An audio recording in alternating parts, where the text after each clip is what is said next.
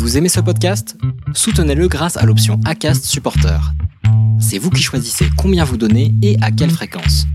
Cliquez simplement sur le lien dans la description du podcast pour le soutenir dès à présent. Eh bien bonsoir les gens, comment allez-vous? Ravi de vous retrouver dans un nouveau numéro du Racing Café. Oh bah que ça fait du bien. 20h45, voilà, les gens se plaignent dans le chat. La semaine dernière, l'émission a commencé à 21h, donc ça va. Soyez un petit peu heureux de ce que vous avez. C'est tout ce que je vous demande. Je l'ai trouvé, c'est bon. Oui, alors oui, excusez-nous. Pendant ce temps-là, euh, Gaël cherchait le Spielblick depuis tout à l'heure, donc on est ravis d'apprendre qu'il l'a, qu'il l'a trouvé. C'est une très très bonne nouvelle. Merci au Breton du 18 pour euh, ton abonnement. Bonsoir les siphonnés.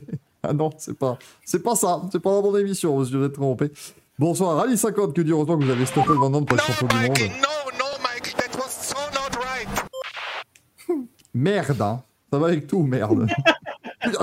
De quoi je me plains? J'ai deux équipes en huitième de finale. Moi, je suis très très bien. Ça fait toujours deux chances de gagner la Coupe du Monde.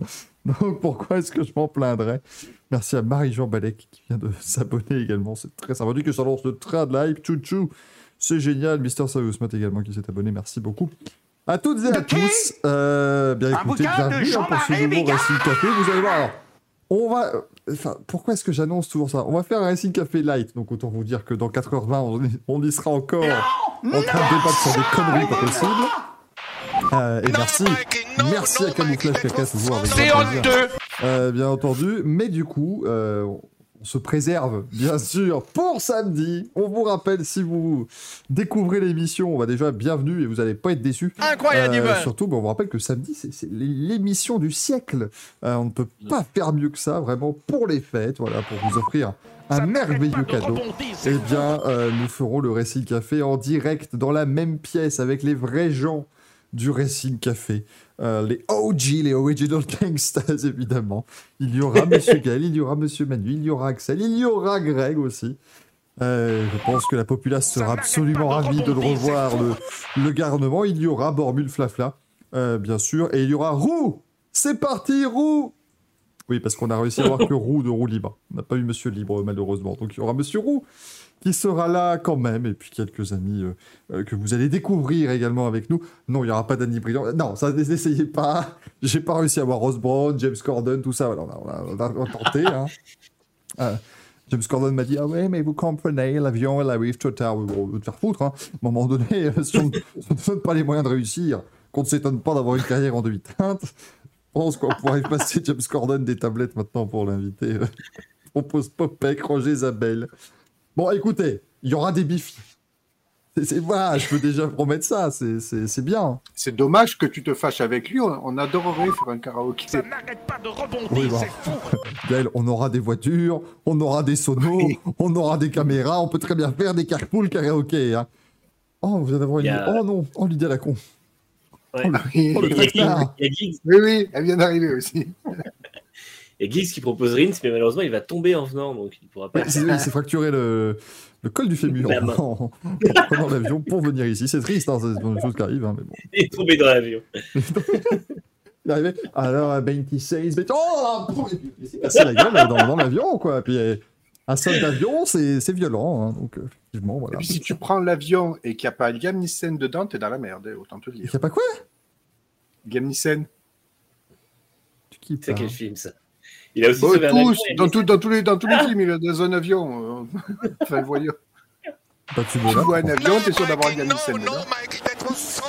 Merci beaucoup à Bad Babs pour l'abonnement aussi, monsieur Formia. Merci aux Bretons et à Tatif qui nous offrent des, des bits à ne plus savoir qu'en foutre. Ah oui, attendez, on n'a pas activé Rins. Bah si, attendez, il faut, il faut faire tomber Alex Rins quand même. Un, c'est un marqueur de l'émission.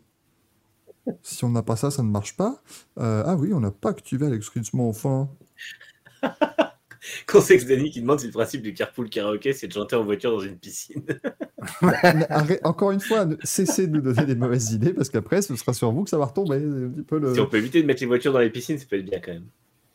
Ah, c'est l'occasion de voir si elles sont. euh, si elles sont Le breton qui me demande si je comprends Liam Neeson et Leslie. Non, ça va. J'ai bien les Moi j'adorais la scène où Liam Neeson, Liam Neeson, il arrive et il fait circuler, il n'y a rien à voir avec des trucs qui explosent derrière. Moi j'ai beaucoup aimé. C'est très très drôle. Euh, Leslie Nielsen qui téléphone. Fille à Paris. Leslie Nielsen qui est au téléphone et qui fait Je ne sais pas qui vous êtes, mais je vais vous trouver et je vais vous tuer. C'était super drôle ça, dans Agent 00, je crois. Évidemment. Euh... ah, il a bien. Non, t'as pas... non, non, il a pas pu confondre. Non, s'il vous plaît, là, non. Non. De quoi? T'as pas réellement confondu, Gaël, par pitié. Ah non, non, non, non, non, promis, non, non, non, je sais très bien, y a-t-il un pilote dans l'avion, mais l'autre, il est souvent... euh, C'était quoi le truc, là? Je sais plus, il a sauvé un métro, il a sauvé. euh, Ouais, non, mais... Aujourd'hui, Liam Neeson a un- sauvé un nouveau moyen de transport. Soit, ça. soit, soit il est dans un avion avec un tueur avec lui, soit sa, sa connasse de fille se fait kidnapper. Alors, C'est bon, quoi, à un moment donné. Donc on pourra pas l'inviter, Oh, sa fille, jugement. en plus, j'ai bien compris. Donc elle n'aime pas le sport auto. Ça aurait été bien. Euh, merci à Sushi Maki aussi pour l'abonnement. Euh, elle dit Glouglou, ça n'est que de l'eau ce soir. Hein. Absolument.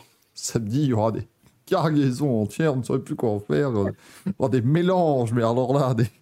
il y aura des tout à l'égout, des trois à sangles, euh, vraiment, sera- mais sans jus d'orange, parce qu'il m'a rendu malade la dernière fois.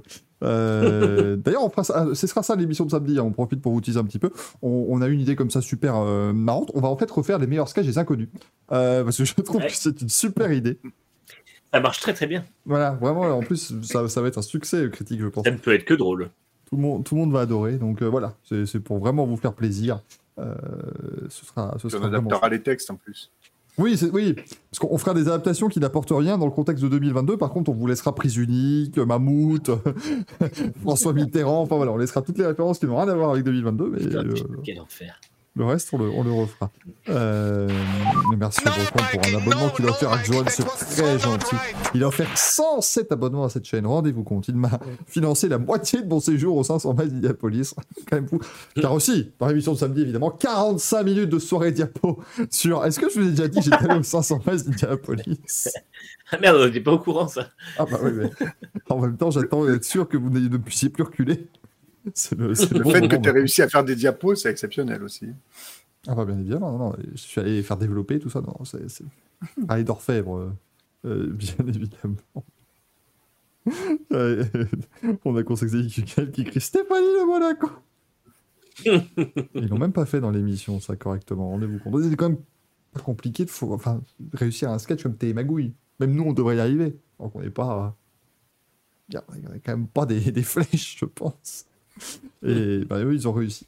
Comme quoi, hein, la télévision moderne, c'est toujours très très chaud. Euh, merci donc Little Boy qui s'est abonné également. Euh, je vois qu'on est sur le point de battre notre précédent record. Je, Incroyable, je ne sais pas record de quoi, mais Twitch me dit qu'on va le battre. Donc continuez ce que vous êtes en train de faire. Je ne sais pas ce que vous faites non plus exactement, mais continuez. Continuez à, à donner à la fédération, à la fédération, à la fondation Michael Duforest. On va rester euh, serein et, et lucide sur les objectifs, mais voilà, ce sera très sympathique. Comment ça va, Gaël? Je, je me dis que c'est bien après 15 minutes d'émission de commencer à demander aux gens comment ils vont. C'était toujours l'intro. Mais ça va très bien. Est-ce que tu as vu un petit peu que j'essaie de mettre des couleurs de la Belgique Un petit peu? Ça n'arrête Voilà, pas de rebondir, c'est fou. Il y a un peu de rouge, un peu de jaune. Ah. Vous me fatiguez, hein. arrêtez, c'est bon. hein. C'est c'est passé, c'est passé. euh, voilà. Ah, je suis solidaire. Mais solidaires de quoi? Ils ont été nuls Nuls super violent. Et Est-ce Non, que Mike, quelque non, part, non, c'est pas dans la défaite not que vous gagnez finalement? Pourquoi? Non. C'est dans la victoire que je gagne souvent, moi, mais euh, Je crois Ah que la réponse est non. merci Non, beaucoup. Mike, attendez, c'est non, merveilleux. non, On, a, on a un right. nouveau record de hype sur cette chaîne, ce qui est génial. Mais merci beaucoup à Camouflage Chaka qui a offert un abonnement à Joe Tanto. Non, Mike, non, non, Mike, that was so not right. Ça, je crois que c'est vraiment le résumé de ta chaîne en une phrase, quoi. C'est incroyable.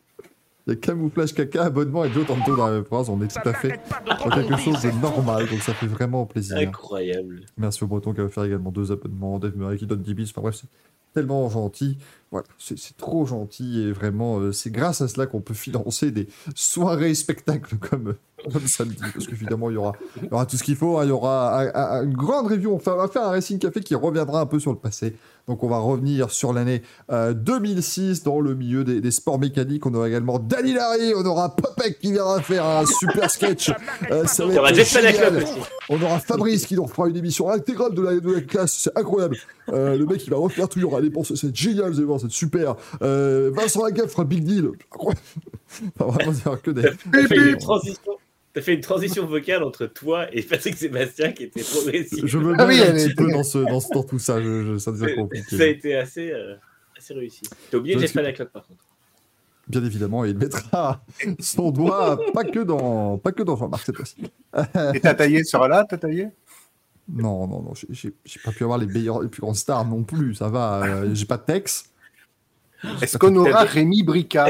Bien sûr, parce que ça coûte beaucoup moins cher de faire venir Rémi Bricac qu'un orchestre philharmonique. Je me fais tout de suite. L'autre, il va pas là. C'est génial. Dave Murray qui parle de Julien Lepers qui animerait un Louise et c'est vrai que ce serait quand même quelque chose. Ah ouais, ça serait exceptionnel. Je vous, la- je vous l'avoue, hein. on a une journée encore pour préparer des conneries, mais moi, je veux préparer un vrai quiz, un machin, enfin des... Eh, pour une fois, on aura un décor, on aura de l'espace, on pourra, on pourra faire des trucs vraiment cons. Parce que oui, vous savez qu'on est un petit peu là pour faire des trucs vraiment cons. Donc, euh, vous en faites pas, ce sera, euh, ce sera largement fait. Donc, on espère que vous serez là un samedi. Faites-nous confiance. Euh, ce sera aux alentours de, de 21h que ça commencera cette affaire. Xoran, tu vas t'effrayer tes intervenants à défaut de ne jamais les payer? Premièrement, Manu est très grassement payé, déjà. Euh, deuxièmement, euh, ils viennent de leur plein gré. Engrais. Quoi? Je l'ai pas. Moi non plus. Ah, donc ça, ah, il n'y a, plus de- y a, il y a plus de connexion. Ah oui, euh, zéro filtre niveau. Est-ce que, est-ce que tu peux un peu affûter tes blagues avant nos 5 heures de covoiturage, s'il te plaît? Je t'ai Ah, parce que du coup, ça, ah, ça s'est fini comme ça. Oh là là. Oh mon pauvre Manu. Je t'ai déjà annoncé le programme. J'essaierai de mettre des silences au fur et à mesure de tes blagues. si. J'ai beaucoup aimé. Attends, c'était qui euh, Ah merde, attends. Euh, Ah, j'avais vu un truc bien dans le chat. Et même j'ai j'ai un coup Courbet va venir juste pour faire. Et ça, c'est unique. Partir. Et je le défrais pas, hein, mais il se démerde là, franchement. hein. Faire, faire ce qu'on peut. Et ils viennent en Et donc, il- Je- le, le jet privé est en révision, donc euh, du coup, on vient en covoit. ouais. Je vais demander des, je vais demander des images. Il va falloir qu'on voit ça quand même, messieurs. hein. Va À partir de demain sur tous nos réseaux sociaux, bien sûr. Euh, ça va être- ça va être On absolument. pourrait peut-être faire un live. Là, là, je- là, tu me chauffes, attention. hein. Un live sur la C'est bien, 6 c'est- avec nos meilleures blagues. Un peu des grosses têtes, un peu Mylène Farmer. Il va être bien ce trajet. Putain, ça fait déjà deux fois que tu me parles de Mylène Farmer. Non, Manu, non, non, Manu, par contre, non, Manu, Manu, il y a un truc, il y a, il y a une règle immuable et j'espère que le chat va être d'accord. Euh, celui qui conduit est celui qui choisit la musique. hein. Moi, je suis Oui. désolé. C'est pas faisable sinon. hein. Attends. Euh... Putain, qu'il y a 5 heures de covoit avec l'autre qui fait. Je sais pas. Non, bah, je- à un moment donné, moi, la voiture, je vois la berne, la berne centrale, je me mets dedans. Quoi. Il y a plus de. Enfin. Où il y a un camion, je, je m'écarte pas. je- Oui, oui, on imite aussi Mylène Farmer ici. Qu'est-ce que vous voulez? C'était assez convaincant en plus. C'est ça qui est. euh, Peut-être c'était un, était, peu euh, trop- un peu trop fort, peut-être. je- Oui, Ouais. oui, vous l'avez entendu, donc c'est un petit peu le. le La voix était trop pleine. C'est vraiment incroyable. Moi, j'en peux plus. Il y avait une pub qui passait tout le temps où tu avais un concert de Mylène Farmer dans la pub et où elle va haranguer la foule et ça vient Yeah Là, tu te dis Ah bah putain, ah, on doit, on doit s'éclater. Euh, mais- Oh là là. Ah, il y a des fans de Mylène Farmer, hein, visiblement, dans, dans le chat. C'est Bah, une écoute, belle euh, chose. bah, écoute, Yael, tu pourras, pourras faire un club avec eux, bien évidemment. Ouais. Vous ferez Vos propres live Twitch, hein, faut pas non plus. euh, pas non plus déconner, quand même. Ça va. À un moment donné, on fait, on fait ce qu'on peut. Merci beaucoup. Alors, vous avez, dans ce train de live qui atteint son niveau 4, ah, je vais dire des phrases que je ne comprends pas, hein, mais c'est- Twitch qui le dit, donc c'est comme ça.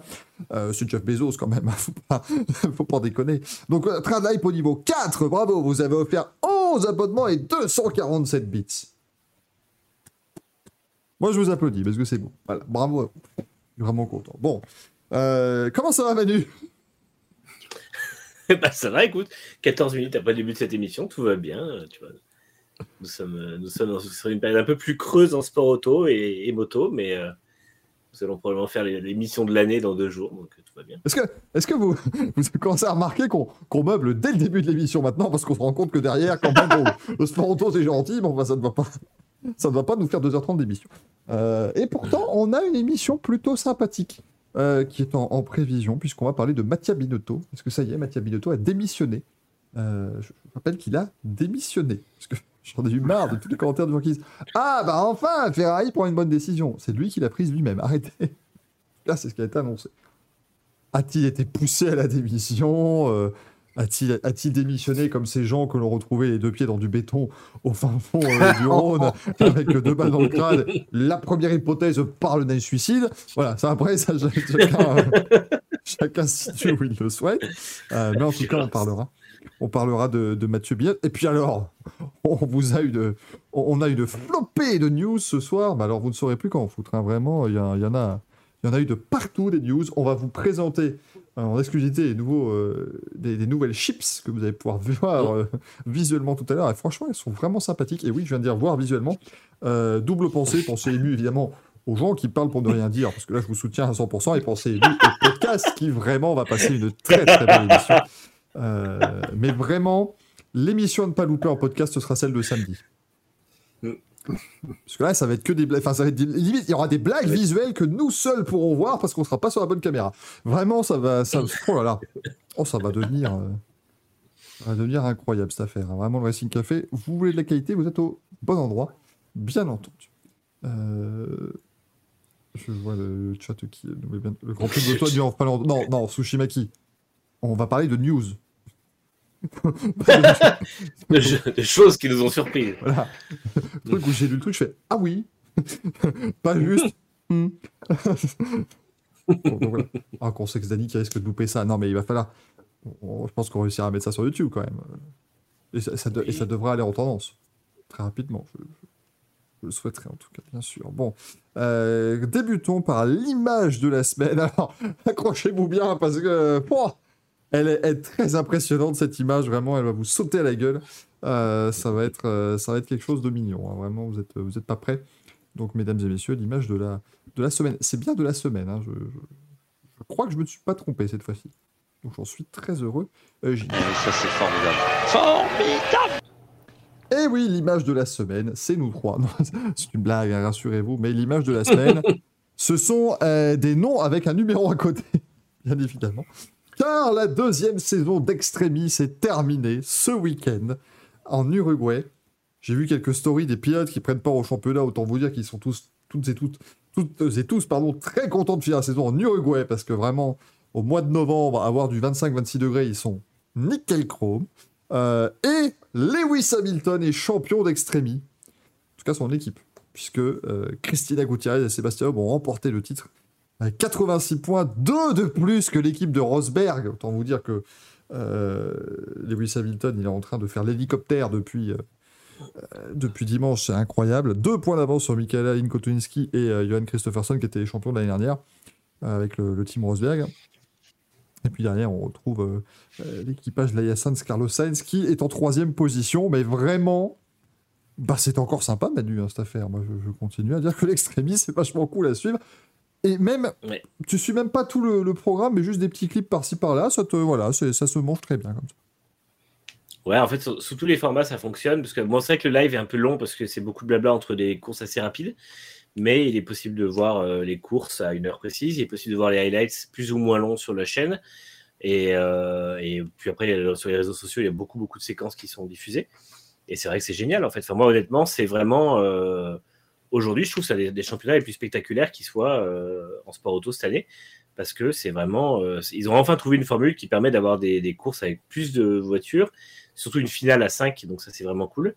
Et, euh, et globalement, c'est très très intéressant, c'est très disputé de plus en plus, c'est-à-dire que là, le classement rend pas trop justice à la fin de saison, parce que finalement, on voit que X44 et puis RXR sont vraiment devant. Mais au final, sur le dernier week-end, les derniers week-ends, on a vu euh, bah, notamment Actiona Sainz, on a mm. vu euh, Apt, Cupra et euh, McLaren se mêler à la lutte. D'ailleurs, c'est vrai que Apt et McLaren ont dépassé Andretti dans la dernière course. Et, mm. c'est Apt qui gagne la dernière avec euh, Nasser Alatia et Clara Anderson. Alors Alatia, lui, bah, euh, on voit le maîtrise du mec avec des 4x4 sur de la, de la terre parce que vraiment, il fait des, des espèces de courses phénoménales. Et puis, euh, ouais, c'est beaucoup, beaucoup de spectacles en fait. Donc les voitures sont euh, pas très solides globalement. C'est toujours un peu le problème parce que quand ça tape, ça tape quand même assez fort. Mais, euh, mais ça reste mieux que la saison 1 pour ça. Et surtout, ouais, il y, a- enfin une vraie, enfin, ça fonctionne quoi. Honnêtement, c'est c'est comme du rallycross, mais c'est vraiment maintenant c'est devenu un mi-chemin entre rallycross, rally raid, et c'est excellent quoi. Honnêtement, c'est un super divertissement. Euh, ils ont toujours, ils gardent leur, principe de ne pas amener de public, d'amener un minimum de gens avec les, pour les équipes et tout. Et euh, c'est plutôt fidèle à ces principes et euh, à la fois c'est euh, bien orchestré. Donc euh, maintenant que tout le monde commence à comprendre ce qu'il fait, euh, les courses sont plus disputées et ouais, tout fonctionne. Donc euh, très très chouette. Et finalement, la fin de saison a été super disputée. Il y a eu beaucoup de suspense puisque euh, Rosberg donc a été, disqualifié euh, après la Crazy Race et ils ont dû, euh, en fait, il fallait que Hamilton, enfin l'équipe d'Hamilton termine euh, troisième pour être titré et du coup ils ont réussi euh, grâce à, une pénalité devant eux. Donc ça a été assez, assez tendu jusqu'au bout. Et vraiment, ça a été quelque chose de très très très bien. Et bah, bravo à Sébastien Loeb et Christina Gutiérrez. Loeb qui rajoute une, une ligne à son palmarès. Des fois, déjà qu'il y en avait pas, quand même pas mal. Donc euh, voilà, c'est euh, bien joué à eux. Et je pense que l'an prochain, ça risque d'être un peu plus compliqué pour ces deux équipes qui, là, pour l'instant, depuis deux saisons, dominent un peu plus. À mon avis, ce sera beaucoup plus euh, serré. C'est ça, mais c'est ouais, vraiment, enfin, je sais c'est fou parce que aujourd'hui, on a beaucoup de mal à regarder la Formule 1. Enfin, je, sais pas, mais on va nous dire qu'on on ne fait que tracher la Formule 1, mais c'est pas, c'est pas tracher pour la tracher, mais on est quand même d'accord que moi, j'estime que depuis qu'on n'a plus les changements de voiture, les courses sont déjà un peu moins bonnes. C'est tout con, mais les changements de voiture en milieu de course, ça t'offrait quand même une possibilité d'attaquer à un moment donné. Mais ici, si tu fais 45 minutes sans, sans arrêt, euh, on rappelle que la Formule 1, c'est qu'avec 45 minutes de course, les batteries ne tiennent pas 45 minutes de base. Donc tout se joue sur la regen, en fait, euh, qui te permet d'avoir à chaque Après- fois ce, ce niveau-là. Donc À voir justement la saison qui arrive, puisque là, ils auront un arrêt euh, ravitaillement. voilà, là, il y aura un arrêt, évidemment, on va, on va remettre de l'électricité dans les batteries, on va les recharger pendant, euh, pendant la course, donc ça peut offrir des opportunités de stratégie, mais je sais pas, la Gen 2, il y a quand même pas mal de courses où c'est- c'était assez monotone, tu vois, on était un peu sur des trucs un peu Ouais. plus ronflants. Euh, c'est des courses qui ont un peu de mal à se, à se vendre, je trouve, quand même, sur les réseaux sociaux. Si tu prends des petits clips, des machins, la Formule 1, c'est pas non plus un super boulot pour mettre les meilleurs moments vraiment des, des courses et ce genre-là, alors que l'Extremi fait complètement euh, l'inverse. Euh, L'Extremi arrive à te faire des tout petits trucs, c'est super cut, machin, ça se tape, ça fait.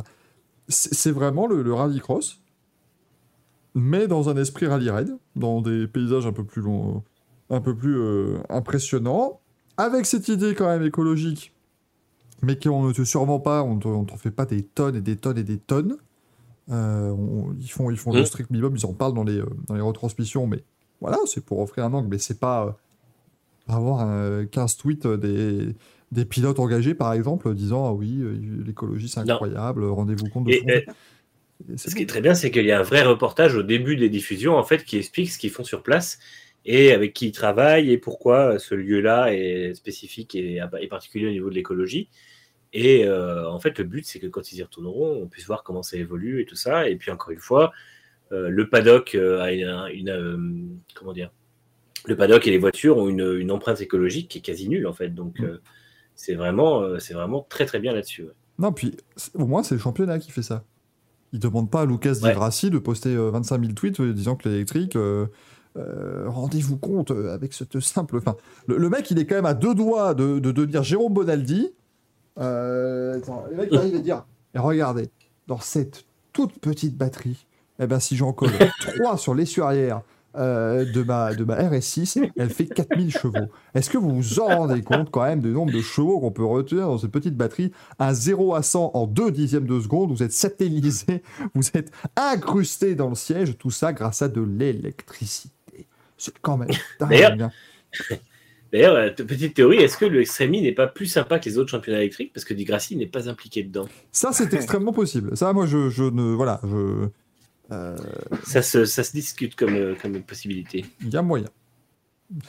Jérôme Bonaldi, Grassi, tout à fait, qu'on sait que Dani, Eh, évidemment. Euh, bien sûr. Je pensais que j'a- j'avais vraiment envie de vous faire un Johnny Depp en fin d'émission, je sais pas pourquoi, mais c'est Oh là là, mais oui. c'est- vraiment, je pense qu'on peut tomber sur des conneries assez incroyables, donc vous allez voir, on va, on va s'amuser. Euh, Gaël, un avis sur l'extrémie ou euh, enfin pour pour quelles sont? Eh, On, pourra le savoir ce effectivement- week-end du coup. Ouais, Vous décidez à quelle, ré- à quelle question répondre à ça. Je, je- Pourquoi est-ce que tu as fait pourrait que j'amène une surprise. Je pourrais que j'amène une surprise à ce sujet-là. Putain, non, non, non, ah non, ah non, ah non, non, non, non. T'as pas un cosplay de Euh, vendeur non. de, de, de livreur de pizza, ça va, c'est pas.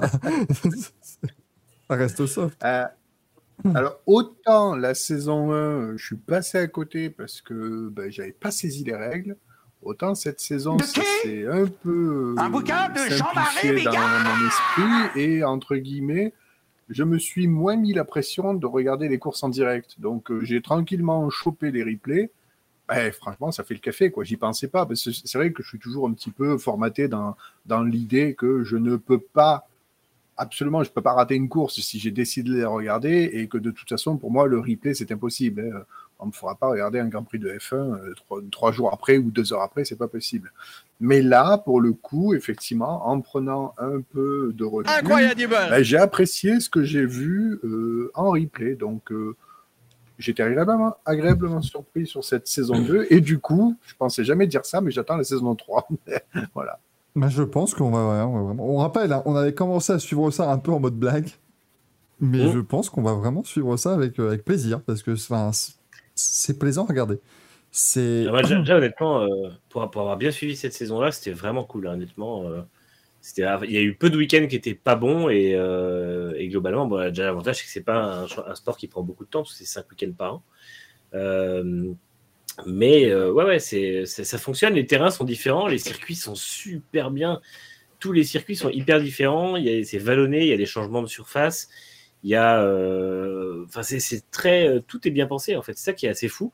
Parce que justement, au départ, on a l'impression que c'est un championnat qui est un peu pensé à l'arrache avec euh, des trucs où on se dit oui, euh, c'est très théorique et tout, mais en fait, tout fonctionne. Et c'est ça qui est. euh, Il y a peu de championnats pour moi aujourd'hui qui peuvent se dire tout fonctionne. Donc euh, Mm. vraiment, c'est c'est chouette. Quoi. Et finalement, ils sont arrivés avec pas trop de prétention. Ils ont bien fait parce que c'est pas euh, c'est pas arrivé en disant on va révolutionner le sport automobile, ce qu'a fait ce que ce qu'a fait la Formule 1. En fait, c'est ça qui l'a rendu agaçante. Et euh, et justement, c'est ce qui fait que ça fonctionne selon moi aussi. Putain, des noms quand même. Enfin, je suis désolé. coup, Euh, T'as t'as Sébastien Ouais. Loeb, euh, Ouais. euh, 53 Huple, champion, de- champion du monde des rallyes. Euh, Johan Christopherson qui a gagné euh, trois, les trois derniers titres, je crois, en, en, Ouais. en champion du monde de rallycross. Carlos. Sainz qu'on ne présente plus.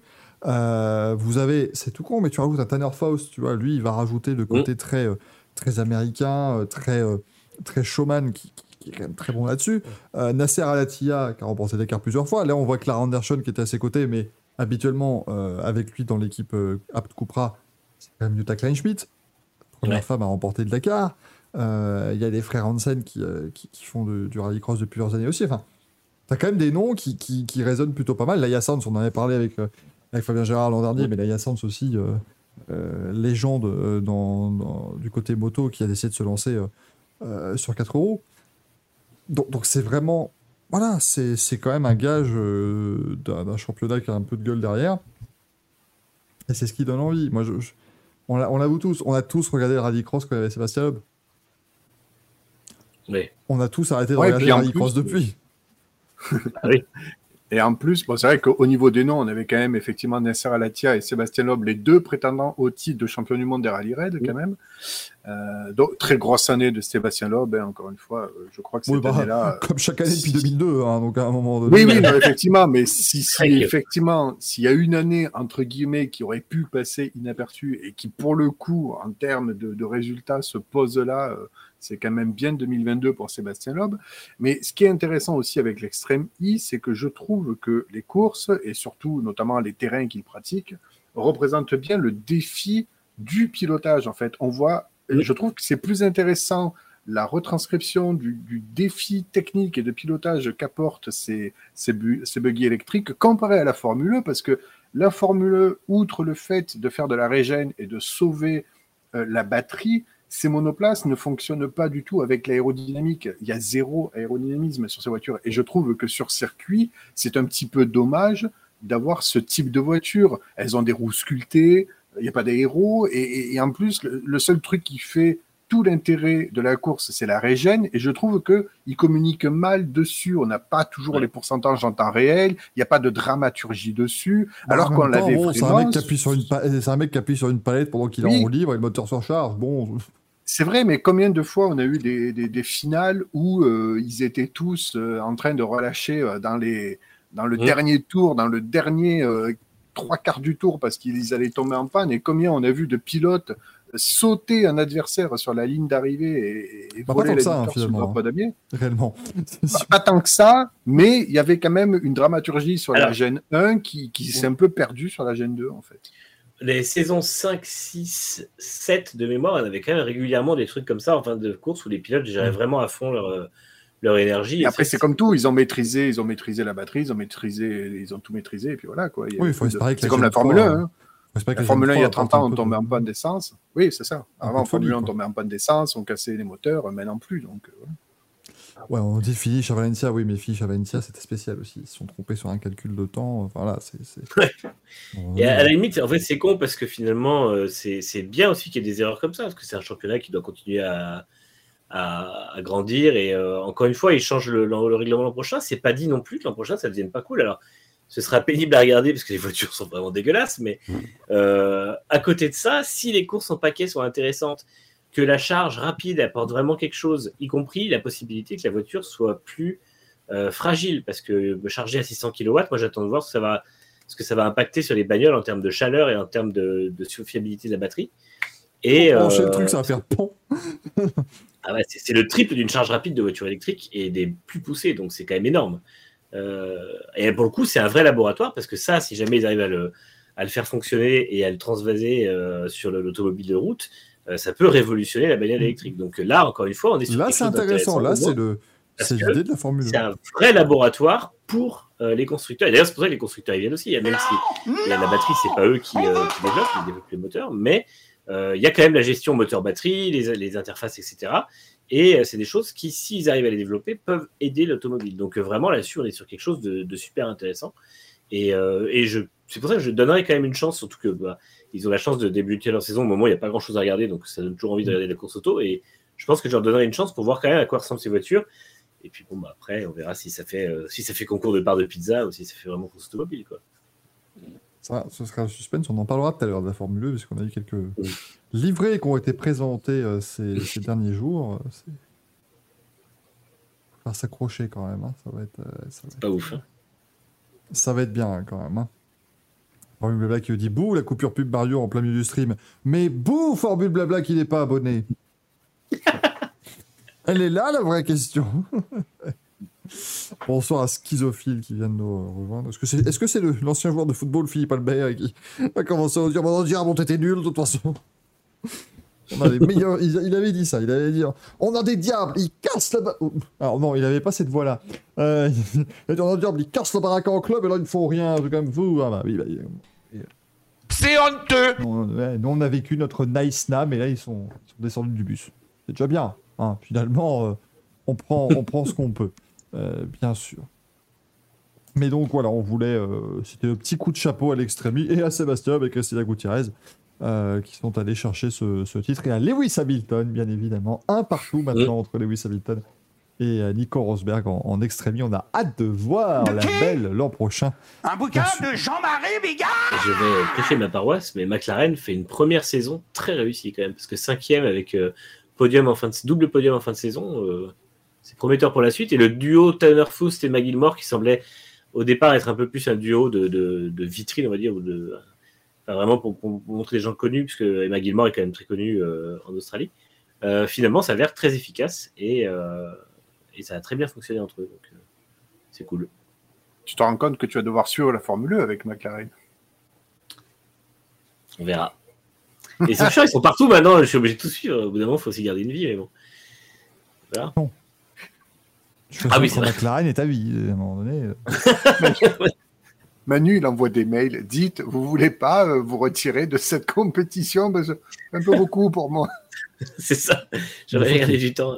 Il faut qu'il fasse des e-scooters quand même. Je suis désolé, euh, un petit scooter Oh non. orange, orange fluo.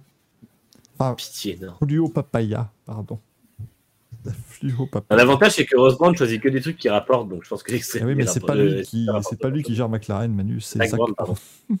Ouais, ouais. Mais Michael Andretti. Ça y est, je, ça y est, je, taquine, je taquine, il faut bien, mais c'est vrai que putain, mais voilà, mais ça va être ça, samedi. Zach Brown, Michael Andretti ou les deux. Et toutes les, réponses seront les deux. Il n'y a, pas de- a pas de suspense. Euh, ce week-end, du coup, bah, les résultats vont aller très vite hein, cette fois-ci, puisqu'il y avait de l'extrémie. Euh, bah oui, hein, ça, ça faisait évidemment partie des résultats qu'il y avait ce, ce week-end. Euh, donc oui, euh, effectivement, Alatia et Anderson qui ont gagné, euh, euh, qui ont gagné la course de ce week-end. Ça faisait plaisir de voir Nasser Alatia comme ça parce que je l'aime bien. Moi, je, voilà, moi, je vous le dis, j'aime bien, j'aime bien Nasser Alatia. Donc voilà, le voir heureux, le voir gagner, je suis toujours assez, assez content. Puis c'est vrai qu'ils n'ont pas eu non plus la meilleure des saisons, donc finalement, ça leur a permis de, de terminer sur une très bonne note. Et puis ce week-end, il y avait du WTCR en Arabie Saoudite. Fait ce qu'on Et de peut. la- La. Et de la pluie. Ah oui, oui, alors oui, ils ont, oui, ils ont réussi à inonder un circuit en Arabie Saoudite. mais à un moment donné, ils ont, c'est assez, assez prodigieux. D'ailleurs, c'était c'était bien con de faire un lagon en plein milieu du merdier parce que dès qu'il pleut, ça remonte. Donc, euh, c'était pas très malin. Ouais, mais enfin, ça va. hein, si c'est le seul truc euh, qui est merdique sur le circuit de Jeddah, on, on s'en sort plutôt bien. Euh, Berton avait remporté la course 1 euh, samedi et la course 2 a été remportée par Gilles Magnus, le pilote belge, euh, dimanche. Et je, je vois que Victor Davidovski, pilote de Macédoine du Nord, c'est- tout con, mais c'est très rare qu'on ait des pilotes qui viennent de, de pays comme la Macédoine du Nord. Hein, je vous rappelle que vous voyez pas ce que c'est. En général, derrière Macédoine du Nord, tu entends 12 points ou 3 points. enfin, voilà, tu, tu n'entends parler d'eux qu'à l'Eurovision, donc c'est très bien hein, de les trouver dans d'autres compétitions également. Euh, et au final, c'est Mikel Ascona qui a remporté le titre et qui a donc ramené le titre à Hyundai.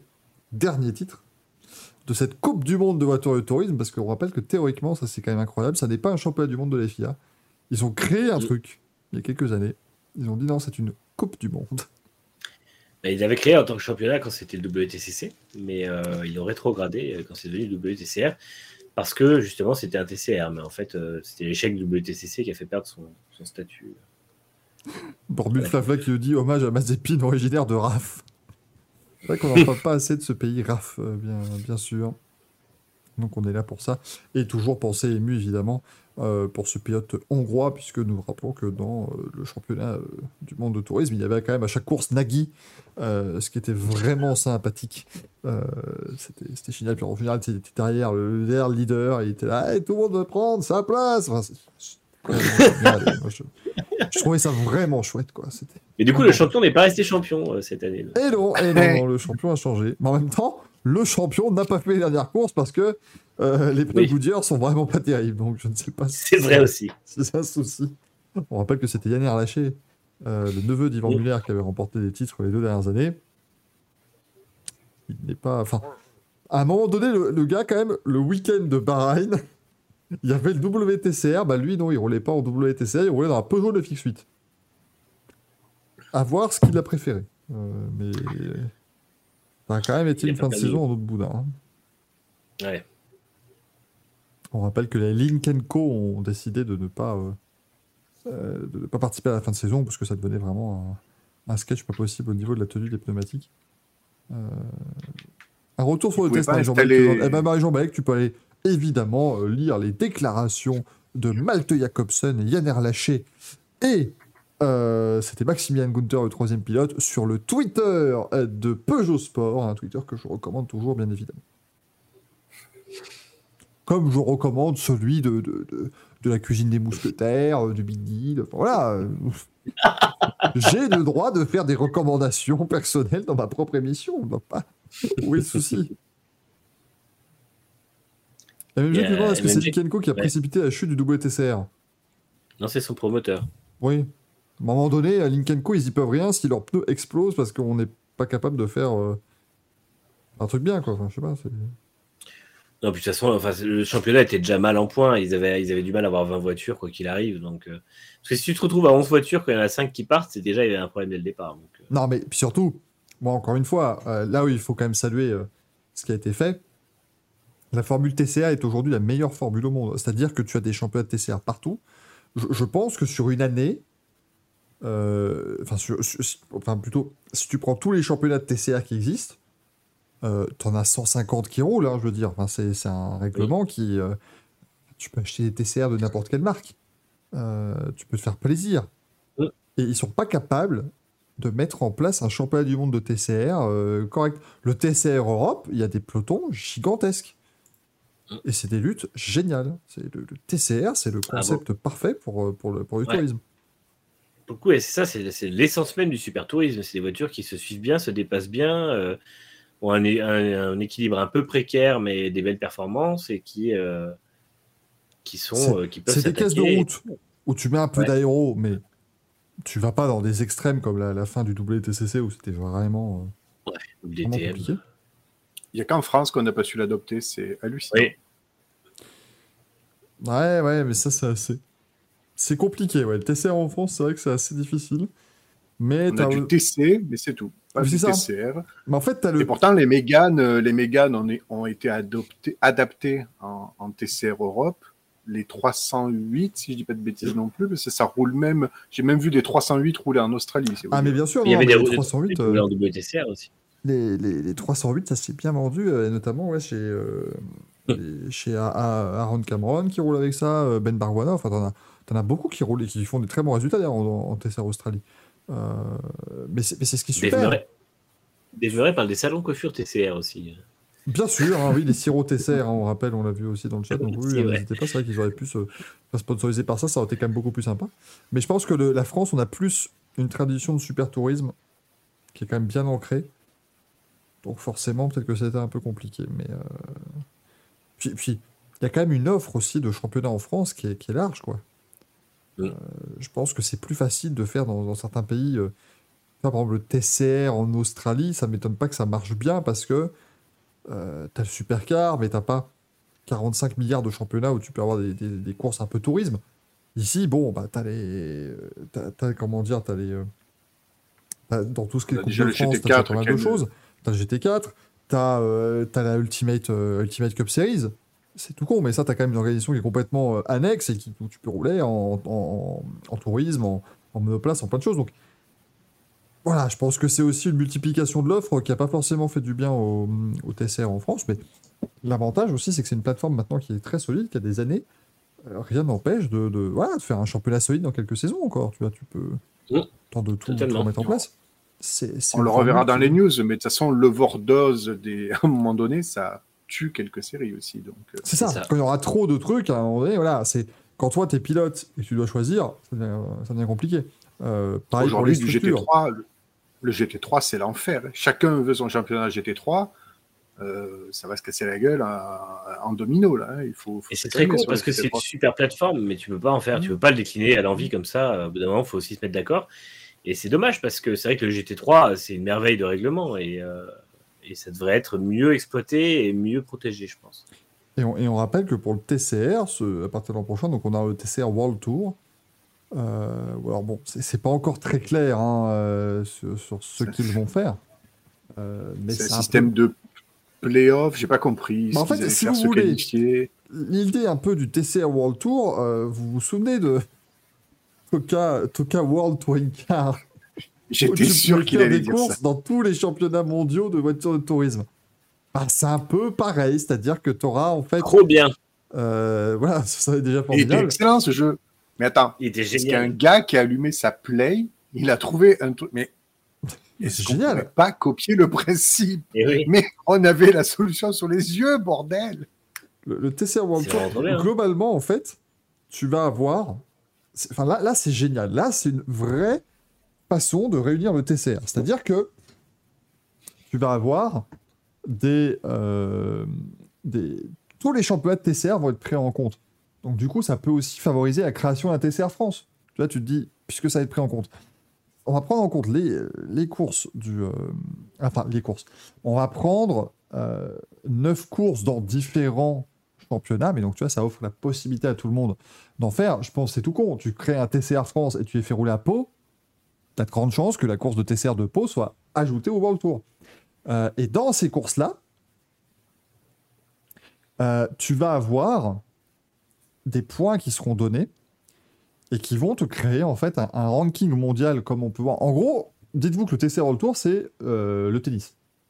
C'est-à-dire que les pilotes vont pouvoir rouler sur tous les championnats qu'ils veulent, enfin ils vont vraiment leur programme comme ils veulent, ils vont marquer des points tout au long de la saison, et les 15 meilleurs, euh, au nombre de points, à la fin de la saison, vont se retrouver pour la finale.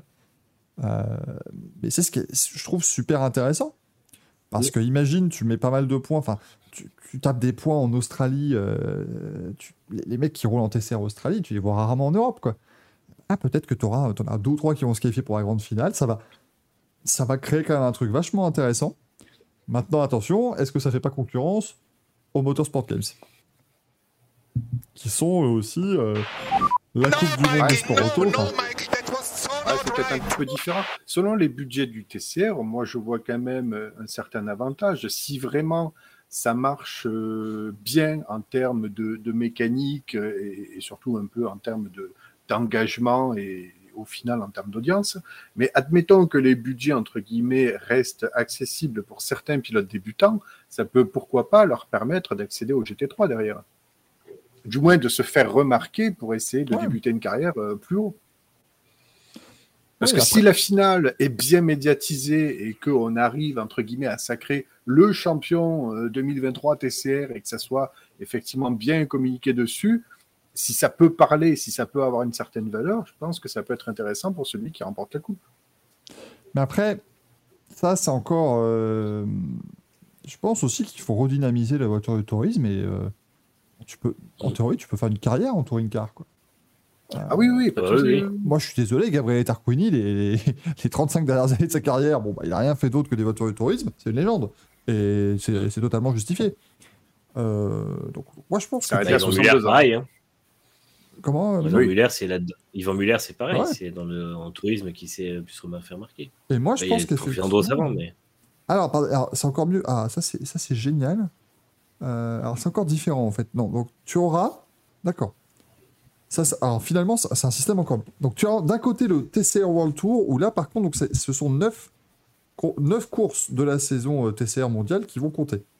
Euh, donc, c'est-à-dire, tu auras sur ces 9, les 15 meilleurs de ces 9 courses-là se qualifieront pour la finale mondiale. Et à côté de ça, et c'est là où ça devient intelligent et là où tout le monde a sa chance, les 45 meilleurs pilotes du ranking mondial, donc là en prenant toutes les compétitions de TCR qui existent, c'est là que ça devient intéressant d'avoir un championnat de TCR en France pour maximiser nos chances. Les top 45 vont aller également à la finale mondiale, et tu auras donc 60 pilotes, et pendant 4 jours, tu auras la compète pour euh, au final euh, sacrer le, le champion. Ça, franchement, euh, j'ai- j'ai- j'aime beaucoup. J'aime Voilà. beaucoup l'idée. Pour moi c'est bien et ça permet euh, bah, d'un côté tu vas avoir les pilotes. En fait je pense que c'est aussi créé pour que les pilotes qui avaient un problème au mondial bah, ils puissent continuer. C'est à dire que un, Tom Coronel par exemple bah, il va faire les 9 courses du, du World Tour. Et il va aller se qualifier pour la finale sans trop de problème je pense. Et puis euh, bah, à côté tu as quand même des pilotes qui n'ont pas les moyens de faire beaucoup plus mais ils vont pouvoir se faire remarquer tu vois. C'est tout con mais euh, ouais t'es un pilote australien qui a pas beaucoup de chance ou un ou en TCR Benelux ou ailleurs, bah voilà, tu te retrouves dans les 45 premiers. Après, tu arrives à la finale mondiale, bah tout le monde est là sur le même circuit, donc tu peux pas. euh, euh, voilà, c'est. Je viens de tout faire tomber sur mon bureau, tout va bien. Mais euh, là, là, ce sera vraiment. tout le monde se battra. Alors forcément, il y aura pas les mêmes budgets dans les équipes, mais le TCR, c'est une catégorie où la balance de performance existe. Et, fonctionne quand même plutôt pas mal en général, parce que c'est c'est quand même dans les voitures de tourisme que ça a été créé tout ça. Donc, Mm. Moi, je, je trouve que c'est c'est pertinent et j'ai bien hâte de voir ce que ça va donner en, en 2023 cette affaire. Dave Mike demande Ouais. Coronel à part du tourisme et du random following, il a fait quoi? Bah, Il a fait de la F3 au Japon, hein, euh, 3000 là-bas aussi, mais à part ça, oui, après, lui, il a il a construit sa carrière en de tourisme. Mais euh, moi, c'est pas c'est pas choquant, hein. c'est des, compètes. euh. Rappelez-vous du BTCC à l'âge d'or, euh, les premières années du WTCC qui étaient vraiment superbes. Avec, avec les titres d'Andy Prio, euh, l'arrivée de Seat avec euh, Muller, Tarquini, enfin c'était c'était vraiment génial. Ça se finissait à Macao en plus, donc c'est super chouette. La formule BTCC de l'époque, c'était quand même. euh, Pour moi, on n'a jamais rien fait de mieux, quoi. Mais bon, c'est Ah, c'est- bah, le c'est concept, c'était trouver tu- aujourd'hui. Tu prenais une berline, tu mettais un aileron à l'arrière, puis voilà, on fait la course, on va s'amuser. Et ça marchait. C'est incroyable. Ça Et finalement, c'est là que tu vois que en fait, la recherche de performance dans tous les championnats, parce que c'était pas les voitures qui étaient hyper performantes, mais euh, pour l'époque, elles étaient performantes, mais à l'époque, on mettait pas beaucoup de, de chevaux dans les voitures. Et c'est vrai que finalement, est-ce que les voitures qui sont pas performantes, pas trop blindées en aéro, euh, c'est pas ce qui, et c'est ce qui fait que le TCR est pas mauvais aussi, c'est pas des voitures non plus qui, qui cartonnent en performance.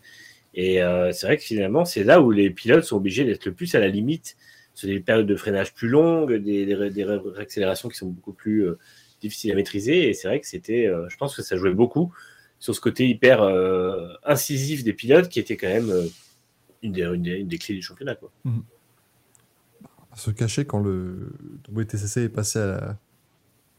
à sa catégorie TC1, là, c'était une catastrophe. hein. Je veux dire, les mecs sont venus Mm. pour prendre des voitures de tourisme. Alors, euh, ça va être des berlines, et puis elles vont avoir plus de chevaux et plus d'appui. Voilà. Oui, mais bon, ça ne nous intéresse pas. À partir du Mm. moment où ta voiture de tourisme est collée à la route, euh, bah, tu t'emmerdes, c'est normal. Euh, et moi, j'ai rien contre Citroën, bien sûr, mais enfin bon, les, les années de domination de Citroën dans le WTCC, euh, laisse les farcir quand même. Ouais.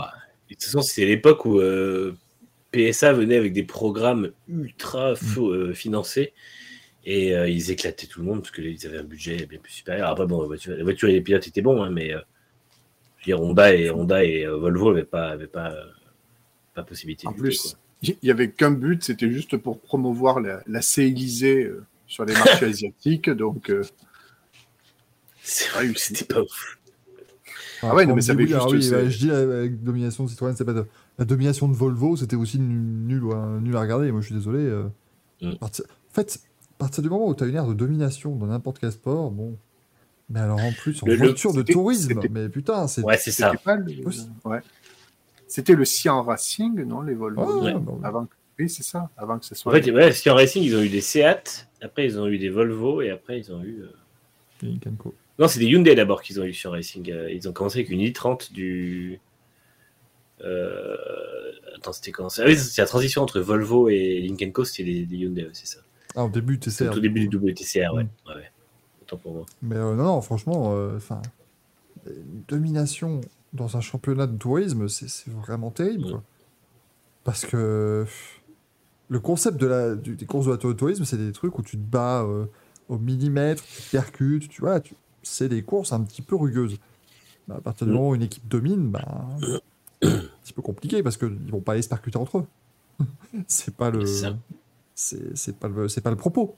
Donc forcément. Même si euh, Seat, euh, Seat jouait le jeu à l'époque où ils avaient Muller et Tarquini et qu'ils les laissaient se battre pour le titre. Ouais, il, il se battait, mais aussi, il, devait- il- il sen- il savait qu'il devait se battre parce que derrière, t'avais les BM qui étaient là, t'avais euh, Oui. euh, t'avais les Chevrolet qui arrivaient avec la Cruise, hein, qui commençaient à, C'est vrai. Et ils se sont rebattus derrière chez Chevrolet en plus. Et ouais, après, ils, ont- ils sont tous repartis chez Chevrolet, ils se sont foutus des nions sur la gueule pour c'est merveilleux. Mais tu vois, c'était, au moins, t'avais quand même une, une concurrence qui existait, t'avais, voilà. te- Mais là, euh, enfin, je veux dire, quand On t'avais. a les- qui Comment, chez Citroën, c'était qui? Loeb, Lopez, Lopez et Muller. Ouais. Il n'y avait pas Makingwa aussi? Et si, Makingwa dans la quatrième. ouais. Oui, mais pardon, Manu, euh, Gaël, je suis désolé, mais comme j'ai passé tout. Enfin, moi, j'ai été sur une manche de WTCC en 2014 à Spa, et comme pendant tout le week-end, le commentateur n'a fait que l'appeler le chinois, j'avais oublié qu'il s'appelait Ma. Vache. ça n'a été que Ah, ça. c'est chaud. Terrible. Mais, mais, mais c'était bienveillant. Comment ça, c'est- et vraiment, Berger, ça fait plaisir de le voir à un tel niveau, le, le chinois. Là, c'est- vous voyez, il fait de belles performances, il est troisième, hein, le, le Ah, chinois, donc euh, c'est bien. Donc, euh, On voilà. était à l'époque où euh, Villeneuve refusait de- d'être cité dans Formula One, quoi. C'est le Canadien. Eh bon, attendez. Le Canadien. Oui, il y avait Benani et Chilton après chez euh, Sébastien Love Racing sur des Citroën privés aussi. Mais Pas la première année. Ouais, ouais, ouais, bah oui, oui, il y avait, oui. Mais tu vois, c'était un peu, enfin voilà. Euh, T'as aussi, on revient maintenant vers une ère sympathique du tourisme qui est la compétition client. Euh, qui, qui, mo- qui, moi, me fait quand même plus plaisir de savoir que ce sont des équipes qui préparent leur voiture euh, plutôt que, que, que un constructeur qui vient euh, vraiment avec un. À partir du moment où c'est des équipes qui préparent une bagnole, ça reste des équipes de course. Elles n'auront jamais des, des, des budgets démentiels. C'est du moment où tu as, un constructeur. Si le constructeur a envie de dire, je dis pas que c'est ce qui s'est passé à l'époque, mais ça aurait très bien pu. Si un jour, tu as, voilà, imaginons, euh, euh, tu fais le, le WTCR, tu dis non, vous avez le droit à faire des trucs euh, full constructeur. Et demain, euh, parce que tu sais pas pourquoi, ils ont envie, ils ont de l'argent, t'as euh, MG. Bon, ils ont pas d'argent, mais imaginons, euh, ils gagnent l'euro million. Euh, MG qui dit ah ben, on a développé une TCR et on vient l'an prochain avec 10 milliards de budget annuel. Voilà. Bah, les 10 milliards, tu te doutes bien qu'ils vont les mettre quelque part, hein, donc euh, ils vont pas juste faire une super hospitalité, donc ta voiture, elle sera euh, démentielle. À un moment donné, euh, C'est un peu comme quand Peugeot a voulu faire Peak et qu'ils sont arrivés au milieu des, des artisans là-bas qui, qui développent des voitures avec des, des tables de, de camping sur mais le oui, mais ça, oui. Surtout, et eux, ils sont arrivés avec une Peugeot qui a été développée en soufflerie, euh, un, truc- un, mo- un- un moteur qui venait de la compétition déjà et tout, et ils ont atomisé tout le monde. Quoi. Moi, je salue, franchement, Peak, ça reste exceptionnel. Les mecs ont, ont- ont réussi à créer une compétition mythique, alors que vraiment, mais la course de côte locale près de chez toi, elle a le même, euh, le même niveau d'organisation. hein. C'est un truc, c'est devenu Oui. un machin mythique, alors que franchement, c'est- des, des- des budgets, de, des fois, les budgets, chiffrent à deux, à deux chiffres. hein. Ouais.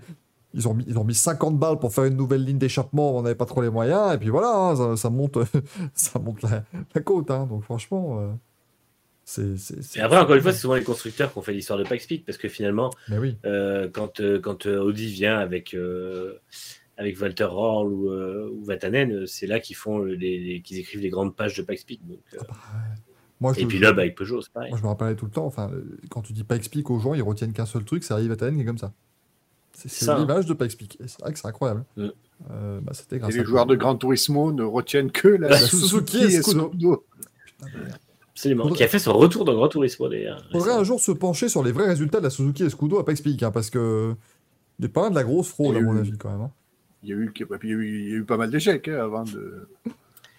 Ouais, bah, c'est ça. Après, c'est vrai que c'était. euh, C'était comment? Il y avait beaucoup de. Enfin, quand, les constructeurs sont partis après avoir amené des espèces de groupes B évolués qui pouvaient, ils avaient plus le droit de faire fonctionner en championnat du monde, c'est vrai que Suzuki, eux, ont, ont su faire. euh, faire un truc sympa avec, euh, avec Scudo. Je sais pas, pas d'où est sortie cette voiture et comment, pourquoi ils ont choisi ça, parce qu'elle ressemblait à rien, mais ils ont pu gagner.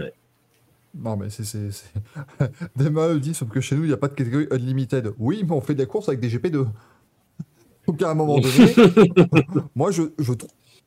C'est un avis bien personnel, bien sûr, mais quand même, envoyer une GP2 sur une montagne, je trouve que c'est assez euh, donc voilà, c'est je. Je- je- C'est du live, hein, c'est du, c'est du direct, mais je regarde juste mon, mon PC. Je ne comprends pas. Je trouve qu'il y a une odeur bizarre. je le vois rouge, mais est-ce que c'est. Attends. Hop. Oh oui, non, soit Il va- on, on va prendre feu en direct. euh. non, non, mais, non, mais franchement, c'est, c'est- en fait, c'est le. L'alimentation, elle est. Tu sais, ils ont mis des petites lettres dedans euh, pour euh, faire briller le gaming plus, machin. Mais vraiment, quand tu le vois de là où je suis, t'as juste l'impression que l'alimentation, elle est rouge, mais elle, elle est vraiment. T'as l'impression que c'est un moteur. C'est un moteur qui a dans de l'âme, et je me dis, c'est inquiétant. Mais c'est pas tant les lumières qui est inquiétant. Tu dis que ça sent quelque chose, mais, Mais ouais, mais ça sent pas la- vraiment le cramé. Non, ça sent pas le. Non, je. Je pense que ma chérie est en train de préparer à manger pour, euh, pour le week-end qui nous arrive. C'est peut-être ça. Parce que ça sent quand même assez bon. Mais j'étais surpris. Donc c'est assez étonnant. Je ne sais pas écouter moi maintenant. hein, je, je- Mais pourquoi mon ordinateur sent le clafoutis? Ça c'est quand même terrible. je comprends pas. Je comprends Attendez, je- pas le. Attendez, je, je vais, au- je vais aux nouvelles, hein, bien évidemment. Je vais aux nouvelles. Tu fais cuire quelque chose pour l'interrogation Il envoie un, S- il envoie un SMS. J'y crois pas. Bon, plaît, euh, Au pire, si tu gueules un peu, elle peut entendre. Un, je un pense. WhatsApp, euh, s'il te plaît, Gaël, nous sommes un petit peu. Quand même. non, c'est pas. Mais non, mais je dis pas ça sent. Enfin, c'est pas ça sent bizarre, mais ça sent. Ça sent. euh, Voilà, je sais pas comment expliquer, mais ça me paraît. J'ai eu le combo. Ça sent une odeur qu'il n'est pas habitué de sentir. Et je vois mon PC qui est en train de brûler. Et je me dis, c'est bon, c'est inquiétant. Voilà, bon. Est-ce que c'est vraiment étonnant euh... Elle fait cuire un bifi. Je- C'est vrai que je ne les trouve pas, les bifis. Là. Je- je- Ouais. Demande. ouais. Peut-être un gâteau. Un bifi brioché. Doit pas être mauvais, ça. doit pas être mauvais. Euh, oui, oui, oui, on est tous au Mans euh, samedi, tout à fait. Oui. C'est Consex Dani qui me demandait ça. Tout à fait. Absolument. Euh, et, et comme on est des gens tout à fait normaux, on sait qu'il y, a- il y a des gens végétariens, hein, parce que ça, ça existe évidemment dans le monde, et on leur fera manger un pot de chacun en stream, bien évidemment. Ce sera leur Colanta à eux. De force. Et Gaël vient de faire un regard terrible, mais pendant ce temps-là, lui, il devra manger une barre de chocolat Côte d'Or, bien évidemment. Et ce sera... Alors, Ah, si, vous voulez, si vous voulez que je fasse ce vomito en live, c'est la bonne solution. truc affreux. Franchement, ils se font chier pour rien dans Colanta. Moi, je suis désolé. hein. Là, des... Ah, c'est un œil de taureau macéré dans du rhum pendant 5 ans. Oh, c'est bon. Hein. Mettez juste des aliments normaux, mais que les gens n'aiment pas. Et puis voilà. hein. Comment ça, oh les pauvres, allez au Mans Eh, Nitram, fais gaffe. Hein. Ou je me désolidarise de l'équipe de Belgique euh, encore plus que je fais ça. AMG qui dit d'ailleurs un conseil pour séjourner au Mans pour les 24 heures. S'y prendre beaucoup plus tôt que ça. c'est le conseil. On me payait grassement pour avoir une place sur mon clic-clac. Parce que vous n'avez pas beaucoup plus de chances de, de vous loger pour les 24 heures du Mans. Les prix d'assaut. Euh, et ils vont, euh, ils, ils vont mettre encore plus de places euh, disponibles en enceinte générale. Enfin, il y aura vraiment, euh, il y aura du monde, quoi. Donc, euh, c'est- compliqué. Vous savez ce que dit surveiller la météo pour savoir comment dormir dehors. Exactement. C'est le meilleur euh, moyen de dormir aux 24 heures du Mans. C'est de, dormir dehors. Parce que vous, ouais, trouver un logement maintenant, paraît, euh, paraît hautement improbable. Paraît Vous avez plus de chances de louer un camping-car que vous loger au Mans. quoi. Non, bien oui, tu peux, enfin, tu peux trouver, tu peux toujours trouver, hein, il y a toujours de la place, mais euh, les mecs font augmenter les prix. euh, c'est- aberrant, hein, frérot. Euh, c'est des, sommes, euh, mais ils ont raison. En même temps, c'est tout à fait normal. À partir du moment où des gens sont prêts à payer ce prix-là pour venir euh, dormir, bah, tu- La fois la demande. Hein. Exactement. Ce qui est, ce qui est exceptionnel, c'est autour du circuit Paul Ricard, quand il y avait la Formule 1, bon, c'est-à-dire jusqu'à cette année, tu prenais des Airbnb, tu voyais les prix qui faisaient x5 pour la F1, mais quand j'y allais sur le même Airbnb, quand c'était la finale du GT4 en octobre, oh ben la nuit était à 18 euros, C'est- c'était pas le même prix quand même que, Ah, bah que le Grand Prix. normal, hein. F1. Mais, mais le meilleur truc, c'est euh, le, le truc incroyable, c'est l'Eurovision. Ça, c'est le meilleur Ah ouais. truc du monde. Parce que les mecs te font des explosions de prix, sauf que tu sais pas. Enfin, tu sais qui gagne. Donc tu sais dans quel pays ça a lieu. Mais tu sais pas dans quelle ville au début. Donc les premières Ah oui, semaines oui, après oui. l'Eurovision, imaginons, voilà, bon, alors, cette année c'est un peu spécial. Par exemple, l'Italie gagne l'an dernier. Donc, tu as des fans d'Eurovision qui disent bon, bah, ça, va- ça peut être organisé où? Bon, on va dire à Rome, Turin, Naples. Tu vois, tu fais une liste de grandes villes qui peuvent accueillir le truc. Tu réserves plein d'Airbnb dessus. Et puis après, tu fais le tri quand tu apprends vraiment là où ça a lieu. Euh, Ah ouais, et donc ceux qui font ça arrivent en général à être pas mal parce que les gens qui ont un Airbnb n'ont pas le réflexe encore, tu vois, ils ont pas. Mais par contre, t'as des gens euh, cette année, ils ont dit, ah Liverpool accueille l'Eurovision, et là tout de suite des gens se sont dit, ah bah je vais trouver un Airbnb, bah non, non parce que ton Airbnb il est passé à 700 euros la nuit, bah évidemment, à un moment donné, euh, c'est- ils savent très bien qu'ils vont devoir accueillir euh, 50 000 personnes de plus dans leur, euh, leur ville. Euh, tu peux pas. Euh, Regardez, euh, à Indianapolis, j'ai eu le détail nuit par nuit de mon, euh, de mon hôtel. Je suis arrivé le mercredi soir. Euh, bah, mercredi, 115 euh, 115 dollars. Jeudi, 115 dollars. Vendredi, 250 dollars. Samedi, la veille de course, 390 dollars. Dimanche, 380 dollars. Lundi, 125 dollars. Oh la vache. C'est normal, hein mais c'est le jeu. C'est le jeu. Franchement, les... c'est normal. T'imagines, t'es hôtelier, on te dit, allez, il y a 300 000 personnes qui vont venir, et bon, c'est bien qu'il y en a au moins 150 000 qui vont devoir dormir, quoi. Donc, euh, c'est... c'est- Tu n'auras pas dit, mais je suis pas venu pour venir voir la course, moi, excusez-moi. Je trouvais la ville sympa. Alors, la ville sympa, pour pas voir la course, il faut vraiment se foutre de la gueule du monde quand même. Ouais, parce que la ville sympa, faut la trouver. Hein. Ouais. hein, c'est, euh, Le centre-ville est très joli. hein, mais c'est- C'est centre-centre. quoi. Mais non, mais c'est.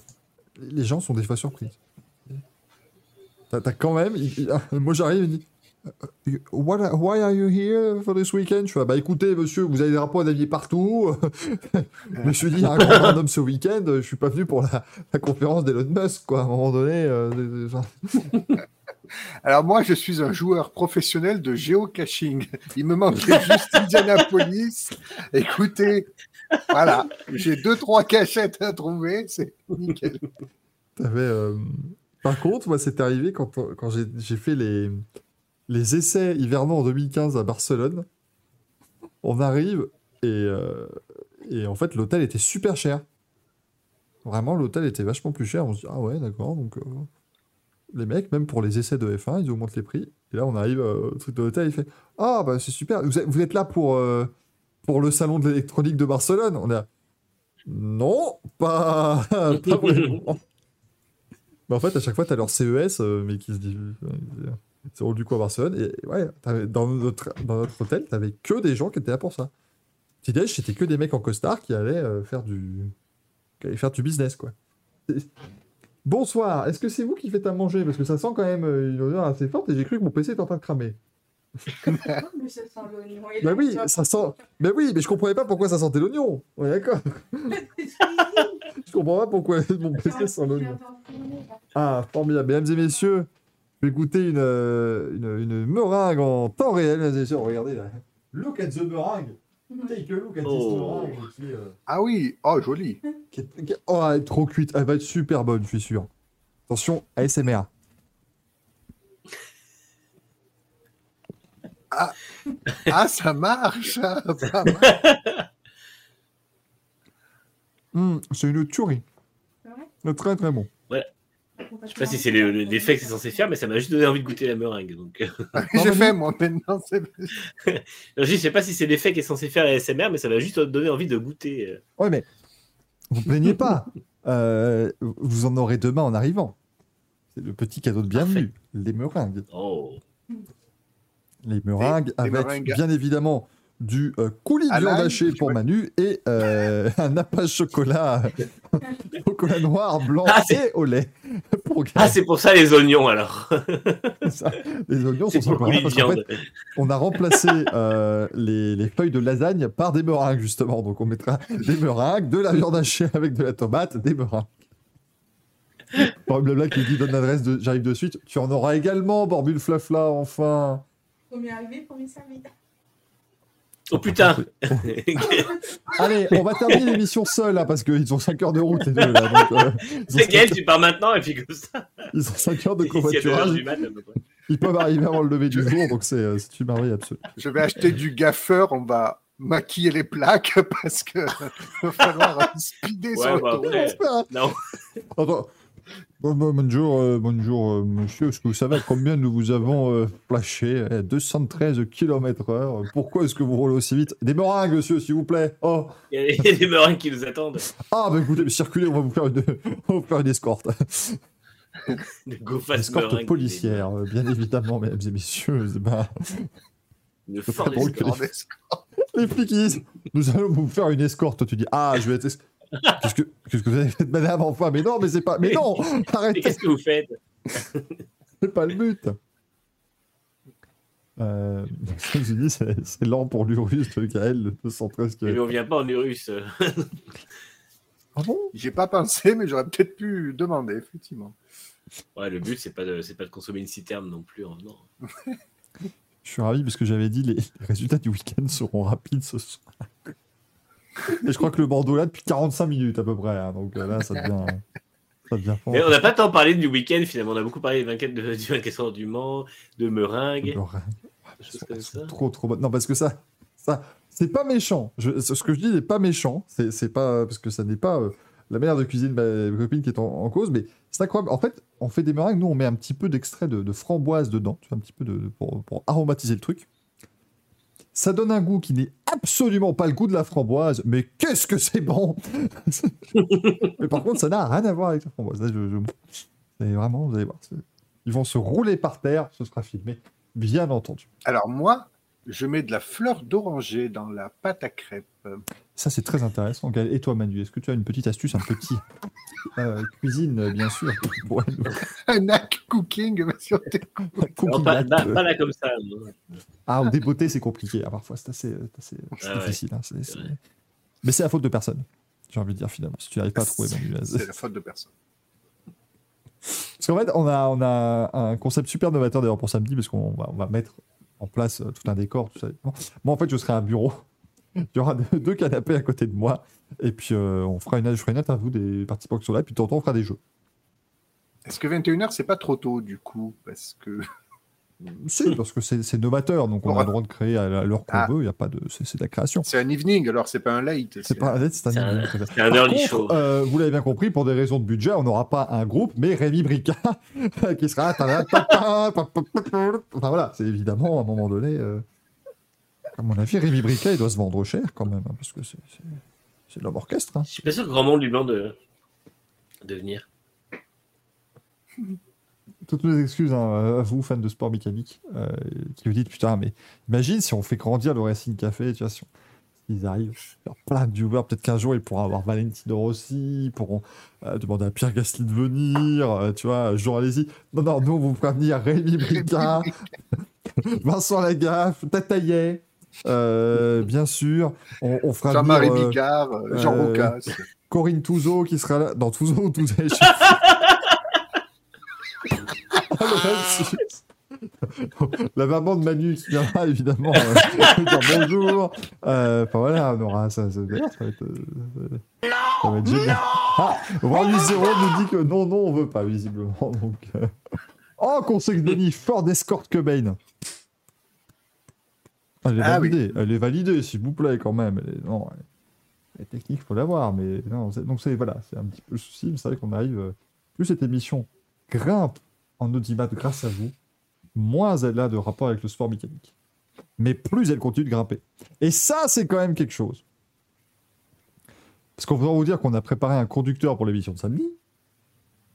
Si on le tient 15 minutes sur les 7h12 pour maturer l'émission, on sera très content. Je je veux pas faire du name dropping, mais il y aura Greg, donc euh, ça risque de, de vite compliquer la chose. Je vais vraiment mettre un chrono. Je vous jure que je vais mettre un chrono avant la première connerie. Je sais pas où on arrivera, mais à mon avis, ce sera pas très très loin. Euh, ah, mais Jean-Baptiste qui dit pour info, Rémi Brica propose des prestations qui sont modulables et adaptables à tout type d'événement. Très bon à savoir.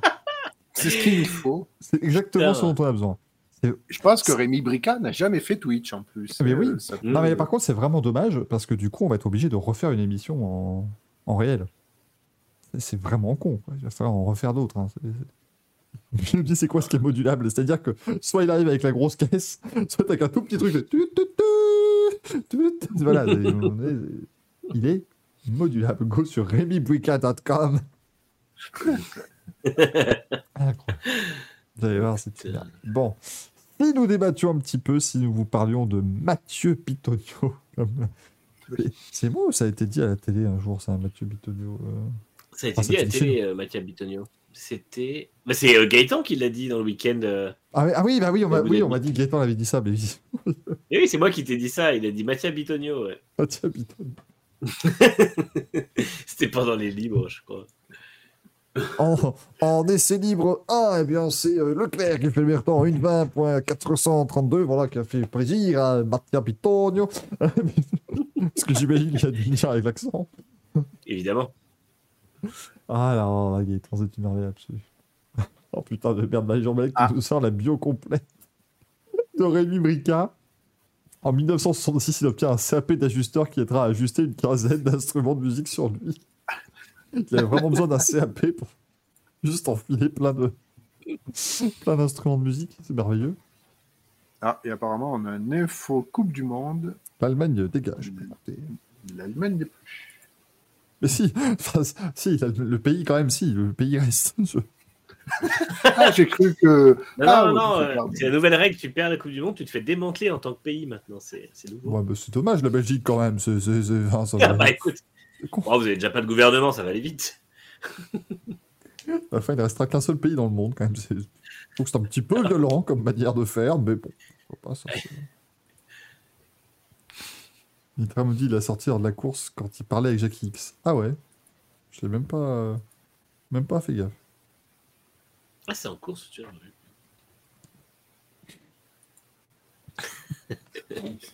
Ça, c'est pour nos amis du podcast. Je suis désolé. Il leur faut un peu d'ASMR, il faut des trucs qui sont vraiment podcast. Donc, euh, donc voilà. Tu perds Et la du Coupe du Monde, tu es racheté par le Qatar pour un euro symbolique. c'est un supermarché géant pour les Qataris. Ah, c'est bien ça comme pays, c'est sympa. Fais un disclaimer quand même quand tu fais des trucs euh, ASMR en plein milieu d'un Racing Café, parce que si les gens sont un peu trigger facilement par ça, ils vont se, Et ils vont s'endormir au volant entre deux, deux blagues foireuses.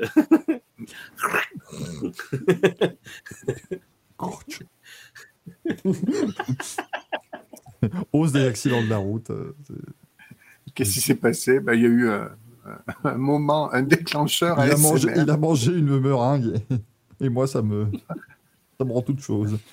Euh, Charles, parce qu'on parle podcast d'ailleurs. Et là, c'est vraiment pour vous qui nous écoutez en podcast. Je viens de vous pointer du doigt euh, à, à la caméra, mais du coup, vous l'avez pas vu parce que c'est enfin, en podcast du coup. c'est Pas, très pratique, hein. mais, euh, mais vraiment, euh, merci parce que je commence à recevoir. Là, on, vit dans un monde incroyable. C'est-à-dire que maintenant, je reçois sur euh, Twitter des gens qui m'interpellent parce qu'on est dans leur Spotify rap de l'année. C'est-à-dire que tu as des gens qui vont dire Ah, cette année, j'ai écouté Lady Gaga, machin, et le Racing Café, le plus. Et je trouve ça vraiment génial. Donc, merci beaucoup, parce que vous êtes vraiment de plus en plus nombreux à écouter nos conneries. On espère quand même que ça vous plaît. Rassurez-vous, il y aura un livre d'or à la fin de l'année où vous pourrez vous dire qu'est-ce qui a marché, qu'est-ce qui n'a pas fonctionné, qu'est-ce que vous ne pouvez plus blairer. Euh, qui vous ne pouvez plus blairer également dans l'émission, bien sûr. C'est l'occasion de pouvoir mettre en place une rotation si besoin. Euh, Une rotation. J'ai peur d'être cité un, un paquet de fois, je sais pas. Non, ça, je pense que tu n'as pas trop de, de soucis à te faire. Euh, Qu'on s'examine, est-ce que la, compagne fera des cookies d'Ingler Oh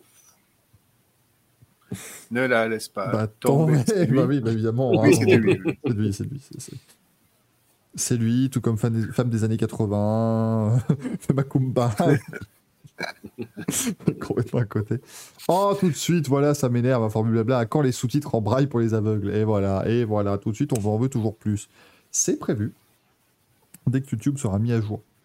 Voilà, à un moment donné, euh, YouTube ne fait pas beaucoup d'efforts pour la communauté, euh, justement, euh, euh, malvoyante, donc voilà, c'est important, bien évidemment. Simptosto, qu'est-ce qui n'a pas marché? Les blagues de Gaël, qu'est-ce qui a marché? Pas les blagues de Gaël. Ça- ça- non, mais ça peut vous aider à orienter l'émission beaucoup plus facilement, justement, ça, si on a ce genre de, de rapport très précis. Euh, donc ça, vraiment, n'hésitez pas, hein, ce, sera, euh, ce sera mis en place. James Smith, mais ceux qu'on peut pas blairer ne sont pas là. Mais seront-ils là samedi C'est la, la grande question. Va falloir nous dire. Pour du braille à Raled. Ah oui, parce qu'il faut aussi qu'on invite Raled, Mimi Mati et, euh, et Conor, McGregor. Il s'appelle Connor, hein Ah oui. Je me trompe, je me trompe, je me trompe pas. Tu veux qu'on ait, tu veux qu'on ait le, le Raded Ah bah je veux le vrai, ah, je veux le, je veux avoir le, le Tu réseau veux- en vrai. Tu veux le trio complet Uh, Connor, Connor, come here, so you put here, uh, Khaled, tu vas là, uh, Joséphine, you... et tada Ce serait génial.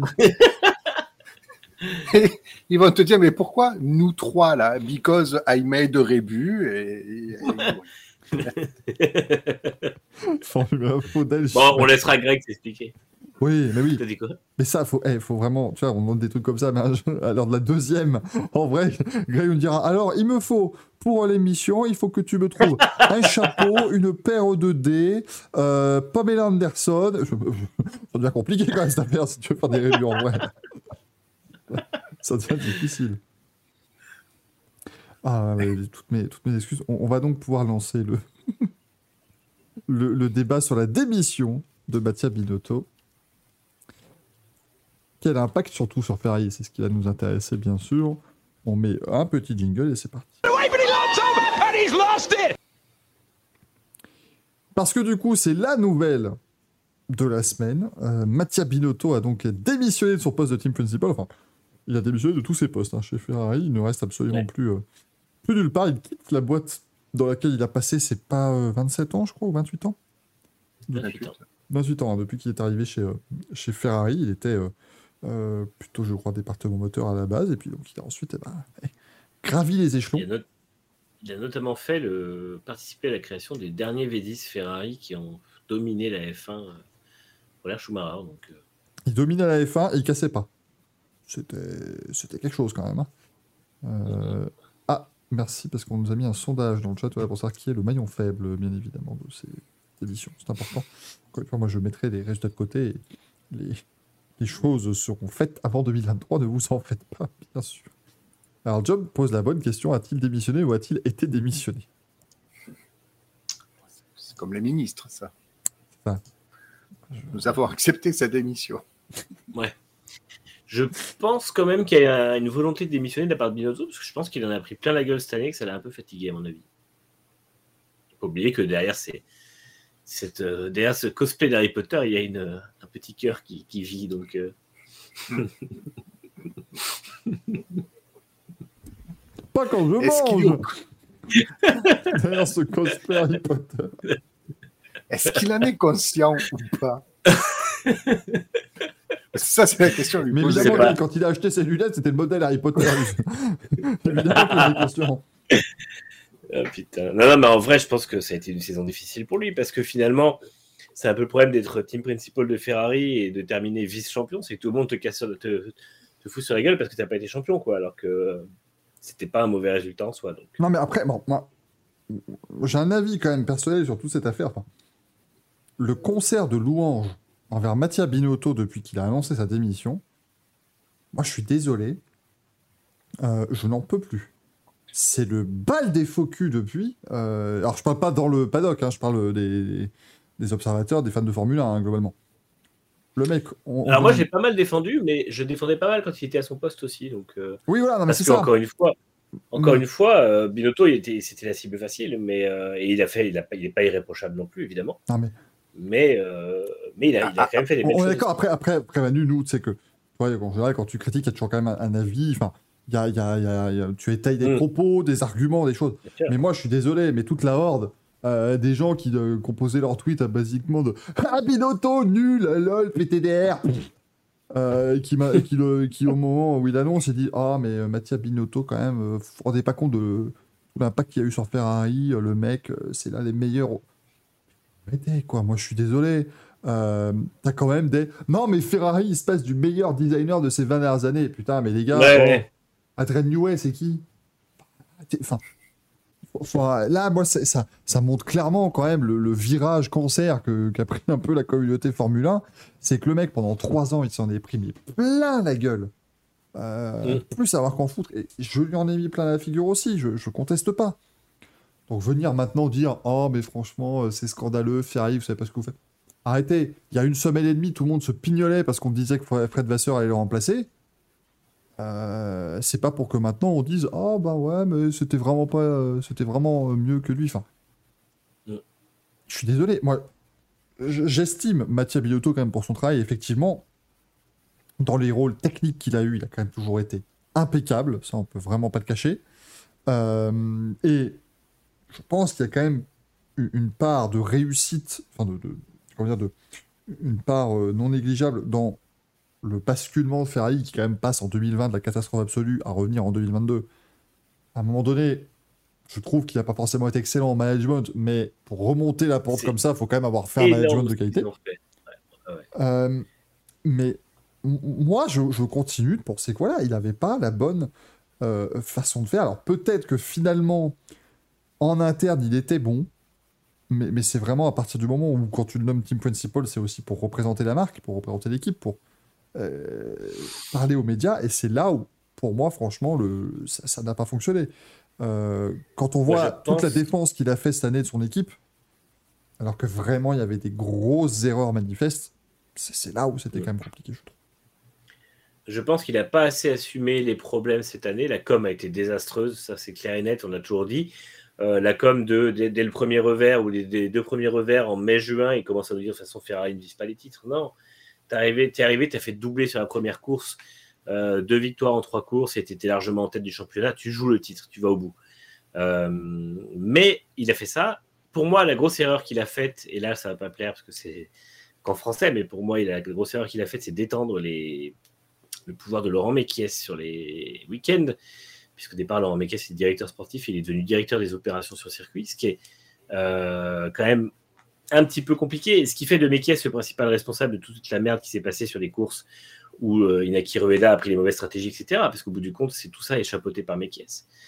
Euh, Mais qui a choisi Inaki Rueda, par exemple, tu vois, c'est... c'est- on alors Rueda était, euh, était un Rueda était, un- était de là de arrive à Bene déjà. Oui. Il est Mm. de, de 2016 Rueda parce que j'ai regardé un peu qui est arrivé quand Et Rueda était là avant, et d'ailleurs, c'est étonnant qu'il soit toujours à son poste.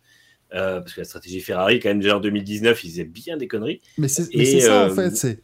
C'est, là où, effectivement, tu vois, pour moi, Binotto a sa vraie part de responsabilité parce que il n'a pas géré la partie vraiment euh, relationnelle, on va dire, presse.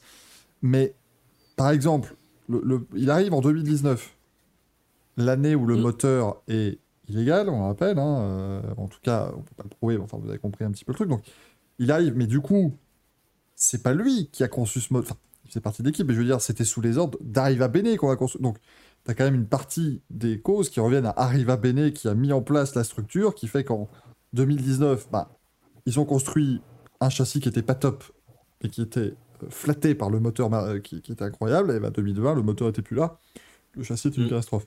Mais du coup, on a mis tout ça sur Binotto, alors que ça, ça a peut-être ses racines euh, dans la période précédente. Mais ça n'empêche que sur maintenant 4 saisons, il y a, certes remonté la pente, mais il y a vraiment eu une gestion euh, et des erreurs qui sont, qui sont, quand même graves pour un top team. Alors, après, en fait, ce qui m'énerve un peu, ce qui, ce qui m'a toujours frustré cette saison, c'est que Binotto a fait de la merde. Mais euh, quand, euh, comment dire, toute la saison, en fait, enfin, depuis le 2019 et euh, cette saison en particulier, il a, il a quand même réussi à changer beaucoup de choses dans la Scuderia. C'est-à-dire qu'on dit souvent la Scuderia est une équipe jeune, ce qui est faux en tant que structure, mais euh, il, a, remanié tous les départements en fait techniques euh, et replacé les gens à la tête de chaque département, si bien que tous les gens qui étaient responsables du fiasco 2020, qui était le châssis le plus horrible avec un moteur euh, anémique, ne sont plus à la tête, ou en tout cas ne sont plus exactement aux responsabilités qui étaient les leurs en fait avant. C'est-à-dire que en 2021 essentiellement, il a replacé tout ce beau monde et même 2020 déjà, parce qu'en fait 2020 c'était un châssis 2019 revu. Euh, et, et en fait, il a placé euh, Montecchi à la tête du département châssis. Il a placé euh, Montecchi au département aéro. Monte, Carlo. Non, et et Garnieri au département moteur. Et en fait, ce trio-là a fait un boulot incroyable. Et ça, c'est exclusivement les fruits de la gestion Binotto, parce que c'est pas des gens qui étaient, étaient, en tout cas, ils étaient là avant, mais ils n'étaient pas à ce poste-là et à ces responsabilités-là. Maintenant, c'est vrai qu'il y a la gestion du cas euh, qui pour moi n'est pas bon. Euh, n'est pas bonne du moins parce que euh, effectivement ça n'a pas l'air de fonctionner que ça. La gestion du cas euh, Inaki Rueda, qui pour moi aurait dû être sanctionné dans la saison, en cours de saison, il aurait dû dire effectivement les, les erreurs que nous faisons sur le plan stratégique ne sont pas bonnes et étant donné qu'on ne joue pas les titres, on va remanier ce qui manque. Parce qu'en fait c'est con, là ils, vont arriver avec une voiture potentiellement meilleure parce que je, dis que le, le, développement a été moins bon que Red Bull par exemple, c'est vrai, sauf que Ferrari a expliqué récemment que dès juillet, ils ont arrêté quasiment de développer la voiture de cette année pour partir sur l'évolution qui sera la base de l'an prochain. Donc euh, là-dessus, encore une fois, c'est très bien, mais du coup, quitte à partir si tôt sur la saison suivante, ils auraient dû dire, eh ben, on met en place aussi un nouveau département stratégie en recrutant des gens et surtout en sé- en séparant du Rueda. Et, euh, et comme- possiblement en remaniant aussi les ingénieurs, parce que les ingénieurs pistes des pilotes ne sont pas des flèches. Moi, vraiment, euh, alors l'ingénieur euh, Xavier Marcos, l'ingénieur de, de Leclerc, m'exaspère. Je ne sais pas comment Leclerc fait, parce que moi, je suis simple spectateur, ça me rend déjà dingue quand j'entends ces réponses. Il est perdu. Et... Ah non, mais c'est horrible. C'est affreux. Et euh, l'ingénieur de Sainz euh, pond des trucs des fois aussi. Euh, bah, heureusement que Sainz leur envoie chier. Quoi. Donc, euh, pour Mais moi, le tous truc- ces départements-là est à gérer. Mais ça, c'est encore une fois le problème. C'est que normalement, c'est des choses sur lesquelles Binotto ne devrait pas avoir à se pencher parce que justement, c'est des décisions qui incombent au directeur sportif et gestionnaire de la partie opérationnelle qui est Mekies. Et moi, pour moi, selon, selon moi, en tout cas, la, la démission de Binotto, c'est justement euh, de dire voilà, j'ai mis quelqu'un à la tête de l'équipe opérationnelle, ça n'a pas fonctionné, c'est mon échec, je pars. Et je pense que euh, je pense que c'est il se sanctionne ou il sanctionne, enfin Ferrari le sanctionne ou je sais pas comment ça se passe, mais euh, pour cette erreur-là plus que pour le reste. Après, Manu, Surtout. quand tu dis, euh, je, je reviens à toi, Gaël, après, mais quand tu parles par exemple de Binotto aurait dû lâcher Rueda pendant la saison, ce qui est, je trouve, vrai, mais comme il a déclaré que le problème n'était pas la stratégie, mais la voiture qui n'était pas assez rapide, Bien sûr. c'est compliqué en fait, parce que si pour lui la stratégie est bonne, bah, il va pas virer les stratèges. Euh, mais dans ce cas-là, on peut s'étonner Mhm. quasiment. Alors, tu vois, d'un côté, mais dans ce cas-là, tu peux dire, bah, pourquoi il a pas viré les gens qui gèrent la voiture? Puisqu'ici, ils n'ont pas, fait du bon- Ouais. ils pas fait du bon travail. Donc Parce qu'au fond de lui, il sait, au fond de lui, il sait que la voiture elle est bonne. Et, euh, et encore un une fois, c'est un en fait, quand même, le gars. Il doit, doit- Bien sûr, compte. il sait que la voiture elle est monstrueuse. Il a vu que la voiture, il l'a posée sur la piste, elle roulait tout de suite bien, à part, à part du, du marsouinage qu'elle a eu à Barcelone et qu'ils ont réglé avant Bahreïn. Euh, sinon, ça allait. Ils ont eu quelques fois pendant la saison, mais c'était pas bien violent. Et la voiture était bonne partout. Donc, pour moi, il savait très bien ce qu'il faisait. Et en fait, pour le, plus gros foirage de com, c'est la Hongrie. La Hongrie, ils font une, stratégie qui est la pire de la saison. Ils mettent des pneus durs alors qu'il y a deux équipes qui sont en train d'en chier avec les pneus durs. Personne n'aurait mis les pneus durs. Ils perdent la course comme ça. En tout cas, ils perdent au moins le podium. Et, euh, et, et Binotto, à la fin, tu dis, de toute façon, on n'avait pas assez de rythme. C'est vrai, ils n'avaient pas assez de rythme aussi, mais c'était pas du tout le problème en début de course. Donc, euh, c'est. euh, pour moi, c'est effectivement ce, moment-là qui était, euh, qui était un pivot dans sa saison et où il s'est un peu enterré dans, sa mauvaise foi, on va dire. Euh, et le problème, c'est que ça a coûté cher à Ferrari parce que du coup, il n'a pas décidé à ce moment-là de s'attaquer vraiment au problème, alors que on avait quand même la stratégie donc de la Hongrie qui était foirée, on avait la stratégie du Grand Prix de France qui était pas bonne, on avait la stratégie de Monaco qui était un désastre. Dire, c'était déjà quelque chose qu'on avait vécu plusieurs fois. Euh, en Espagne, Leclerc a une, une, panne, mais en fait, vu la stratégie de Red Bull et celle de Ferrari, c'est possible qu'il ait eu perdu aussi, qu'il ait perdu de, à ce moment-là le Grand Prix. Euh, Silverstone, effectivement, la stratégie n'est pas bonne non plus. Enfin, c'est quand même quelque chose qui revient tout le temps et ils perdent. Il ne faut pas oublier qu'en six courses, ils en perdent trois sur la fiabilité, deux sur euh, trois sur la stratégie, deux sur la fiabilité. Donc c'est énorme. Et il y, aurait- moyen de dire euh, bah, la stratégie ne va pas et il faut qu'on fasse quelque chose sur l'opérationnel. Malheureusement, il a, voulu faire confiance aux, troupes, ce qui pour moi ne- n'est pas normal, parce que encore une fois, Rueda euh, faisait déjà des gros problèmes de stratégie en 2019. Et, euh, au final, c'est lui qui saute, alors que, euh, alors qu'en tout cas, il n'aurait pas dû sauter tout seul pour moi. Mais après, effectivement, ça laisse un trou énorme dans la tête de l'organigramme, et mine de rien, euh, c'est euh, ça, ça oblige l'équipe à rebondir. Mais ça, après, j'y reviendrai après plus tard quand on, a, on parlera des conséquences sur Ferrari. C'est pas forcément une mauvaise chose non plus. Gaël, vas-y. Euh, ouais, si on peut résumer en, en- en une image la saison 2022 de Ferrari, c'est que sur le plan de la communication, euh, Binotto a été obligé de dire l'exact opposé de ce qu'il pensait en fait. Euh, C'est-à-dire que oui, effectivement, Binotto était conscient des choses, mais euh, vous l'avez dit, il est ingénieur, il sait que la voiture elle est bonne, et justement, quand tu as une voiture qui est bonne comme ça, toi, Ferrari, tu ne peux pas dire oui, on a fait des erreurs. C'est comme la FIA. La FIA ne dira pas qu'elle a fait des erreurs. Elle va tourner le truc différemment dans son sens. Et c'est exactement un petit peu ce que Binotto a fait. Alors après, effectivement, euh, il part, il démissionne quelque part. Euh, je pense qu'il a pris cette décision quand il a vu que le directoire de Ferrari ne le suivait plus lorsque les rumeurs se sont intensifiées. Parce que oui, effectivement, le premier communiqué de presse qui sort de Ferrari, euh, je pense que Binotto a dû dire bon, ça serait un petit peu sympa qu'on réagisse parce que là, la presse italienne s'enflamme.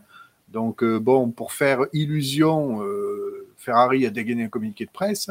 Mais bon, sauf que ça n'a pas calmé les rumeurs, elles se sont intensifiées. Derrière, eh ben, on n'a plus rien eu. Donc, euh, Binotto a bien compris que de toute façon, il était lâché euh, de la part du clan Elkan. Donc, euh, il a proposé, je pense, sa démission parce qu'il a su que lui, entre guillemets, comme tu dis Manu, effectivement, peut-être que le cas Mekies, il l'a pris pour un échec personnel, mais il s'est surtout dit que de toute façon, il ne pourrait pas faire plus chez Ferrari, voire peut-être, entre guillemets, il s'est peut-être un petit peu sacrifié pour que la Ferrari aille mieux, parce que s'il restait en place, mais que derrière on ne lui donnait pas la possibilité d'écarter les personnes qui n'étaient pas euh, bonnes et pas au bon poste, euh, eh bien, on pouvait aussi euh, aller courir à la catastrophe. Donc, je pense que Binotto était le fusible utile de Ferrari et qu'on l'a laissé effectivement démissionner ou qu'on lui a fait comprendre qu'il valait mieux qu'il démissionne.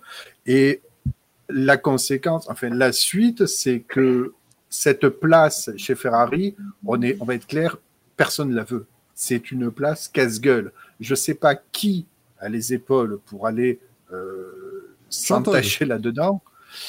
Ouais, ouais, non, mais c'est pour ceux qui ont vu le doc de Canal Plus sur Jean Todt, on comprend, on comprend comment euh, Ferrari fait venir ce petit Français que la presse italienne, bien sûr, est tombé dessus sur les deux premières années quand on n'a pas vu de victoire, parce que oui, forcément, euh, ça tombe rapidement. Donc, euh, Plus parce qu'ils en parlent pas trop dans le doc, ça, il y a eu des, critiques sur le manque de victoire, mais oublie pas que au bout de trois ans avec Schumacher, fin 98, euh, Mm. le directeur de Ferrari est à deux doigts de virer Todd, et c'est Schumacher qui le sauve en disant si vous virez Todd, je me barre avec. Mais Ouais, parce qu'on disait ben non, Schumacher est là depuis trois ans, Todd est là depuis six ans, il faut qu'il y ait un titre. Et en fait, euh, effectivement, là, c'est un, piège ce, ce poste. Ah oui, oui, c'est complètement un piège. Et puis, euh, des gens Todd, t'en trouves pas comme ça tous les matins, je suis désolé. Ah, bah, Et depuis le dernier titre de Ferrari euh, en, en 2007 pilote et 2008 écurie, euh, on a eu combien d'hommes à la tête de Ferrari? Parce que il est un petit peu là le problème aussi. C'est-à-dire qu'à un moment donné, euh, je m'amuse toujours à dire ah c'est joli cette année, euh, c'est rigolo, la Ferrari on l'a trouvée belle, euh, elle ressemblait à la 690 de- du début des années 90. Ouais, ben bonne pioche, vous avez exactement la même gestion de Ferrari que le début des années 90. Donc moi je vois pas la situation s'arranger de sitôt et surtout quand John Elkann dit ah ben il va falloir s'attendre au titre à partir de 2026 et Charles Leclerc qui reprend de voler la déclaration et qui dit euh, oui non euh, On voit que ce soit plutôt quand même. d'ici euh, 2020 d'ici 2026 ouais mais bon entre guillemets le mal est fait quoi parce que on, on sait très bien que ça va pas se, se goupiller dans le bon sens quoi Et moi, je te dis que Leclerc, il doit être en train de se demander s'il va pas se barrer fin 2024 parce que euh, si 2023 et 2024 se passent de la même façon, Leclerc en 2025, je vous dis tout de suite, il est plus chez Ferrari et je serais même Mais- pas étonné qu'il fasse, il fasse un. Si jamais 2023 se passe de la même façon, je serais même pas étonné qu'il fasse une Alonso 2005 ou une Montoya 2005, 2004, à se barrer un an avant, à signer fin 2023 pour à signer un 2025. an avant, ouais. Mais le, le, le, le, le, le coup de bluff qui n'est pas tellement un si gros coup de bluff que ça de Toto Wolff, il est là, un, pour faire mal à Ferrari, parce que forcément, quand tu sors d'une saison 2022 comme ça, avec tant de problèmes et une communication en vrac, et, finalement, ça fait mal pour Ferrari, hein, quand même, qui avait sorti la voiture. Euh, surtout qu'en face, euh, Red Bull, ils se sont pris un peu les pieds dans le tapis sur la, fiabilité. Donc, euh, Toto Wolff, il a vraiment appuyé là où ça faisait mal et il a commencé un petit peu à, à lancer, à lancer des infos. Quoi. C'est normal, c'est de bonne guerre aussi. hein, ça Il a raison. Ah oui, c'est le jeu. Imagine si Hamilton, euh, Hamilton décide de prendre sa retraite et qu'en 2025, ils alignent un duo euh, Russell-Leclerc. Enfin, c'est Ça a de la grosse gueule. hein. Ah. Mais, mais Surtout à Leclerc bien énervé les trois saisons précédentes, tu- à mon avis. Et- euh, il- Et il le pire, mal. le pire qui fait vraiment mal à Ferrari, c'est qu'on a souvent tendance à dire que la Formule 1 est cyclique et que forcément, sur les nouvelles réglementations, peut-être qu'effectivement, on a une hiérarchie qui est chamboulée. Alors oui, oui, cette année, ça a marché. C'est Red Bull. Sauf que Red Bull, ils étaient quand même super dominants sur la fin de l'ère V8, quoi. Donc on attendait quand même à ce que ce soit au moins Ferrari qui puisse revenir dans le jeu. Alors au début, oui, ça a fait euh, illusion, et puis ça s'est cassé la gueule. Et ça, ça fait très mal. Mais après, ils ont une super base. C'est très bien de commencer un, un règlement de cette façon parce que ils ont une très bonne base. Maintenant, le problème, c'est qu'avec les budgets capés et autres, euh, un autre euh, équilibrage de la, développement héros, il va falloir euh, va falloir qu'ils fassent gaffe à ce que d'autres équipes viennent pas les, chatouiller. Quoi. À commencer évidemment par Mercedes parce que Mercedes, euh, ils ont foiré une année, ils en foireront pas beaucoup plus, je pense. Et Red Bull, ils ont une base qui est phénoménale. De toute façon, ils ont New Way. Donc, même avec les, modifications aéro qui sont attendues l'an prochain, on sait très bien que New Way va pas faire un fiasco. Euh, et au final, il c'est pas exclure non plus, avec toutes les modifs apportés, que si une équipe comme Alpine ou McLaren trouve le truc, ils ne se recollent pas au peloton, de tête. Parce que Alpine, ils en sont pas si loin. Euh, McLaren un peu plus, parce que la voiture est très euh, irrégulière, mais Alpine, ils ont une voiture qui est toujours là. Donc, mais et ils étaient, faut pas oublier qu'au milieu de saison, ils étaient capables de se qualifier devant Mercedes. Donc voilà, pour moi c'est casse-gueule pour Ferrari et c'est vrai que c'est ce qu'on disait après Silverstone et après euh, des séries des courses comme ça. Ils regretteront peut-être de ne pas avoir tout misé sur 2022 à un moment ou à un autre. C'est pas dit qu'ils auraient eu la- le titre, mais euh, l'abandonner au bout de six courses, sept courses, alors qu'à la cinquième, tu avais encore 50 points d'avance. Ouais. C'est pas.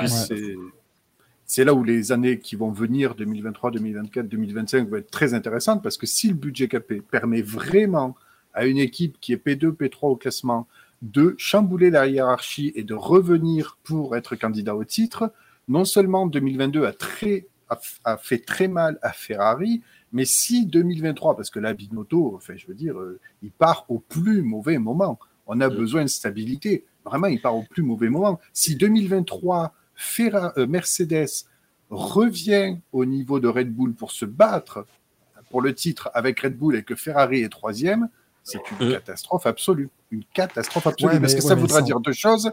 Ça voudra dire que le budget capé fonctionne et que les hiérarchies peuvent chambouler d'une année sur l'autre. Et ça voudra dire surtout que Ferrari n'a pas réussi à le faire. Ouais, mais ça veut pas. Ça après, il faut vraiment attendre 2023, je pense quand même. Puis ici, Oui, oui, à un bien sûr. moment, le- la personne qui va remplacer Binotto va venir avec tout ce que Binotto aura construit. Euh, bon, c'est pas non plus gênant. Enfin, la voiture, elle est faite, elle est quasiment prête. Euh, voilà, maintenant, c'est. Et- En gros, comme Ferrari, là où ça a pêché cette année, c'est sur l'opérationnel. Bah, le nouveau patron, la seule partie de l'équipe sur laquelle il aura la main dans un premier temps, c'est l'opérationnel. Donc, Il, faut- il faudra qu'il change. Parce Bah que oui. si on lui dit que il est le seul changement visible, si c'est juste, euh, voilà, s'il est juste la partie émergée de l'iceberg et que voilà, on a changé le team principal et c'est génial et on, on va avoir une nouvelle saison, une saison différente, ben non, c'est pas en changeant le team principal Alors, que tu vas ah, changer après- euh, la- le, le destin de Ferrari. Après, quoi. Gaël, ce sont peut-être des méthodes de travail, ce sont peut-être des méthodes de motivation, oui, ce sont... oui, oui. ça Et- peut jouer. Hein. Et on disait exactement la même chose de Mercedes en 2012. On disait l'équipe commence à fonctionner, c'est très con de virer toute la tête de l'équipe pour mettre Otto Wolff qui n'a aucune expérience à ce poste-là et qui ne sait pas gérer une équipe. En fait, c'était très bien puisque c'était justement une espèce de phase transitoire de l'équipe où ils avaient besoin, euh, l'équipe avait, avait pris sa bonne dynamique, ils avaient besoin de ce changement, un peu ce qu'ils Alpine a fait l'an dernier, euh, en disant voilà, maintenant on est sur une bonne trajectoire, il nous faut quelqu'un qui change l'opérationnel et qui revoit les politiques de fonctionnement de l'équipe au jour le jour. Ils ont amené Loda, ils ont amené Wolf, et on a vu ce que ça donnait. Euh, C'était l'assurance. euh, C'était l'assurance pour que Mer- Mercedes reste en Formule 1, hein, parce que le directoire était à deux doigts de couper euh, le, le programme. hein, donc, euh, Et, euh, mais aussi, c'était quelque chose qui était. En fait, le directeur avait raison, c'était nécessaire. Et en fait, Ferrari, par exemple, moi, je, vois, enfin, j'imagine, si, euh, si Vasseur vient, déjà, ce sera un directeur différent, avec des méthodes différentes, ça va peut-être changer la com chez Ferrari, parce que lui, il parlera pas du tout de la même façon que Binotto. C'est pas exclure qu'il ramène pas aussi une ou deux personnes dans ses bagages. C'est pas dit, par exemple, que Russ ne fasse pas la- le, trajet pour euh, remplacer Rueda. C'est pas dit que Chevy Pu- Pujolar, qui est le responsable de l'ingénierie en piste, ne fasse pas le trajet pour prendre le place de Mekies ou des, des du superviseur, je ne sais plus son nom, des, ingénieurs de, de, de Sainz et Leclerc. Et en fait, c'est des gens qui ont déjà bossé ensemble, qui se connaissent et tout ça, qui connaissent Leclerc. Leclerc était très content de bosser. Leclerc a une, relation avec Vasseur qui est incroyable. Il a une relation avec Rose Buscom qui est incroyable. Euh, et en fait, euh, c'est des gens qui connaissent très bien comment fonctionne Leclerc et qui savent très bien euh, faire fonctionner une équipe. Et peut-être que c'est des gens euh, dont en fait Ferrari aurait besoin pour bah, dire voilà maintenant on a une bonne base de développement, on va changer la, la manière de, de- d'exploiter cette base là en fait. Et euh, moi je pense dans ce cas-là, oui. que les conditions sont pas mauvaises et que c'est peut-être le moment effectivement pour dire voilà on change quelque chose et euh, ben, ça, ça peut déboucher sur quelque chose de bien. Après, euh, après ça fera pas de miracle et tout, mais Ferrari est quand même dans une bonne posture technique parce que le châssis est bon, l'aéro est bon et n'évoluera pas. Et le moteur, ils sont en train d'en développer un, mais on a vu que le, le- le département moteur dé- développé, enfin, dirigé par Garnieri est excellent. Le moteur de cette année euh, est très très bon chez Ferrari. Donc, euh, euh, pour moi, c'est possible que, ça fonctionne très bien. Mais après, il faut, il faut, il faut réussir en fait à, insuffler un vent nouveau qui serait de dire voilà, on arrête cette com un peu tiède, on arrête de, de ne pas avoir les ambitions de la Scuderia Ferrari et on, on se décide à avoir des ambitions, quitte au moment où ça foire à dire on a foiré en fait. Et ça, je pense que pour ce genre de politique, un Vasseur serait idéal parce que lui, quand ça marche pas, il est capable de dire ça ne marche pas parce qu'on a fait telle merde, telle connerie. Et, euh, voilà, et comme c'est Vasseur, on sait très bien qu'il n'y aura aucun détour de prix, que ce soit en interne ou face aux médias. Et ça, c'est hyper important parce que Binotto a passé son année à prendre des détours pour pas dire la vérité. Donc euh, là-dessus, je pense que ce serait, euh, une bonne chose sur Vasseur, mais maintenant, c'est toujours pareil, c'est que le succès ne sera pas garanti. La presse italienne sera affreuse, les tifosi seront affreux, parce qu'il ne faut pas oublier que ce ne sera plus un Italien ou euh, quelqu'un, en tout cas avec une moitié de nationalité italienne à la tête de, de, la Ferrari. Et euh, ils, ont, ils attendent le titre maintenant, ça quand même depuis 15 ans. Euh, donc forcément, ça commence à faire long. Quoi. Moi, je, je, je, pense quand même que c'est. c'est- Le, le parallèle avec Mercedes est très bon. Et à mon avis, voilà, c'est le, c'est le côté. Euh, Binotto, encore une fois, très bon ingénieur. Maintenant, pour chapeauter tout le programme, c'était pas forcément la bonne personne.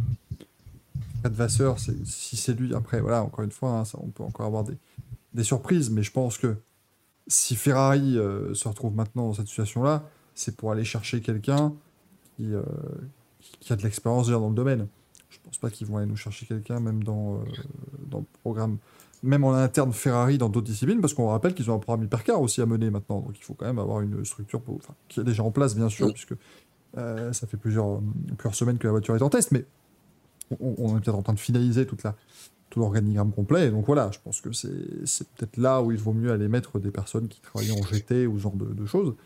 Euh, mais ici, dans le paddock actuel, à, à part Fred Vasseur, je vois pas euh, qui pourrait qui pourrait mieux gérer euh, Ferrari parce que si tu prends par exemple Christian Horner, lui, je pense que c'est juste que Red Bull il a comme un gant.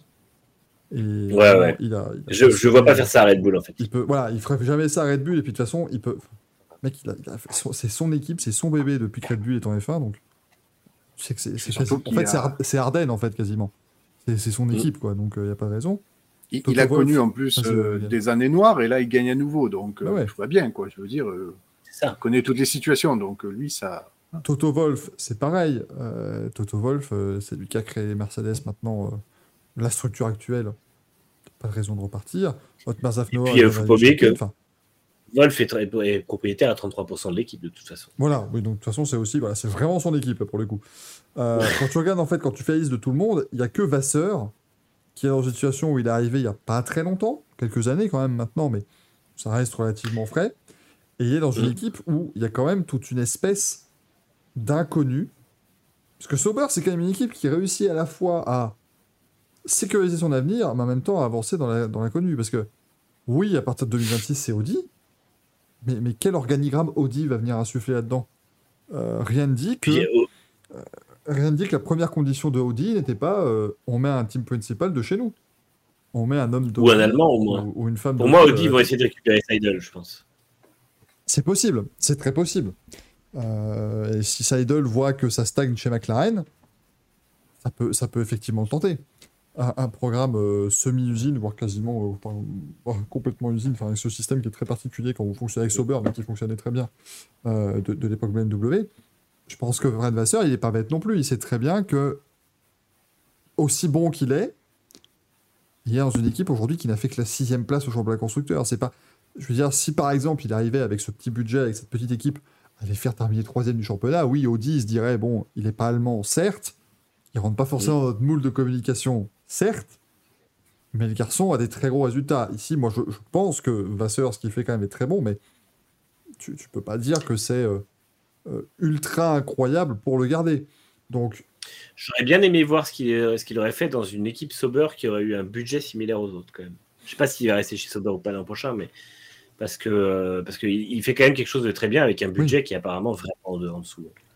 Et pour moi, c'est au moins c'est au moins du 15%. Enfin, de, de, de ce que tu de ce qu'il dit, comme, comme tu l'entends et tout, tu penses que c'est au moins du 10% de moins, 10-15% de moins que les autres, je pense. c'est c'est ce que, Après c'est ce que je veux dire, c'est on sait, nous, que ce qu'il fait est vraiment du très bon travail, et c'est pas pour rien que Ferrari voudrait, euh, euh, voudrait le débaucher, mais quand t'es... euh, tu vois, en fait, comme Audi arrive actuellement, ils sont en phase vraiment, eux, par contre, de recruter le personnel, de créer leur, euh, leur entité. Ils n'ont pas forcément la même vision. Donc, euh, pour moi, ça, voilà, ça, ça peut être euh, un peu plus... euh, c'est c'est ce qui me fait dire que là, pour Vasseur, c'est le moment... C'est le moment idéal, parce que... c'est- Pourquoi elle est encore oui, Vas-y, Yann. Non, mais ce que je voulais dire vite fait, c'est qu'il a tout maximisé avec le budget dont il dépendait chez Sauber, mais qu'en même temps, Sauber arrive un petit peu au plafond de verre aussi. On voit pas, même si euh, l'an prochain ils seront au budget capé, on les voit pas faire un bond vers la quatrième place, euh, voire même la cinquième, ça va être compliqué. Sixième, c'est c'est certainement leur place. Après, euh, en soi... euh, On sait pas. Hein. ah, en fait, Avec BM, il l'avait fait. hein. le- le il faudrait qu'une autre écurie se casse la gueule. Quoi. Si, Bah si non, McLaren fait pire, oui, d'accord, Ouais, avancent. non, en fait, Gaël, sinon- le truc, c'est que, regarde, euh, sur, toutes les, allez, sur les 20 dernières années de la F1, par exemple, on, on peut dire que le facteur limitant, le plafond de verre, c'est le budget. Racing Points qu'ils ont fait, euh, Force India, je prends euh, toute l'équipe euh, Jordan, enfin voilà, hein, c'est vraiment toute cette équipe-là, ce qu'ils ont réussi à faire à chaque fois avec des budgets minuscules était formidable. Mais tu te dis, jamais ils auraient pu faire mieux, parce que à un moment donné, il fallait mettre 20 millions de plus, 30 millions de plus pour pouvoir voilà, débloquer un step supérieur. Mais comme ici, tout le monde a exactement le même budget, la clé maintenant, elle se situe simplement dans comment tu utilises cette enveloppe. Comment Mm. tu alloues les ressources. Comment tu... C'est, beaucoup plus, et c'est, ce qui va peut-être modifier le, le- le paysage dans les années à venir. Ça va être un, un- c'est beaucoup plus un, un métier de gestionnaire maintenant, Team Principle. Euh, donc ça va être quelque chose où... oh putain, qu'on sait que Danny, elle est affreuse, cette, euh, cette vanne. Mais ça va être... Voilà, j'ai... Donc c'est 135 millions l'an prochain? Euh, suis perdu. moi. 140 Non, 135. Euh, Je sais plus du tout. 135. 135 plus le chipotage pour les courses sprint, euh, Plus l'inflation. Oui, oui, plus l'inflation. Donc j'ai 250 millions. Euh, L'inflation, elle est violente hein, quand même, on rendez pas compte. hein. Mais, mais tu vois, c'est. Tu mets. euh, tu- tu- J'ai mis 135 millions, je dois en allouer tant. Enfin, ça, ça va être comme ça. Et ça va être la manière de. Comment optimiser l'aérodynamique avec tel truc et ainsi de suite. Donc c'est vraiment une manière de faire comme ça. Donc je pense que. Aujourd'hui, techniquement, tu n'as plus de plafond de verre. Parce que. Sauber. Enfin Th- théoriquement, qu'est-ce qui les empêcherait réellement Ah. d'être champions Ouais. du monde? Après, ils, ils ont ben, moi, je voyais plus sur l'expérience, les ingénieurs, voilà, c'est ça. en place, mais, tu peux, ça peut se recruter, tu vois. C'est encore un truc où tu peux. Oui, oui, oui. euh, Encore que je sais pas si. euh, Enfin, j'avais toujours un petit doute sur la, la structure suisse parce que je sais pas quelle est la différence de salaire entre un ingénieur suisse et un ingénieur payé en Grande-Bretagne. Je sais pas s'il y a réellement un gros step entre les deux, mais je sais pas si c'est euh, de nature à handicaper un petit peu l'écurie. Ça, je sais pas du tout. J'avoue que je. c'est pas, je ne sais pas. Mais, mais effectivement. Pour le coup, ont- euh, quand je dis, je suis pas en train de vous dire, restons calmes, je suis pas en train de vous dire, euh, Sauber va être championne du monde dans les années à venir, c'est pas du tout ce que je dis, mais aujourd'hui, eux, ils ont des installations, Inwheel a toujours été quand même montré en exemple dans les usines, même si ça fait maintenant, elle aura besoin, à mon Ouais. avis, d'un petit coup de, de rafraîchissement. Audi vient au bon moment pour ça et pour justement insuffler un truc nouveau, mais la soufflerie à Inwheel reste excellente euh, et les installations sont vraiment de bon niveau. Euh, maintenant, il faut. En fait, c'est tout con. En gros, fut une époque où être team principal en F1, c'était aller démarcher les sponsors. C'était, tu devais d'abord te constituer le plus gros budget possible pour pouvoir, euh, voilà, recruter machin.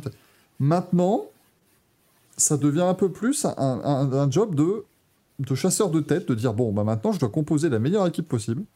C'est moi, je, je, je, je me dis juste que le team principal, maintenant, c'est un peu plus comme un sélectionneur de foot.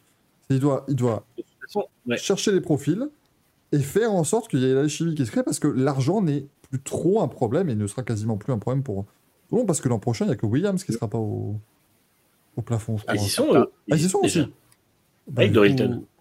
Bah, du coup, bon, Alpha Tout le monde y Tauri, eux, sera. en même temps, ils ont rien à enfin, ils mettent pas un copec, donc euh, ils ont. Oui, mais obligés AlphaTauri, faire la ils, ils, y publicité. sont, ils, y sont, euh, ils sont quasiment au budget où ils y sont. Tout le monde y sera, puisque euh, As aura un monogramme pour ça. Donc, euh, Donc à partir du moment justement où tout le monde aura le même argent, euh, tu- tu Et en fait, en fait la, la F1 change euh, drastiquement. euh, on ne se rend pas encore trop compte, parce que tout le monde dit oui, le plafond budgétaire, ça marche pas. Attendez quelques années, parce que entre le plafond budgétaire et les handicaps aéros, euh, en fait, le peloton va continuer à se resserrer. Et on arrivera à un moment où on n'aura plus réellement de top team. euh, on n'aura plus réellement de. Il y aura presque comme ces effets un peu en, sport américain avec les drafts où finalement ça évolue, ça fait évoluer les équipes et tout ça. Là, ce sera en fait le, développement aéro qui fera évoluer les équipes et ça se jouera justement effectivement aux pilotes et au, casting technique et euh, de management parce qu'en fait euh, le peloton est déjà très serré mais ça ne va faire que s'augmenter que réduire en tout cas les écarts et le truc c'est qu'on aura bah, plein de constructeurs on aura 5 ou 6 constructeurs qui seront en F1 et certains malheureusement devront se contenter une année de la cinquième place mais ça bougera l'année suivante et etc etc et en fait on aura possiblement pas forcément beaucoup d'équipes qui joueront le titre, mais on pourrait avoir 5-6 équipes qui jouent des victoires régulièrement dans la saison parce que les voitures seront développées d'une façon qui fait que bah, y aura des hiérarchies qui seront euh, très évolutives puisque selon le développement des voitures et si tout le monde se tient en une seconde et demie ou une seconde trois, tu auras forcément un plateau qui sera très différent dans sa hiérarchie entre Spa, Monza ou euh, Monaco. Parce que du coup, il y aura des équipes qui sont des, très, très différentes, enfin des voitures qui sont très différentes. Et donc, certaines équipes, et là, on, on en vient justement aux équipes qui aujourd'hui sont des outsiders qui de temps en temps jouent un top 5.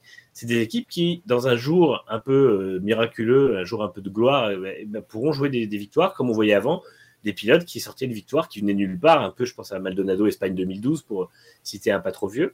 Et, euh, en fait, c'est bah, c'est- comme ça que ça se jouera, parce qu'il n'y aura plus réellement l'objectif du, budget cap et euh, du, euh, du règlement aéro au niveau des handicaps, c'est justement de ne plus avoir de top team et de ne plus avoir de fond de grille. On aura vraiment une grille qui sera évolutive et qui sera hyper serrée. Donc ces équipes-là, en recrutant des bons ingénieurs et des bonnes personnes pour les manager, bah, pourront justement jouer des victoires avec ça. Et Audi ne viendra certainement pas pour jouer de la figuration. Audi vient pour gagner et pourrait largement, dans, je sais pas moi, 7-8 ans, aux alentours de 2030 ou même un peu avant, jouer le titre mondial en tant que Sauber, en fait, enfin, en tant qu'équipe Sauber Ouais. qui a une wheel. C'est ça, et, et je pense, là où peut-être l'argent peut encore faire la différence, et après vous me dites si je me trompe, si je, je dis des grosses conneries, bien sûr, mais euh, imaginons donc voilà, par exemple, voilà, Red Bull au budget plafond, c'est pas la même chose que Sauber au budget plafond. Gros Sauber au budget plafond, quand ils ont dépensé leur budget plafond, dans les caisses, il restera pas grand-chose. Il restera- Alors que Red Bull, dans les caisses, il leur restera euh, 3 milliards et demi, puisque de toute façon, euh, ils ont des, Des plateaux repas. hallucinants. Et voilà, il en restera des, des- des kilos de bouffe, à ne plus savoir qu'en foot, le secours populaire sera ravi. Mais le truc, c'est que là, à mon avis, du coup, ça peut créer pour les années à venir un, un- domaine sur lequel ils devraient se pencher. Par exemple, Red Bull, l'argent qu'ils ont en trop, ça peut être très intéressant de l'utiliser pour de la formation. En fait, parce que c'est ce là où ça va se jouer les prochaines années de la F1. Parce qu'aujourd'hui, on a Adrian Newey, on a toutes ces personnes-là, mais ça va être de réussir à voir dans les autres catégories qui sont les bons, qui pourraient venir euh, être ingénieur de course, ingénieur de performance, euh, ingénieur piste, enfin, tous ces métiers-là. Parce que c'est là-dedans que ça va se jouer. Parce que si à un moment donné, tu donnes à tout le monde la même enveloppe, et qu'honnêtement, les, les installations vont pas. Il y a aussi une convergence au niveau des installations. Quand tu as la nouvelle usine euh, Aston Martin, quand tu as ce que McLaren veut préparer, As, à mon avis, vont aussi commencer à avoir euh, euh, des choses avec notamment les, les bureaux à Maranello, tout ça. Donc, as aussi. En fait, quand tout est en train de converger, ça va uniquement se jouer aux hommes et aux femmes qui, un, pilotent les voitures, deux, les conçoivent, trois, les exploitent en piste, et ainsi de suite. C'est déjà un peu le cas de cette année. Regarde, euh, Red Bull a fait énormément d'évolutions, mais parce que Adrian Newey est aussi capable de pondre des évolutions sur un concept déjà très avancé. Et je suis, moi, je suis convaincu que si, Red- si on n'apprend pas l'an prochain que Red Bull a éclaté de son budget, c'est parce que euh, Newey aura été capable de faire des évolutions qui eh, fonctionnaient très rapidement en soufflerie euh, et en fait partaient très vite à la prod. Et je pense pas que Red Bull ait produit énormément, hormis leur, leur châssis très léger qu'ils n'ont pas voulu euh, utiliser, je ne pense qu'ils utiliseront sûrement l'an prochain. Je ne pense pas que Red, Bull ait produit énormément de pièces qui ont fini euh, à la poubelle en fait, parce que ils ont Adrian Newey et que quand tu as des gens comme ça à ta tête, euh, à la tête du département technique et de la conception de la voiture, tu peux aller très loin sans euh, sans avoir besoin de, de mettre en place les mêmes outils que d'autres équipes qui n'auront pas quelqu'un d'aussi génial à leur tête et qui auront l'obligation de tester des choses. Bah, tu vois, je pense à Ferrari qui produisait des, des fausses pièces aéro pour coller sur la voiture pour voir si, euh, justement, en changeant la forme du, du diffuseur, ça pourrait fonctionner, etc. Et euh, ça, Red Bull l'a jamais fait parce qu'ils n'en ont pas besoin, je pense. Donc moi, je pense, ouais, effectivement, ça va se jouer ouais, sur euh, voilà, tous les détails, l'organisationnel, essayer de trouver les nouveaux, les petites pépites. Je pense, je pense qu'on on va assister à un boom dans quelques années, vraiment de, la- de la formation, du recrutement, du, du, du scouting quasiment, hein, comme on le trouve dans le, dans, dans le sport, où Mm. voilà, tu auras des, t'auras des personnes qui seront chargées d'aller voir un peu euh, ce qui se fait, comment, voilà, comment ça travaille, de, prendre des contacts, voir un peu voilà, comment... euh, parce qu'aujourd'hui, rien ne dit que... euh, euh, en F2, en F3, tu as peut-être des gens qui sont aussi très, euh, très bons dans l'optimisation et dans la gestion de la voiture sur, sur le week-end de course. On peut les faire venir en, en, en F1. Et là, c'est là où tu peux dépenser cet argent qui n'est pas de l'argent du budget capé, du coup, parce que ça rentre pas dans euh, l'organisation de la vie de l'équipe immédiate. Euh, là, ça peut être peut-être l'avantage pour certaines grosses équipes. Euh, De toute façon, on dit quelle regarde- horreur, les, les plus riches ne vont plus gagner, mais ça ne peut pas durer un truc pareil. pour, pour- pour prendre un truc euh, que tu connais plus que, plus que tout le monde, Michael, l'IndyCar, c'est pareil. C'est, tout le monde a les mêmes moteurs ou presque et les mêmes châssis. Et pourtant, Penske et Ganassi écrasent le championnat toutes les années. Pourquoi? Parce qu'ils ont les meilleures personnes. Ils ont les meilleures personnes pour préparer l'exploitation d'une voiture, pour régler une voiture, pour décider des stratégies, pour, euh, tu vois, enfin, je veux dire, c'est, euh, c'est comme ça qu'ils le font. Encore une fois, les, masterclass stratégiques de Penske et Ganassi, tu les vois pas ailleurs. Euh, les, les réglages des voitures et tout ça, tu les vois pas ailleurs non plus. Donc, au bout d'un moment, c'est, c'est- et pourtant, c'est une formule qui est quasi monotype. Hmm. Et tu commences à avoir cette convergence aussi des budgets là-bas. Oui. Depuis que McLaren met pas mal de pognon. Enfin voilà. c'est- Par exemple, une équipe comme Delcoin, oui, ils arriveront toujours à avoir plus de mal parce que ben, eux ne peuvent pas faire autant de tests que, euh, que Penske. Euh, parce que, par exemple, à IndyCar, tu n'as pas, le droit euh, pas le droit de faire beaucoup de tests en piste, mais tu peux utiliser une plateforme, euh, c'est un rocker, je crois que ça s'appelle, ou c'est une plateforme en fait qui va te simuler des postes, ce genre de choses. Et je crois que c'est quand on avait reçu, enfin, quand on avait fait l'interview de Sébastien Bourdet, euh, où il avait dit Ouais, bah, vous savez, des équipes, euh, Penske, ils sont toutes les semaines dans ce truc-là. Bah, nous, on y allait une fois dans l'année parce qu'on pouvait se le payer qu'une fois dans l'année. Quoi. Et c'est ce genre de... Donc, c'est là où tu vois l'impact qu'a l'argent, euh, Mm. immédiatement. Mais en F1, où tout le monde aura le même budget, bah, ça va être la manière de, de bien gérer. Après, euh, c'est- comme on l'a évoqué dans le Grand Prix, ça va être un tout. Parce que si tu rognes sur le catering, sur le bien-être, sur le- les dépenses de soins, bah, tu pourras le réinjecter un peu plus en performance. Mais tes éléments humains vont être moins bons, moins performants eux-mêmes. Et du coup, alors tu peux dire, bah, je vais du coup remettre un peu plus d'enveloppe pour eux, mais du coup, tu vas rogner sur la performance intrinsèque de la voiture. Donc, C'est un grand jeu de gestion, en fait, en temps réel. Euh, C'est trop bien. Ouais, c'est ça. Et justement, avec, avec cette, euh, cette convergence technique et, et budgétaire, justement, la gestion de l'humain et le soin apporté au bien-être du personnel sera essentiel, je pense. Ça va Et ça, ça inclura la gestion humaine de la part des directeurs, d'ailleurs. Et du coup, quel impact cette démission de, Mattia Binotto sur Ferrari Selon vous, est-ce que ça peut, comme Ah. certains le disent, euh, détruire la Scuderia, machin parce que... Moi, moi je, je, je reviens à ce que je disais tout à l'heure. C'est pour moi, c'est très bien parce que justement, ça peut insuffler un changement d'air et, euh, et cette, ce passage dans la, dans la phase, euh, dans la phase de, de, prof, de, de, prof- pour profiter en tout cas de ce qui a été construit par Binotto. ouais. Donc pour moi, c'est plutôt positif, même si euh, ça résoudra pas tout et euh, il va falloir bien faire le casting derrière. On en revient toujours à ça. Mais pour moi, ça peut être une bonne, une bonne opportunité pour Ferrari. Gaël Ouais, je pense que la démission de Binotto, il est réaliste, je pense. Effectivement, s'il a posé cette démission, c'est c'est qu'il savait que de toute façon, c'était une impasse. Euh, on a beau vouloir travailler en Formule 1, enfin, quand je dis on, c'est les personnes du Sérail hein, qui y sont déjà, ils ont déjà, ils, ils veulent bien continuer à bosser en F1, mais ils en restent pas moins et professionnels et réalistes. Et quand tu sais que tu vas au casse-pipe, euh, tu t'es payé déjà une année de shitstorm, t'as pas envie d'y retourner, quoi. La motivation n'est pas là, et tu sais très bien que avec les outils que tu disposes, enfin quand je dis les outils, l'organigramme, les personnes, etc. Si tu sais que tu ne vas pas pouvoir bouger grand chose, euh, tu vas pas pouvoir euh, répéter une deuxième fois ce que tu as dit une première et qui n'a convaincu personne. Donc oui, Binotto s'en va, et ça va, euh, ne, ça ne sera que mieux pour Ferrari. Après, effectivement, il faut que le casting soit bon parce que euh, c'est pas n'importe qui qui peut endosser le costume. Euh, et comme tu disais Manu tout à l'heure, effectivement, si Vasseur vient, mais avec euh, deux, trois bons ingénieurs avec lui ou personne au, au bon poste, oui, ça peut le faire.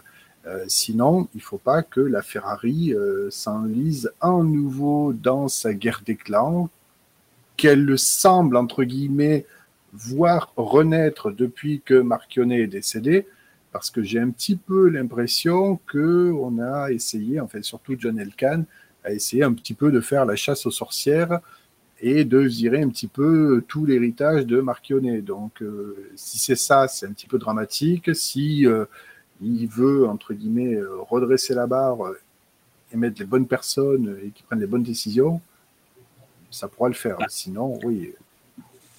Après, cette guerre des clans, elle a surtout eu lieu au début, après le décès de Marchionnet, quand justement Arriva Bene a été viré parce que Binotto a dit c'est lui ou moi. Là, je Ouais, pense que depuis- même, il il y a- il y a eu la même guerre des clans quand il a fallu sélectionner Leclerc aussi. Euh, ils ont gardé Leclerc et viré Raikkonen parce que Leclerc était le choix de Marchionnet. Donc ils ont dit on va au moins respecter euh, la mémoire de Marchionnet. Voilà. Mais sinon, il y avait aussi euh, un gros problème là-dessus, quoi, parce que de l'autre clan d'en face, c'était de dire ouais, ben on a quand même deux champions du monde, on va les garder. Puis Vettel veut continuer à bosser avec Raikkonen, donc on va aller dans ce sens-là. Et puis l'autre, c'était de dire ah ben non, c'est Leclerc, et puis voilà. Donc euh, bon, c'est pas tout simple. C'était une décision inspirée de, de Marchionnet parce que le Raikkonen de Oui. 2018, 17, 18, euh, 40 millions par an, c'était pas Ouais. rentable. Alors qu'il était pas trop mauvais, mais pas autant. Non, il était pas mauvais. Il a, il a fait des belles perfs, mais Ouais, c'était très 40 irrégulier. millions, voilà, c'est ça, c'était quand même très. 40 très- millions. Hein. Et puis, c'est toujours pareil. Quand tu, quand tu as Raikkonen et Vettel, je suis désolé, il y en a forcément un des deux qu'il faut mettre en avant. Euh, Là, on était dans le Nini. Euh, Nini, ça marche pas en Formule 1, il faut Ah non, ah, moi je suis pas d'accord. Non, pour moi, Pour tu moi, peux avoir justement une espèce de, de tête de gondole qui est tes deux pilotes et que tu mets en avant par l'équipe. Et, et moi je pense sincèrement que Ferrari mettait en avant Vettel, mais en même Alors. temps, ça avait. En fait, Ça marche quand tu domines. Quand tu t'appelais Mercedes de 2016, euh, voilà. non, pour moi, mais pour moi, Gaël, je pense sincèrement que de 2016, enfin 2015 à 2018, Vettel est le numéro 1 de l'équipe. C'est clair, Oui. net, assumé par la par force des tous, choses. et surtout euh, accepté par Vettel évidemment, mais accepté par Raikkonen. Pour moi, ça ne lui posait pas tant de problèmes. En fait, je pense que. je Tu pense- fais éclater la moitié du temps, de toute façon. C'est ça. donc, euh, Je- ça, ça peut pas lui poser de problème d'être le numéro 2 de Vettel. En fait, quand on voit, par exemple, parce qu'on va me sortir euh, Monaco 2018, hein, je crois que c'est euh, cette course-là où il. C'est l'année 2017. euh, juste entre les deux années, Ricardo. et, et- ah oui, oui. Mais du coup, mais, mais évidemment, oui, à ce moment-là, il est en colère. Mais en gros, je pense qu'il est. Lui, le truc, c'était de dire Ok, moi, je veux bien être son numéro 2, mais tant que tout est fait à chaque fois dans les, dans les règles de l'art et que et qu'on a quand même tous les mêmes chances. Si c'est je suis son numéro 2 et on va me saboter entre guillemets, même si, euh, si on regarde de plus près la course, Vettel fait un sacré relais euh, euh, pour aller chercher la, la gagne. Mais voilà, si tu as cette sensation d'avoir été saboté par ton équipe, là je peux comprendre que tu te dis les règles sont pas, sont pas claires, sont pas nettes. Et, et voilà, mais Raikkonen, ça ne le gênait pas. La, la vraie situation problématique chez Ferrari, c'est 2019, où là, Gaël, il y a un nini. Arrive à Mm. Bene, pour moi, a toujours été clair, c'est Vettel numéro 1. Binotto arrive, Leclerc arrive, le Mais- premier truc que Binotto dit, c'est on n'a pas de numéro 1, pas de numéro 2. Alors, alors ça, c'est un peu faux parce que début 2019, Tu vois, Justement, on dit- non mais début, ça n'a pas duré longtemps, mais début 2019, Binotto dit Vettel est numéro 1 puisqu'il a l'expérience.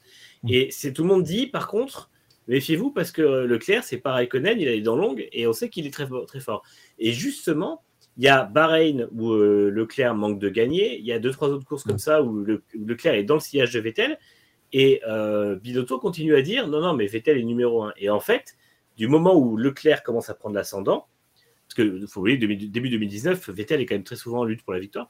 Et du moment où, euh, où, Leclerc prend l'ascendant, Binotto dit non, non, mais en fait, il n'y a plus rien. Et là, ça a été le, Mm. là, c'est là que ça a été le bordel, parce que justement, bah, c'était au pilote de faire la différence en piste. Donc, Vettel ne, respecte pas euh, l'agreement à Singapour, il y a l'accrochage au Brésil, enfin, je crois que c'est en. Chine. en Au Russie. tout début aussi. de l'année, en, Chine, quand Leclerc est devant et qu'il prend l'ordre de laisser passer Vettel, je crois que c'est en fait euh, le- la stratégie de Ferrari de dire bon, on a choisi, c'est Vettel numéro un en fait. Et Mm. Ils l'ont un petit peu prouvé par la piste, mais ils ont quand même donné l'ordre à Leclerc de laisser passer Vettel. Parce qu'il y, y a avait eu Bahreïn, il y avait eu. Bahreïn, après il y a la Chine, Leclerc est encore devant. Ils se sont dit non, il faut passer l'ordre, quoi. Donc, euh, Et au final, derrière, il y a eu quand même le fiasco de la Russie où il y a euh, un dépassement qui n'est pas voulu. Euh, pareil à Singapour et en plus l'accrochage au Brésil. Tout ça parce que Binotto ne sait pas gérer ses pilotes. Mais après, c'est différent parce que la- la- le- le- en fait, là, à ce moment-là, on avait deux pilotes qui étaient au même niveau. Leclerc était en pleine ascension, Vettel était en pleine chute et, c'était le moment où ils se croisent en fait. Après 2020, il n'y a pas match. Et, euh, et en fait, ce moment où ils se croisent, ben, c'est le moment où il faut décider qui va être devant. Et euh, alors que quand c'était Leclerc, euh, quand c'était Vettel Raikkonen, il n'y avait pas match. Vettel a dominé Raikkonen pendant 4 ans, dont deux années où il l'a détruit. Je dis, il n'y a pas, il y a pas photo. Il y a 2016 qui est la pire année de Ferrari dans ce duo où Raikkonen fait un peu euh, illusion. Euh, 2018 où il a quelques belles courses, faut pas le nier, il finit pas si loin au championnat, mais 2017-2015 il se fait pulvériser. Et leur première saison tous les deux c'est 2015, donc dès le début ça met en fait le truc où tu dis bah évidemment Vettel est recruté pour remplacer Alonso qui dominait Raikkonen et il domine Raikkonen dès le début. À quel moment Raikkonen peut prétendre au numéro 1 Et même si lui en interne avait dit non, je suis numéro 1, tout le monde lui aurait dit bah non, euh, prouve-le en fait. Donc, euh, et le problème c'est que quand tu as un pilote comme ça, est-ce que ça vaut de payer 40 millions? Parce que le budget pilote de Ferrari en 2017-2018, c'est quasiment 90 millions. Donc il faut aussi comprendre que ça fait cher pour ce que c'est. Et, euh, et, et Marquionnet était largement euh, intelligent là-dessus. Moi, moi je, je me dis, enfin, quand même que le fait que Raikkonen reste après 2015, parce qu'il a passé Ouais. deux ans à se faire déglinguer, parce que de, 2015 c'est affreux, c'est bien mieux que 2014. Ouais, 2014, 2014, il se fait c'est. Norris, Norris Ricardo. hein. C'est la même chose. Ouais. hein. Il se fait. Alors oui, la voiture, elle est pas bonne, d'accord, mais, mais il, voit, il voit pas le jour Raikkonen en 2014. C'est un désastre absolu. Euh, et à la rigueur, tu peux te dire, allez, il garde son volant pour 2015 parce qu'il y a les années Lotus qui sont pas trop trop loin. euh, Tu peux te dire, allez, il va se reprendre, machin. 2015, tu vois qu'il se reprend pas, il se fait déglinguer par le nouveau. Tu, tu peux douter de garder euh, Raikkonen pour 2016. hein. Euh, C'était c'était compliqué. Ouais, ah, putain, en, en 2014, il fait un top 5 contre 8 pour Alonso et c'est 161 points contre 55. quoi. mais c'est- tu regardes. Et, Vettel arrive, Vettel arrive, bon, il finit derrière, mais il lui met 128 points dans la gueule quand même. Il finit 3 et 4. Mais, euh, parce que Ferrari est la deuxième force nette du classement du Parce que championnat. Red Bull, c'est a dégringolé en 2015. C'était plus, plus. Ouais. Et- ouais. Mais, mais- Et Williams aussi. Oui, oui, oui, c'est vrai. Oui, oui, Williams, tout à fait, oui. Et oui. N'oublions pas que c'était des époques où Williams terminait troisième du championnat. C'est pas que Williams marquait le plus grand nombre de points en un week-end de l'histoire de la F1. Ce qui va changer dès le- les essais libres 2 du Grand Prix, euh, euh, du Grand Prix d'Estonie 2027, hein, parce que évidemment, euh, ça rapportera quand même 40 points au vainqueur hein, de ces essais libres 2. Donc, euh, c'est c'est pas rien, hein.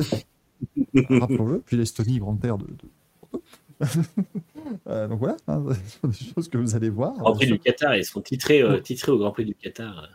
La quatrième manche de l'année. Donc, euh, Ouais. Parce que maintenant, je vais- on va recevoir des messages. Ah, mais vous n'aimez pas l'Estonie, machin. Non, beaucoup l'Estonie, mais c'est- voilà, c'était- j'avais besoin d'un pays qui n'a pas vraiment de raison d'avoir de la F1 immédiatement qui popait en tête. Je pense que ça, ça allait très bien. Ça aurait pu être le Grand Prix du Koweït. Parce qu'ils ont un grand, ils sont un circuit au Koweït maintenant, donc. euh, c'est- Oui. Et ils veulent, ils veulent faire venir la F1 d'ailleurs. Ouais. Et, la, mo- et le MotoGP. C'était le complexe, c'était euh, vraiment. Il était pensé pour. Ah, MotoGP, ça pourrait, ça va. Moi, j'avais Kazakhstan aussi, Unidrama. Ah, ça. Ça va être beau l'an prochain, le Ça, ça va être beau, ouais. Grand Prix du Kazakhstan de MotoGP. Tellement hâte. Putain, Bon, en tout cas, messieurs, bah, je pense qu'on peut. Bon, en disant que c'est voilà, pas forcément si dramatique que ce qu'on veut nous faire croire, cette émission de Mathieu Binotto. Et- il va falloir se, se refaire la. Vas-y. Et à noter que Binotto, lui, pourrait rebondir, parce qu'a priori, il a déjà été contacté par au moins 3 ou 4 équipes. Donc, euh, Après, il reste. Je pense vra- team, vraiment, si tu le mets pas en. En team principal, vraiment, voilà, il va devoir gérer la presse, machin, tout ça. Ça me paraît pas, euh, pas entièrement décollant. Parce que tu vois, par exemple, chez, chez McLaren, tu as Seidel qui a un peu ce rôle-là, mais il y a quand même Zach Brown au-dessus de lui. Donc, Ouais. t'as quand même, on, on a Seidel dans la presse, mais les déclarations choc, les déclarations percutantes, les trucs qu'on va retenir, qui vont lancer le cap, c'est plus Zach Brown qui va les, qui va les faire. Donc Là, je pense qu'effectivement, Binotto a peut-être gagné à avoir bon, bah, John Elkann ou avoir quelqu'un d'autre, en tout cas, dans ce rôle-là chez Ferrari, qui est là pour taper du poing sur la table, dire non, non, mais alors c'est comme ça, comme ça, comme ça, pour ça. Et, Et, euh, Binotto restait vraiment focus, course, course, course. Et, euh, Et puis, euh, et puis en fait, euh, Seidel est un meilleur communicant que Binotto et il est accompagné par Andrea Stella qui fait un boulot incroyable en tant que directeur sportif aussi parce que l'opérationnel de McLaren sur des circuits, ça rigole pas. La voiture était pas bonne cette année, mais les stratégies et les arrêts au stand, c'est du parfait. hein, cette année. Il y a quasiment pas de, pas de faute chez McLaren. Donc, euh, c'est là aussi, on, on en vient à ces équipes qui pour l'instant sont un peu en retrait parce que le concept est moins, moins réussi et tout. Mais McLaren, le jour où ils mettent le doigt sur quelque chose avec les moyens qu'ils ont, même si on dit que l'équipe est en, souffrance financière et tout, ils sont quand même au plafond largement. euh, ils, feront, forcément mal à un moment si jamais ils avaient faire quelque chose parce que l'opérationnel est monstrueux, un peu comme chez Alpine. Donc, ça, c'est des équipes qui, euh, pourraient avoir leur rôle à, jouer aussi sur ce plan-là. Et c'est vrai que Ferrari n'a pas ça en fait pour l'instant. Et c'est ça que c'est fou. Merci euh, Dave et c'est André Étoile évidemment. Euh, Andrea Stella. Et attention, Fencos, tu as fait ce n'est pas Zach Marron, mais Zachary Marron. Euh, bien sûr, le, le patron de, de McLaren. Enfin, Mac de Queen. Euh.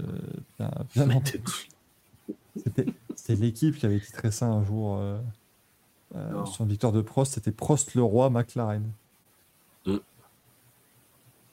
Très bien. Trouve que ça passe très bien. C'est, c'est, c'est, c'est cool. Ouais, moi, je suis. euh, il, je le refait en il en 93, mais j'ai pas compris. Prost Roy, Williams. J'ai, je, l'ai pas eu. Ça, ça a donné son nom au, au mec des Black Eyed Peas après. Mais...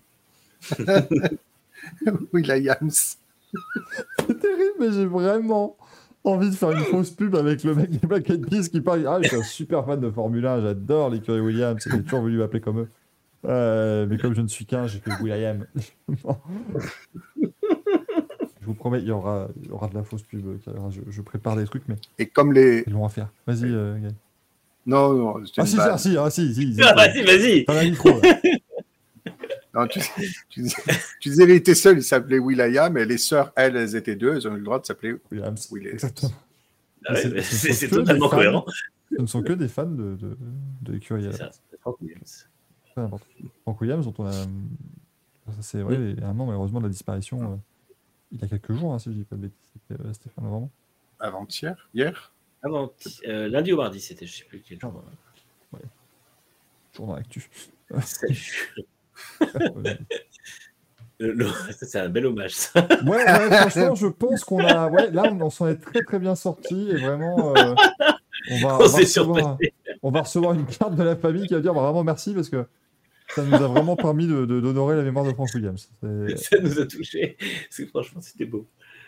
Non mais, non, mais honnêtement, on- c'est- réellement assez parce que en Frank Williams, encore une Oui. fois, ça reste un, un, un monument évidemment du, du sport automobile et Mm. euh, ça fait effectivement un petit peu an maintenant qu'il nous a. Et on leur souhaite un bon, une bonne.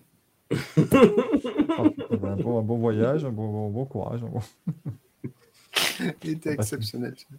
Ah, ça c'était euh, c'était la mort de Carlos, hein, je crois. hein, C'était ça. euh, Oui. Je, ouais, il me semble. ouais, ouais. sur France ça. 2, je crois. Dit eh, le décès de Carlos, un interprète de Big Bisou qui nous a malheureusement quittés. Après, et, euh, et on lui souhaite un bon, un, bon, un, un- un bon courage. après, t'as elle laisse 5 morts, dont 3 graves. Ah, putain. Ouais, mais ouais, non, mais non. Non, parce que tu as des gens, Gaël, qui sont beaucoup moins bien intentionnés que nous. Et qui, pour eux, tu, tu leur mets une liste de gens, ils vont dire Oui, bah alors lui, il est- c'est grave qu'il soit mort, lui, non, lui, lui. Comme ça, malheureusement, ils les classent vraiment. Donc, euh, finalement, elle, elle parlait peut-être à cette, à cette frange de la population. Je ne sais pas. Ça vous voir. Bon, toutes nos excuses, euh, parce que je vois qu'il est 23h01, donc ça doit faire maintenant quasiment une heure qu'on vient de faire un débat sérieux avec des, des- choses intéressantes, des, des avis, des analyses. Euh, donc il va être vraiment temps que tu te penches, Gaël, et que tu te saisisses d'un d'un Ah. Armstrong, là, parce que là, il va Tu me demandes de me pencher. Ah, mais je, écoute. non, mais je sais que tu le fais toujours avec grand plaisir, donc il n'y a pas de souci. Mais euh, Par contre, il y a une question dans le chat, je suis choqué. À quand le retour du Carlos Euh, Je ne pensais pas qu'on me le réclame un jour. ah si, bah, si, si, si, non. Eh, mais- il était bien, Carlos. C'est fouette le Carlos, non mais... Alors, Écoute, je- Rallye 50, il y je le travaille- débat tout à l'heure. Je travaille sur un projet de Carlos, vous n'êtes pas prêts. Excuse-moi, euh, Gaël, maintenant, il va juste falloir arrêter de se foutre de la gueule du monde à un moment donné. Tu es en train de créer un nouveau site d'information sur la Formule 1. Là, c'est juste un jeu de fin de soirée pour tonton bourré. Hein. Vous êtes pas prêt, le mec, c'est Tony Stark. en fait, sur. Enfin, ça, enfin, c'est pas... Calme-toi. C'était soit euh, je trouve un nouveau concept de Carlos, soit je crée un nouveau compte Twitter d'actu F1 française. Donc, Ça manque, ça manque. Ça manque, contre, ça manque un peu. Mm, mm. Non, mais Gaël, le truc, si tu veux, c'est que là, on vient de parler. euh, Dites-moi dans le chat ce que vous voulez que je fasse. Pendant une heure, Gaël, on vient de parler d'optimisation des moyens, de, de gestion, d'opérationnel. Euh, là, si tu nous annonces que ça fait six mois que tu es en train de plancher sur un nouveau système de Carlos, là, je te dirais que c'est peut-être pas du temps bien, bien exploité, si tu veux. Ah ouais, mais moi je suis à la cantine Red Bull en même temps, donc euh, bon, laissez-moi On n'a tranquille. on a évidemment pas les mêmes visions de la réalité. Là, je comprends tout à fait. Mais, mais je viens de me rendre compte, attends, euh, de, samedi. le- C'est honteux Parce que fi- finalement, les, les Carlos, les Luis, les Rosset, les- tout ça, ce sont des jeux de fin de repas, hein, glo- globalement. Nous pourrons donc faire un véritable jeu de fin de repas Mm. euh, lors de cette émission. Oh la vache, j'espère que vous en avez préparé quand même, hein, parce que moi, je, enfin, demain, ma journée va pas être assez. ça va être compliqué. Écoute. On a 5 heures en bagnole à tuer demain. avec Ouais, les- c'est ça. donc, Après, après l'avantage, c'est que l'émission va durer une heure. Greg a le temps de plancher, plancher dessus à ce moment-là. donc. C'est vrai, on parlera MotoGP, IndyCar, euh, tout ce que tu veux, Voilà. un GP, enfin voilà. Il pourra bien, euh, il pourra bien s'amuser. Il n'y aura, pas de- il y aura pas de problème là-dessus. Bon, bah, mais- mon cher Gaël, on va euh, remettre des manches à couilles. Voilà. Donc c'est pour ça que je vous disais mes- excuses, parce que voilà, donc nous avons fait quelque chose de très sérieux. Il va être temps de, de remettre des manches à couilles. Alors, mais, mais je l'ai pas, moi, le manche. C'est marrant, toi, je peux pas te le, je peux pas te le passer. hein. Vas-y, penche-toi. attends, vas-y, il faut, il faut qu'on se synchronise. Attends, attends, attends. Attends. On est vraiment en train de la. Oh non, oh non, non Oh, gros dégueulasse On est vraiment en train de la faire, cette vanne, mais c'est pas possible. J'ai rappelé, hein, Alpine. Moi, j'en ai un. Alors, euh, blague visuelle, hein, le, le chat, euh, blague. euh, le podcast, pardon.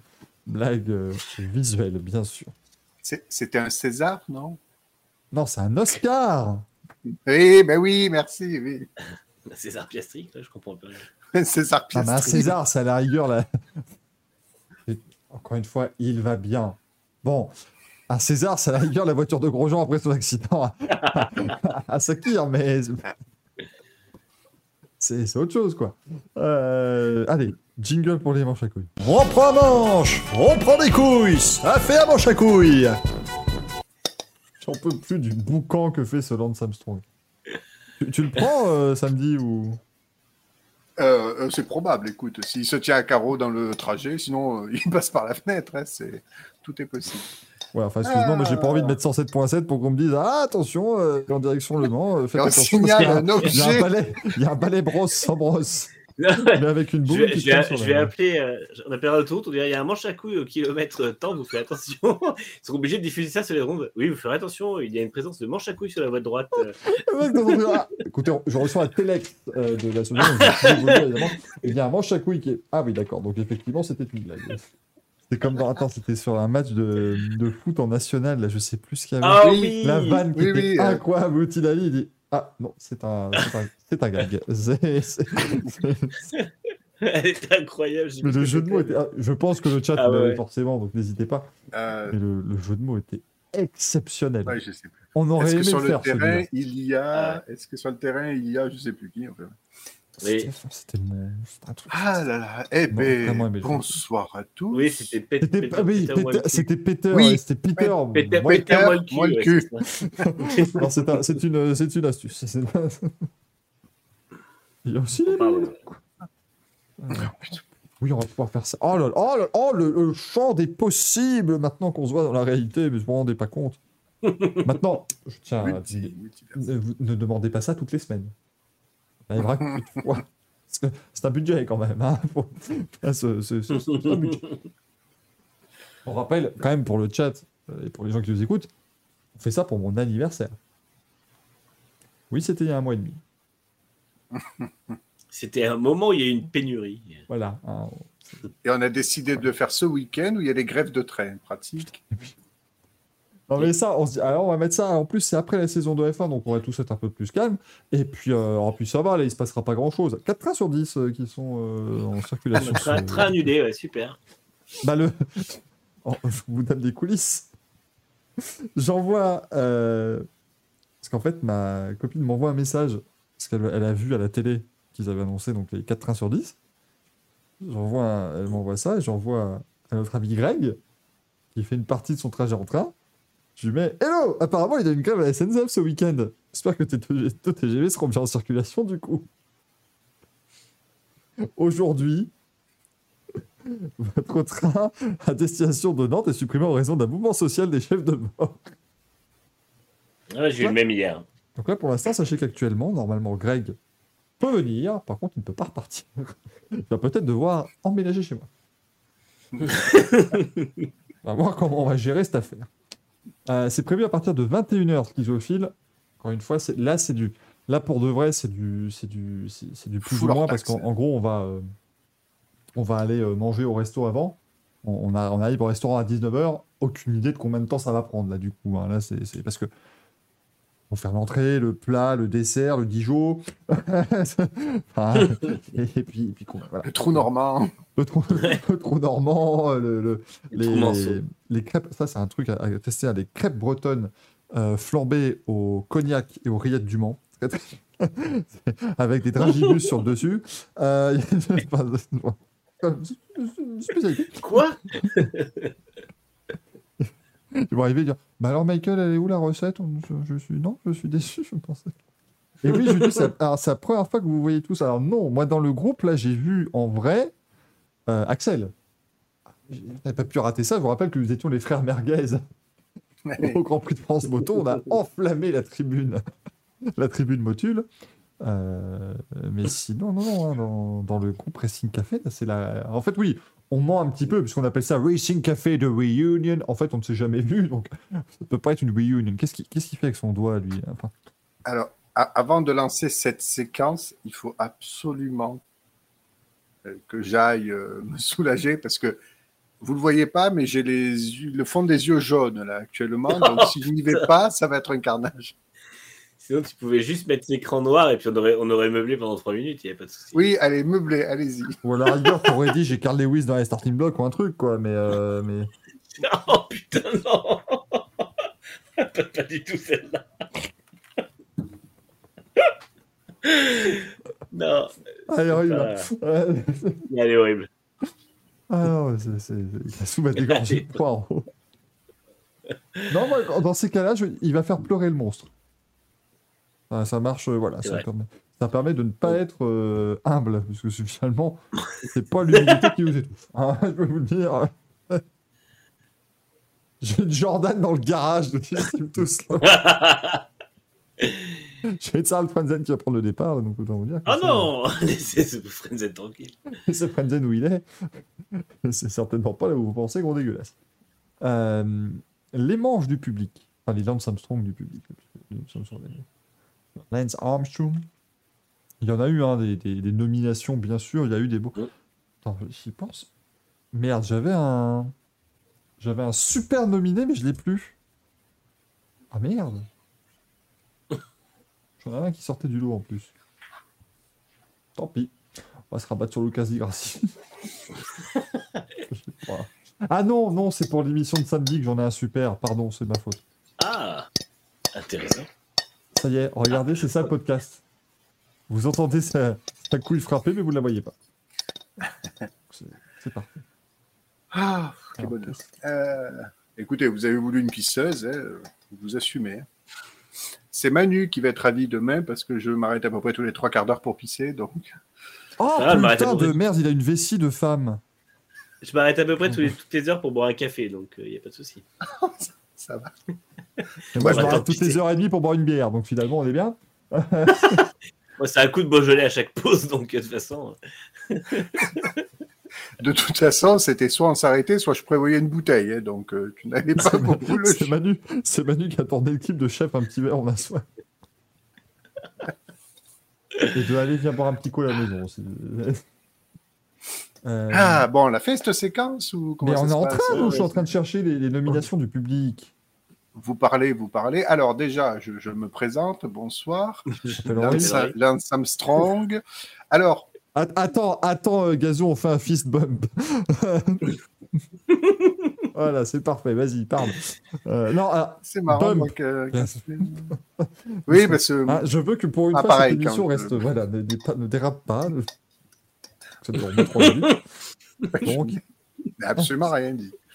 je sais, mais Euh, moi, je. si, je voulais, quand même, je voulais quand même dire un truc. Nous sommes le 1er décembre, ce qui veut dire que c'est la fin du No Nut November. Alors, félicitations à ceux qui ont réussi à tenir trois jours. Hein, voilà, vous êtes les kings. J'ai cru... Attends, mais j'ai cru qu'il avait fait un running Nous sommes le 1er décembre, ce qui veut dire que c'est la dernière émission de l'année. Et non, c'est Ah non, que ah. Ah oui, bah oui, bah oui, attends, tu t'as attendu à finir avec moi. Oh, se calme. Tu vas faire rire ton, ton lance Armstrong. Alors, j'ai dit. Ah, alors oui, qu'est-ce que nous ont proposé euh, nos amis euh, comme proposition sur Twitter? Alors, dans les poches à douille, nous avons du coup. Alors, hop, nouveau sondage. Quelle est votre poche à douille? On a la F1 pour sa proposition 2026, dont on parlera peut-être dans les news, mais euh, en gros, c'est cette idée de vouloir faire. Enfin, c'est. c'est le dernier acte de Rose Brown. Tu vois, avant la retraite, il a lancé un dernier truc, une dernière bouteille à la mer. Ah, bon, on va, fa- on va faire un système d'aéro-mobile. Et ça peut être drôle, genre le mec, il est en tête de course. Et puis, euh, et, et puis ben, du coup, on va le Il ralentir parce qu'on va lui rajouter de l'appui en ligne droite et on va le enlever en virage. C'est, bah, enfin, vient de créer Mario Kart, donc moi j'aime beaucoup l'idée. Il jouait à, il jouait à Micro Machine, lui, non, quand il était plus jeune. C'est pas pas, possible. Yann nous dit le calendrier 2023 du WRC. Ouais, parce que niveau, il est mal foutu niveau euh, vol, hein, parce que ça, ça part dans tous les sens. C'est une merveille avec le rallye euh, d'Europe centrale aussi, Oui. euh, qui, a été, euh, qui a été annoncé. Après, on nous propose, euh, on nous propose, euh, faut quasi y mais c'est juste par principe. Après, il y a Euh, ouais, F1. Non, beaucoup de propositions sur la F1 2026. Donc, euh, Ah, Amaury Cordel, on nous a mis. euh, Quand même. Donc vous avez un petit peu le All-Star, là, le Hall of Fame du, du manche à couilles, donc vous avez 3 minutes pour voter dans le chat, c'est pas. Alors, eh bien oui, effectivement, on- malgré le fait que nous n'ayons plus grand-chose comme course à nous mettre sous la dent, on peut toujours compter sur nos, nos, personnages hauts en couleur pour, euh, voilà, pour nous divertir et nous proposer des, sacrées, sacrées bonnes choses encore qui peuvent euh, ben, voilà, soit nous lancer des jolis manches à couilles ou, ou nous permettre des petits débats. Il y en a un d'ailleurs qui est cité, euh, ça pourrait être thématique à débat ultérieurement. Manu, je te passe la parole pour que tu me donnes. Revienne, je ne m'y attends plus. Pardon. Patrick Fury, fan de France, ici. euh, bien sûr. Ah bah, j'avais pas la ref. Excuse-moi d'écouter de la bonne musique, Manu. Désolé. Euh, alors moi, c'est pour, euh, je, je décerne à la Formule 2 qui, en deux jours, nous a annoncé euh, euh, Roy Nissany, euh, Amaury Cordel et Brad, Be- Brad Benavides. Voilà, c'était trop pour moi, donc je donne à la F2.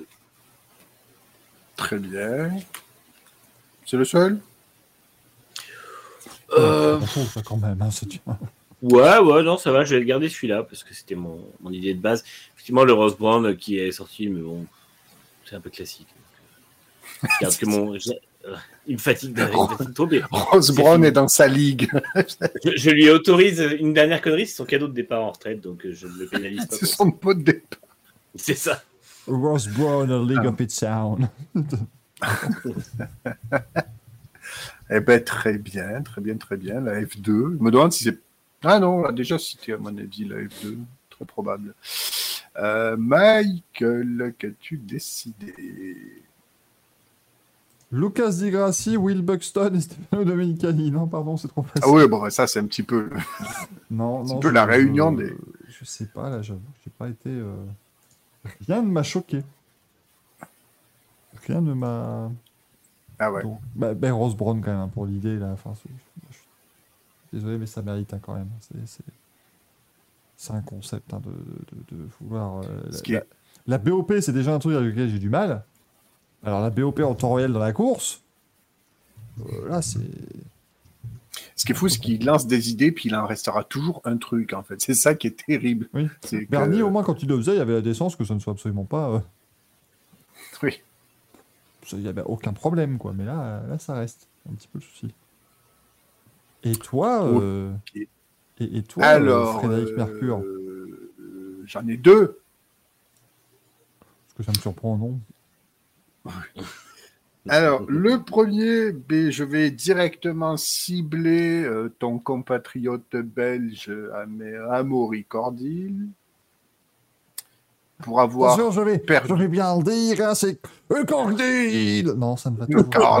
Ça, ça ne va toujours pas, ça n'est pas Nicordi. Annie C'est toujours pas dit Cordil. Non, c'est Cordel. Cordel. Cordel, quoi, avec deux E. Il y a deux E. Tu dis pas Stoffel Van Doorn. Tu dis Van Non. Doorn, avec deux O. Ouais, mais le E, c'est plus compliqué à prononcer. Surtout quand il.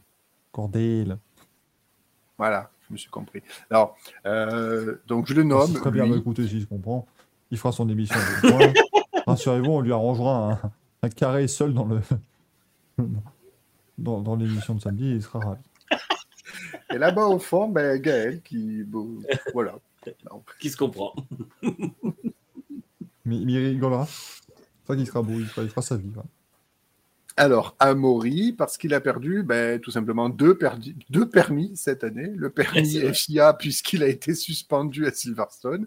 Et enfin, il a perdu son permis de conduire, voilà, pour avoir roulé euh, comme un sagouin euh, avec son SUV. Alors, je ne sais pas si c'est Alessio Deleda qui l'a inspiré, mais Les Ben faits, voilà. remontent à fin 2020, mais c'est vrai que de... ouais, Le- c'est ça. Donc, euh, le, le truc qui est parfait, c'est qu'il perd son permis le matin et l'après-midi, il est officialisé par Virtuosi. Quoi. Ça, c'est... Alors, ce qui est exceptionnel, c'est la défense, enfin son autodéfense qui, un, justifie qu'au moment des faits, il n'avait pas le permis, et de deux, je ne pouvais pas filmer parce que si on conduit à cette vitesse-là, il faut qu'on tienne le. Enfin, il faut. Je peux pas filmer parce que sinon, à cette vitesse-là, il faut, faut tenir le téléphone à deux mains. Là, Ah, je- oui, je non, mais alors, pardon, mais ça fait toujours 180 km/h pour 50, donc euh, non, c'est cla- clairement la défense ne tient pas, quoi. Tu, tu parles de défense, mais j'ai trouvé beaucoup de gens qui l'ont défendu sur les réseaux sociaux. Euh, et c'est quand même assez fou parce que défendre une personne comme Alors, je me suis fait traiter de gauchiste égocentrique parce que je défendais, mais Oui, Je bah, trouve ça comment on assez dingue. réédition à chaque fois, euh, Manu donc. Ouais, c'est ça, je veux dire, il n'y a rien de surprenant, mais je vois pas le rapport avec le fait de défendre, enfin, d'attaquer euh, à Maurice Cordel. Mais c'est vrai que euh, je comprends pas les gens qui le défendent en fait, parce que le mec est vraiment. Il n'y a rien à défendre à part, à part aller euh, une fin de saison correcte. Mais c'est un peu light, quoi. Et c'est surtout très très light vis-à-vis de la FIA, parce qu'encore une fois, pardon, mais bon, quand la FIA pousse euh, sa campagne mondiale de, sur la sécurité routière et que derrière tu as un pilote comme ça qui est un personnage public, pardon, aussi en plus d'être un pilote, qui est suivi par des milliers, millions Non, non, non, on va se calmer, hein, c'est un Maurice Cordet. là. Il est par euh, 25 personnes sur Twitter. On va, on va rester calme hein, Ah quand même. Il est Et suivi, et surtout pot- potentiellement par des jeunes, et des jeunes qui potentiellement n'ont peut-être pas encore le permis de conduire. Donc je suis désolé, tu dois absolument être exemplaire dès lors que euh, tu deviens un personnage public, peu importe les échelons des formules de Et promotion. Eh oui, mais aujourd'hui, Gaël, euh, être exemplaire, ça ne marche plus. Est-ce que je vais dire Ouais, et, et justement, c'est là où j'en viens, c'est qu'à un moment donné, même si la FIA voulait imposer une quelconque sanction extrasportive, elle ne le pourrait pas, tout simplement parce que euh, les pilotes sont clients des écuries qui elles-mêmes sont clients de la F2. Donc euh, les pilotes paient et amènent du budget pour rouler dans les écuries et les écuries font le nombre pour que le championnat Ah bah, euh, ne se casse pas la gueule. Non, mais- Donc, euh, Et puis mais je, sou- moi, je souhaite qu'il y ait quand même, euh, ne serait-ce qu'au moins, on ouvre quand même une enquête et on décide de quelque chose, et à minima, une sanction ou quelque chose qui euh, est du domaine de l'extra-sportif, parce que je suis désolé, ça peut pas durer. Tu peux pas mais- avoir des pilotes comme ça qui... euh, euh, Manu. des pilotes payants et non talentueux, il y en a pas mal, ou pas assez talentueux en tout cas. Euh, pourquoi lui Tu vois, alors j'imagine qu'il rapporte plus de fric, mais au bout d'un moment, la FIA doit sanctionner ça. Et d'ailleurs, Bruno Michel a dit qu'ils allaient en discuter avec la FIA, donc ça, c'est le directeur de la F2, parce que c'est vrai que ça fait mauvais genre. La FIA a changé de, de, de, direct, de président l'an dernier et de directoire, donc forcément, ils vont vouloir se pencher dessus aussi, et c'est possible qu'ils en fassent un exemple. Et il faut pas oublier que depuis 2014, en F1, les pilotes ont l'obligation d'avoir le permis de conduire pour être pilote de F1. Donc il n'y a pas de raison que euh, il n'y a pas de raison qu'en F2 soit pas pareil pour un pilote qui a plus de 18 ans. Alors j'ai vu des gens qui m'ont dit oui, mais le permis de conduire c'est cher, machin. Emery est fils de millionnaire et, euh, et dans une équipe de F2, le permis il peut le passer comme ça, il l'a passé comme ça. Donc euh, au bout d'un moment, il faut qu'il y ait une sanction. Et je suis, moi pour moi, euh, le message qui est envoyé est catastrophique parce que euh, parce que ouais, c'est c'est pas c'est pas bon quoi. C'est Eh, euh, La, la F2, normal. la F2 c'est entre 2 et 4 millions de baquets. hein. Donc Mmh. rassurez-vous, tous les pilotes de F2, Bah oui. même ceux qui sont en plus en galère, ils peuvent largement se payer le permis de conduire, ils sont pas à plaindre. hein. Euh, ça Eh se oui. passe très bien pour eux. Pas, faut pas s'inquiéter. Euh, mais moi, je trouve, quand je disais euh, le, le- irréprochable, ça marche plus, Gaël, c'est pour rebondir notamment à ce que disait Nitram dans le chat. et, et ce que disait Manu juste, juste avant, même si maintenant Manu a décidé de ne plus se montrer, parce que voilà, il peut plus nous blairer. C'est- son problème. Mais, mais il reboot de caméra. c'est Nitram notamment qui dit c'est comme Vips, d'un coup plein de gens sont venus le défendre en début d'année. Là tu parlais des gens qui défendaient Cordel. Mais aujourd'hui, être entre guillemets une enflure, ça fonctionne puisque les, les, Ah oui, bah oui. les, les pires personnes ont maintenant trouvé la caisse de résonance que sont les réseaux sociaux. Avant, c'est pire que ça, c'est on les érige en, on les érige en modèle de la, de défense d'un certain mode de vie et d'une certaine liberté de, de Avant, quand t'étais, avant, quand t'étais un gros con, bon, bah, tu le montrais en public, t'avais, en général, tu- ceux qui faisaient le plus de bruit, c'était ceux qui s'indignaient contre toi. Et les gens pour te défendre, bah, euh, par exemple, tu vas dire euh, dans une émission une connerie, euh, Libé, euh, dans leur papier du lendemain, ils vont plutôt écrire la tribune de quelqu'un qui te descend en flamme plutôt que quelqu'un qui te soutient. C'est normal. Mais aujourd'hui, comme tout le monde peut écrire tout et n'importe quoi sur les réseaux sociaux, euh, bah, Aujourd'hui, tu vas dire une grosse connerie, tu auras toujours que dire Ah bravo, ah ça c'est bien dit, hein. Euh, parce que je suis convaincu, c'est ça. t'en as- sur le truc de Vips, t'en as plein qui vont répondre Ah c'est bien, parce qu'aujourd'hui on peut plus dire ce genre de truc, et il a bien eu raison, hein, vraiment. peut plus bien rien dire, hein. Donc euh, voilà, non, aujourd'hui on peut plus rien dire, non, parce que franchement, moi je vais vous le dire ici, hein, euh, à l'époque, hein, euh, dire que dans la rue c'est tous des pourris et tous des connards, on pouvait le dire, tu vois. Là aujourd'hui je peux plus. Là, je peux pas prendre Twitter maintenant et écrire vous êtes tous des cons. Ça, ça, c'est pas possible. Et Parce qu'on c'est que- censure permanente. Le pire, c'est qu'aujourd'hui, la caisse de résonance remonte, puisqu'on a, euh, on a Canal Plus avec, euh, enfin, le groupe Canal avec euh, TPMP qui a offert, qui offre maintenant des tribunes à des gens comme ça qui sont mis euh, portés au nu par les réseaux et qui euh, peuvent venir dire à la télé. Donc, euh, c'est c'est le, le cercle complet, le cercle vicieux complet est, est fait, mais, euh, mais il passe par du coup ce genre de défense où en gros. Tu, euh, bah non, mais en fait, c'est bon, de toute façon, euh, il n'a pas à perdre son, son volant pour ça, euh, machin. Et ces gens-là ne comprennent pas le principe d'exemplarité, alors que ça devrait être un pilier du sport automobile. Si tu es pilote, tu es bon conducteur, il y a pas. Et tu écoutes tous les pilotes, ils te disent, ils te disent, moi j'adore rouler vite, mais sur la route, je roule lentement. Vettel disait, était le premier à dire, moi, je vends mes voitures de sport parce que je roule pas avec. Mm. Euh, et en fait, c'est des mecs qui savent très bien que la route, c'est la route, et la piste, Hamilton. Hamilton, il a dit qu'il avait peur dans la circulation. Oui, mais t'as des roulants enfin, ce qu'il a fait avec les rien à R34, euh... ça va Il s'est fait plaisir. Oui, bon, bah, parce que peut-être qu'il avait euh, trouvé une bretelle d'autoroute un peu. Non, mais c'est des trucs, ça fait, enfin, tout ça fait partie d'un monde aujourd'hui. Enfin, c'était comme, euh, tu sais, les hommes politiques qui, euh, enfin, j'ai vu un tweet un jour, dit, je sais plus le nom de l'homme politique qui dit, se plaint de ne pas avoir assez de temps d'antenne à la télévision, virgule, à la télévision. Ouais. C'est comme si moi je viens vous dire, non, alors moi par contre, je trouve un truc, c'est, c'est, après voilà, moi je, je trouve que le Racing Café, franchement, euh, il devrait me mettre plus en avant. Euh, je devrais être là dans plus d'émissions. euh, et, et c'est vraiment honteux. Parce que moi, par exemple, le Racing Café, il me laisse jamais la parole. Et je tiens à le dire dans cette émission ici, hein, le, le Racing Café. Que vraiment, au Racing Café, c'est c'est exactement ça. C'est c'est le même truc. C'est- complètement con. D'ailleurs, moi, je suis désolé, euh, sur le Spotify Wrapped que nous a fait Ryan McGregor, je suis numéro 2 dans les intervenants. Hep, hep, hep, hein. Il y a une personne qui a fait tous les Racing Café dans l'histoire. Alors, poète, poète, hein. Poète, poète, c'est hein. c'est- Marc Dubuisson, l'auteur de BD, qui avait fait un truc, euh, c'était genre euh, un politique, tu vois, un politique qui passe un interview, et il dit oui, je sors un livre, euh, et euh, je, je viens défendre le fait que, que, que je suis euh, brimé en gros par, euh, par la télé, la radio, machin, et comment s'appelle votre livre? On ne peut plus rien dire. En gros, c'est le fait que le mec l'a déjà dit à la radio, à la télé, a déjà écrit dans la presse et tout ça, et c'est vrai que c'est exactement ça.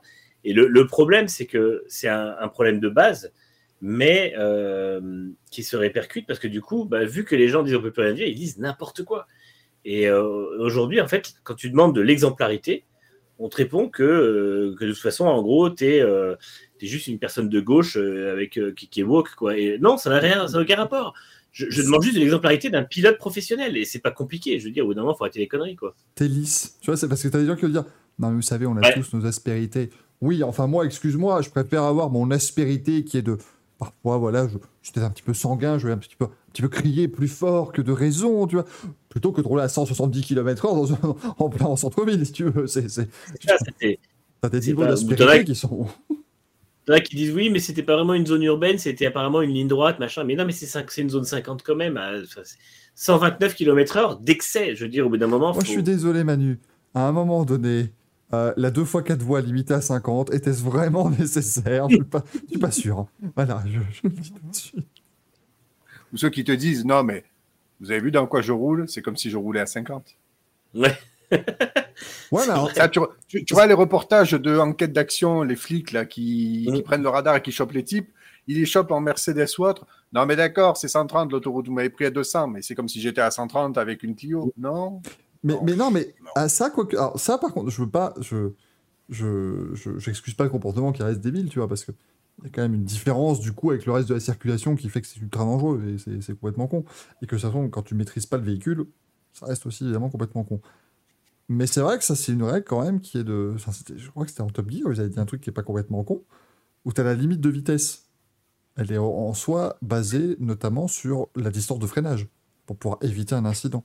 Oui. Euh, Oui, et effectivement, bon, c'est tout con, mais quand ils ont créé ça, c'était à l'époque où euh, bah, tu freines avec la 205, oui, forcément, ça va te prendre plus de temps qu'avec un véhicule moderne. Mais avec les freins tambours, Ça. oui. Après, Oui, je mais- peux te répondre, je peux te répondre très bien. Quelle est la différence d'un un bon pilote aguerri qui a les réflexes et Jean-Michel, 62 ans, qui a attendu à la retraite pour s'acheter bien un sûr. classeux Mais non, mais surtout, le, le problème, c'est que sur la route ouverte, tu t'adaptes au plus lent. C'est-à-dire que les limites sont celles-ci, parce que le mec qui arrive comme un demeuré avec sa, sa, sa Mercedes euh, de 600 chevaux et qui tombe sur une, une Peugeot 205 Tu qui peux, a à peine dire BMW, tu peux dire BMW, il y a Franck dans le chat, s'il te plaît. BMW, peu importe. Non, après, parce que là, je parlais de quelqu'un qui met ses clignotants. Mais du coup, euh, forcément, tu... non, mais forcément, cette personne va arriver derrière une 205 qui roule à moitié et qui, qui est à l'agonie, tout ça, et bah, tu t'es obligé, je vois que Franck est outré, t'es obligé d'adapter euh, ton, euh, t'es obligé d'adapter oui, ton, oui, bien sûr. Ton, ton rythme à ça. Et en fait, tu es obligé de t'adapter au reste de la route. Et, euh, et puis, encore une fois, euh, si c'est une zone urbaine, tu ne roules pas à 179 Ah non, km/h, même avec une voiture Mais moi, Manu, je suis désolé, mais du coup, le le fil de droite 130 km/h, fil du milieu 150, fil de gauche, nos limites. Voilà, c'est pas compliqué.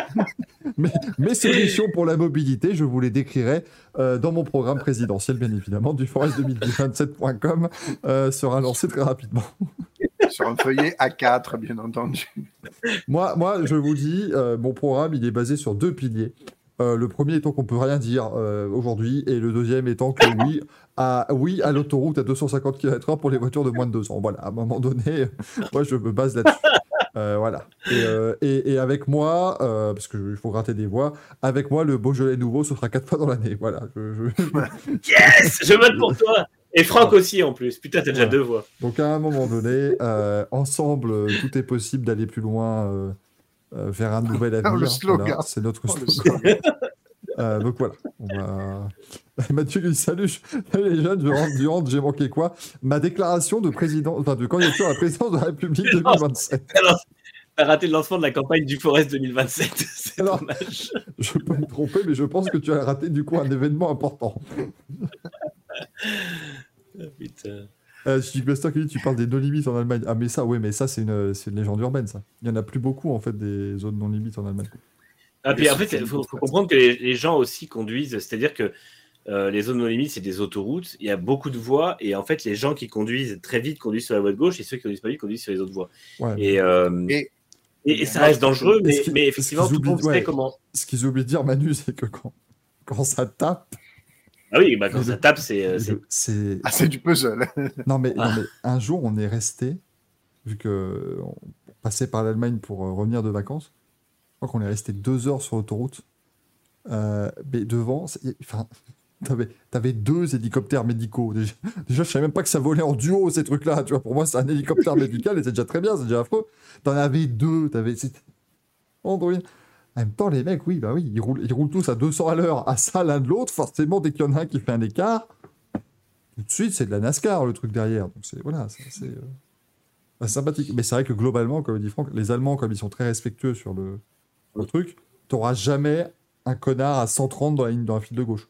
Ils resteront tous Non. toujours. euh, Et à l'inverse, quand c'est une autoroute limitée, ils seront très, euh, ils seront respectueux des Ils distances, des choses comme ça que ne font pas les Français notamment.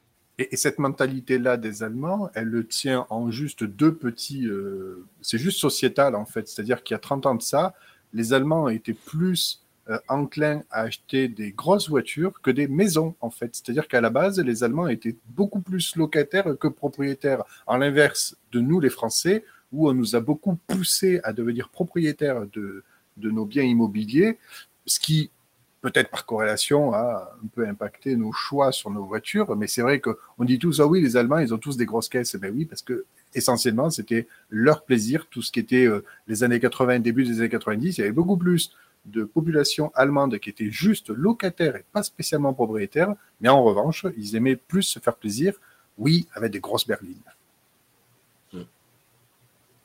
Sinon, Gaël, ton, ton deuxième euh, merdeline. Ah, vous savez compter, vous savez compter, il en manque un. 89 Alors, ça sera pour euh, euh, la Formule E. Déjà? Pour ce formidable logo qui est en adéquation parfaite avec la part de pizza que représentent les bagnoles. Donc, s'il avait fallu un logo pour une enseigne de bouffe, ils n'auraient pas pu mieux, mieux faire. Donc, euh, exceptionnel logo. Et surtout, on parlait tout à l'heure de l'extrémie qui était plaisant à regarder, etc. Et qu'on on se délaissait ou on se lassait un peu de la Formule E. Euh, ben, sachez qu'on n'est pas les seuls, parce que la FIA aussi.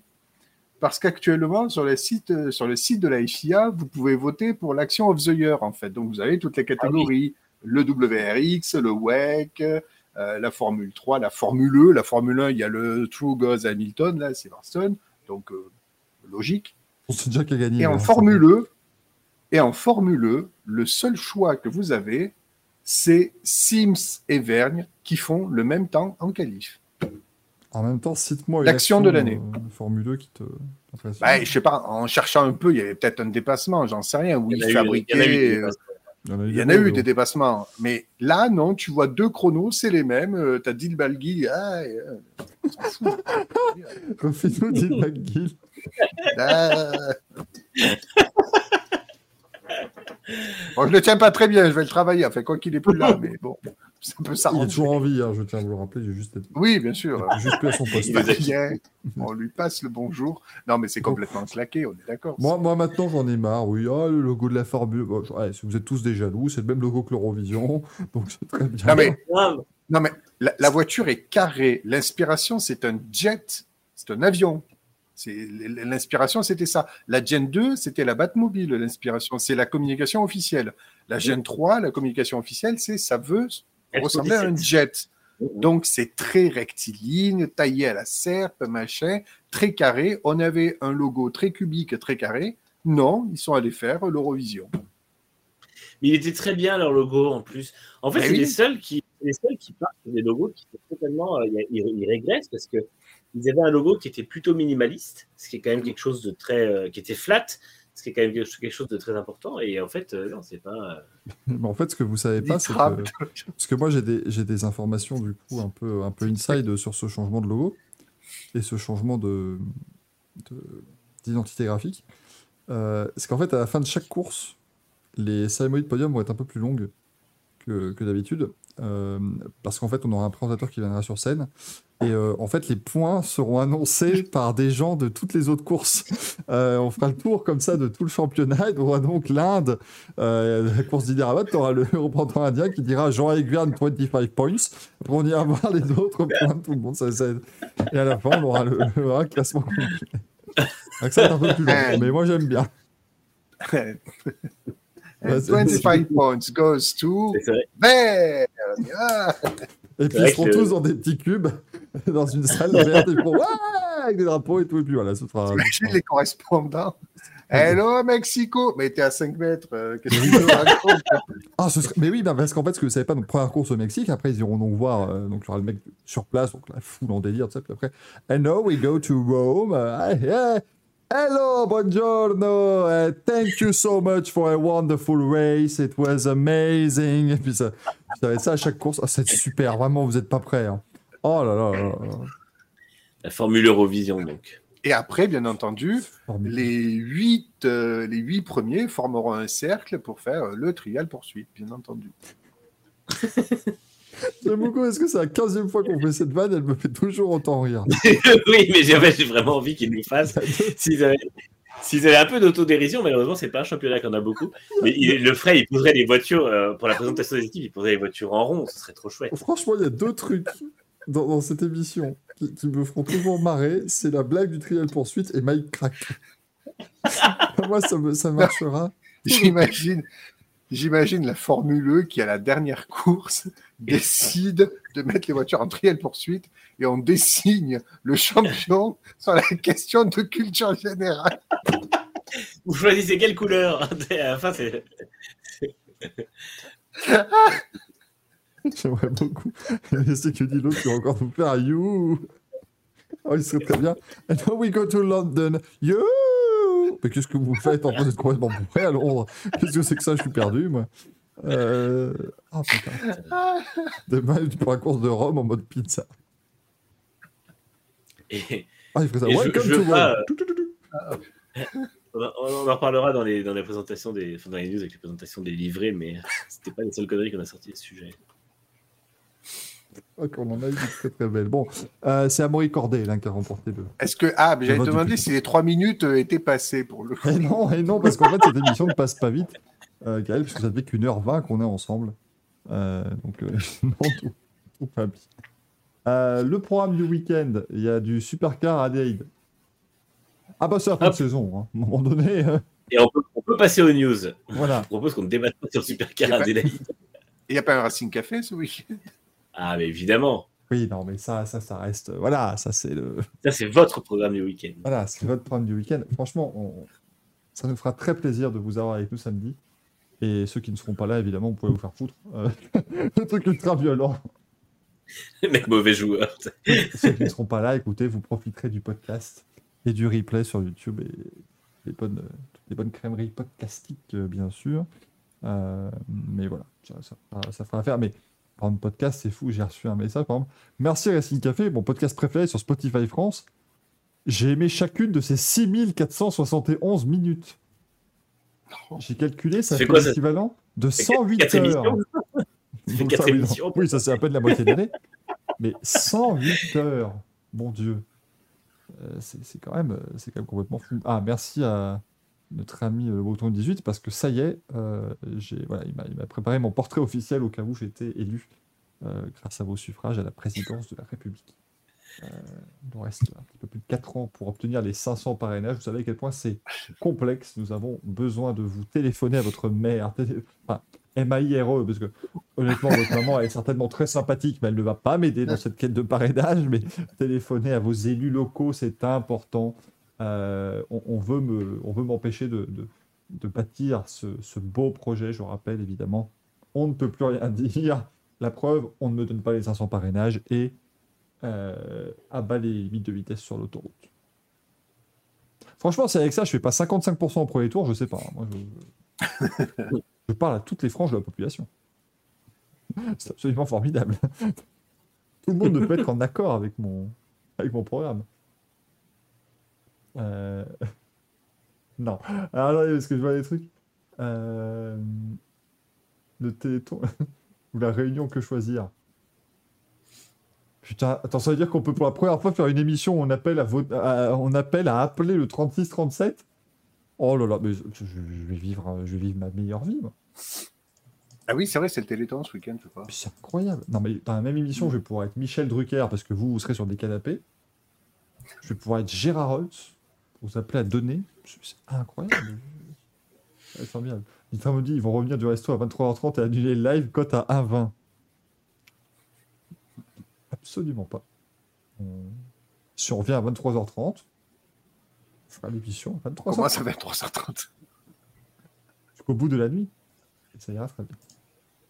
Allez, le jingle des news, euh, chers. Alors, il y en a beaucoup, comme on vous a dit, donc on va essayer d'y aller de manière simple, précise, euh, efficace. Donc, autant vous dire qu'on va y passer 4 heures. Euh, J'ai vu donc Alex Albon, euh, j'ai vu une interview quand même assez intéressante parce que quand tu vois, il fait quand même des belles perfs cette fin de saison. Il, a dit qu'il est toujours pas à 100% euh, suite à son opération de l'appendicite. On rappelle que lui il a eu des, complications assez graves, alors que Stoffel Van tout va bien. hein. C'est bien passé. Mais euh, Alex Albon, lui, bon, voilà, il a dit qu'il n'était quand même pas encore senti complètement à, à 100% à la fin de cette saison. Donc l'hiver va lui faire du bien, parce que quand même, on rappelle qu'on a un bon mois et demi avant, avant de rouler de nouveau, donc ça lui fera le plus grand bien. C'était une petite newsette, voilà, comme ça, pour dire euh, Get well soon, Alex. Keep fighting. Euh, on a des petites modifications qui ont été annoncées sur le circuit de Jeddah, version Formule 1. Sur le virage, donc j'ai écrit 14, 20, 22, 23, 34, 74, 98, 104, 108 et Kin 109. Le numéro complémentaire. Normalement, quelqu'un a dû crier bingo. Euh, mais, mais donc, c'est les, vrais- les vrais virages 14, 20, 22 et 23. Et on va ralentir le virage 22, 23, justement, je crois. Donc ça, c'est Et le une- 10 aussi, je crois les 10 et 14 qui auront des, euh, Si tu dis banking, je peux vraiment te casser la gueule. Ah, en plus, vraiment, demain, tu pourrais. Non, non, mais. euh, non, non, ils vont pas avoir des banquilles, ils vont avoir des, euh, de l'écart avec le mur pour justement qu'il y ait de la visibilité sur l'intérieur. Parce qu'ils ont dit que c'est hyper dangereux qu'il n'y ait pas de visibilité sur l'intérieur. Et par contre, les, les virages 25-26 n'ont pas de visibilité sur l'intérieur, mais ils disent pas que c'est hyper dangereux. Parce que je pense que c'est juste qu'il n'y a pas la place de changer le truc. Donc, euh, voilà, c'est encore une com un peu foireuse au niveau de la sécurité. Mais bon, une place après. De plus. De, de Jeddah. Euh, Logan Sargent a annoncé son numéro, il aura donc le 2. On salue les numéros permanents de la Formule 1 qui ne sont plus permanents, parce que si Stoffel Van remplace un pilote Aston Martin, il roulera avec quoi? Bah ouais, c'est ce que me posait la question. Bah, il roulera avec un autre numéro. Il n'aura pas le choix. Voilà. Euh, donc, Michaela Skoda, champion de WTCR, on l'a évoqué tout à l'heure pendant euh, quelques instants. Ross Brown prend sa retraite. Euh, Bravo, diront certains. Ouais. Il est temps, diront d'autres. Avant d'être l'amuseur public du Racing Café, il était un, un immense ingénieur. Euh, L'un des artisans des succès de Michael Schumacher chez Benetton d'abord et puis chez, chez Ferrari ensuite. Et puis, il a quand même fait un des coups du siècle avec sa propre équipe. Quoi. Prendre Grand Prix, c'était une merveille absolue. Mais maintenant, il est devenu l'amuseur public du Racing Café. Qu'est-ce qu'on peut? Une mascotte un peu, c'est bien. Ouais, mais moi j'aime bien, j'aime bien l'idée. Voilà, pas bien. je- Je vais télécharger, je vais essayer de télécharger les photos pour vous en passer quelques-unes, mais donc McLaren, Nissan, Jaguar et DS Penske ont présenté leur formuleux euh, Génération 3, saison 9. Moi je suis désolé. Alors, Manu- McLaren, la livrée, a- elle n'a pas changé la livrée par rapport à la première annonce. euh, Non, non, c'est à peu près la même chose que le concept. ouais. Ils Manu ont nous juste a confirmé le sorti- deuxième pilote. Manu nous a sorti la meilleure, euh, comment dire, description de la McLaren. J'ai adoré. Il nous a quand même dit, la McLaren c'est une Doritos. Et en fait, le, le plus gros souci est que maintenant qu'on vous a dit ça, vous ne pouvez, vous pourrez voir que ceci. Que je suis désolé, mais c'est totalement une Doritos. Euh, je, enfin, c'est- c'est- c'est- Et puisque, puisque je, euh, puisqu'on parle des, souvent des coulisses de cette émission, tu as dit que tu espérais que la Envision soit verte pour qu'on ait le guacamole qui va avec. C'est un accrochage avec le Doritos qui va dans le guacamole. Moi, je trouve que c'est absolument extraordinaire. Mais, euh, enfin, oh là là, Mais le, le pire, c'est les vues de face. Parce que les vues de haut, finalement, bon, c'est. euh, voilà, c'est une chips. Mais les vues de face, elles sont, c'est horrible. La Nissan vue de face. Mais j'ai trouvé ce qui va pas en fait. C'est le, le rond qui est complètement à l'inverse de la pointe. C'est-à-dire qu'ils auraient fait un aileron en pointe qui vient vers l'avant. Alors là, en fait, les plans sont comme ça et, et ça ne va pas en fait. Voilà, Non, ça moi, ne va pas. pour moi, pour moi, ce qui ne va pas, c'est la, la taille. Et eux, ils ont bien fait McLaren parce que, en fait, là, c'est un Doritos, mais d'un côté, ils ont, ils ont enlevé ce côté triangulaire, ils ont pas un peu en noir, et ça casse un peu cette forme triangulaire. Mais, euh, c'est- enfin, merde, c'est c'est une table, quoi, c'est pas une voiture. Enfin, moi, je maintiens, hein, je, veux faire un poker là-dessus un jour. Moi, l'aileron, je suis désolé, mais j'ai le même escabeau chez moi. hein. J'ai un petit, un petit trois marches. Il a la même gueule. hein. Un fameux trop marche.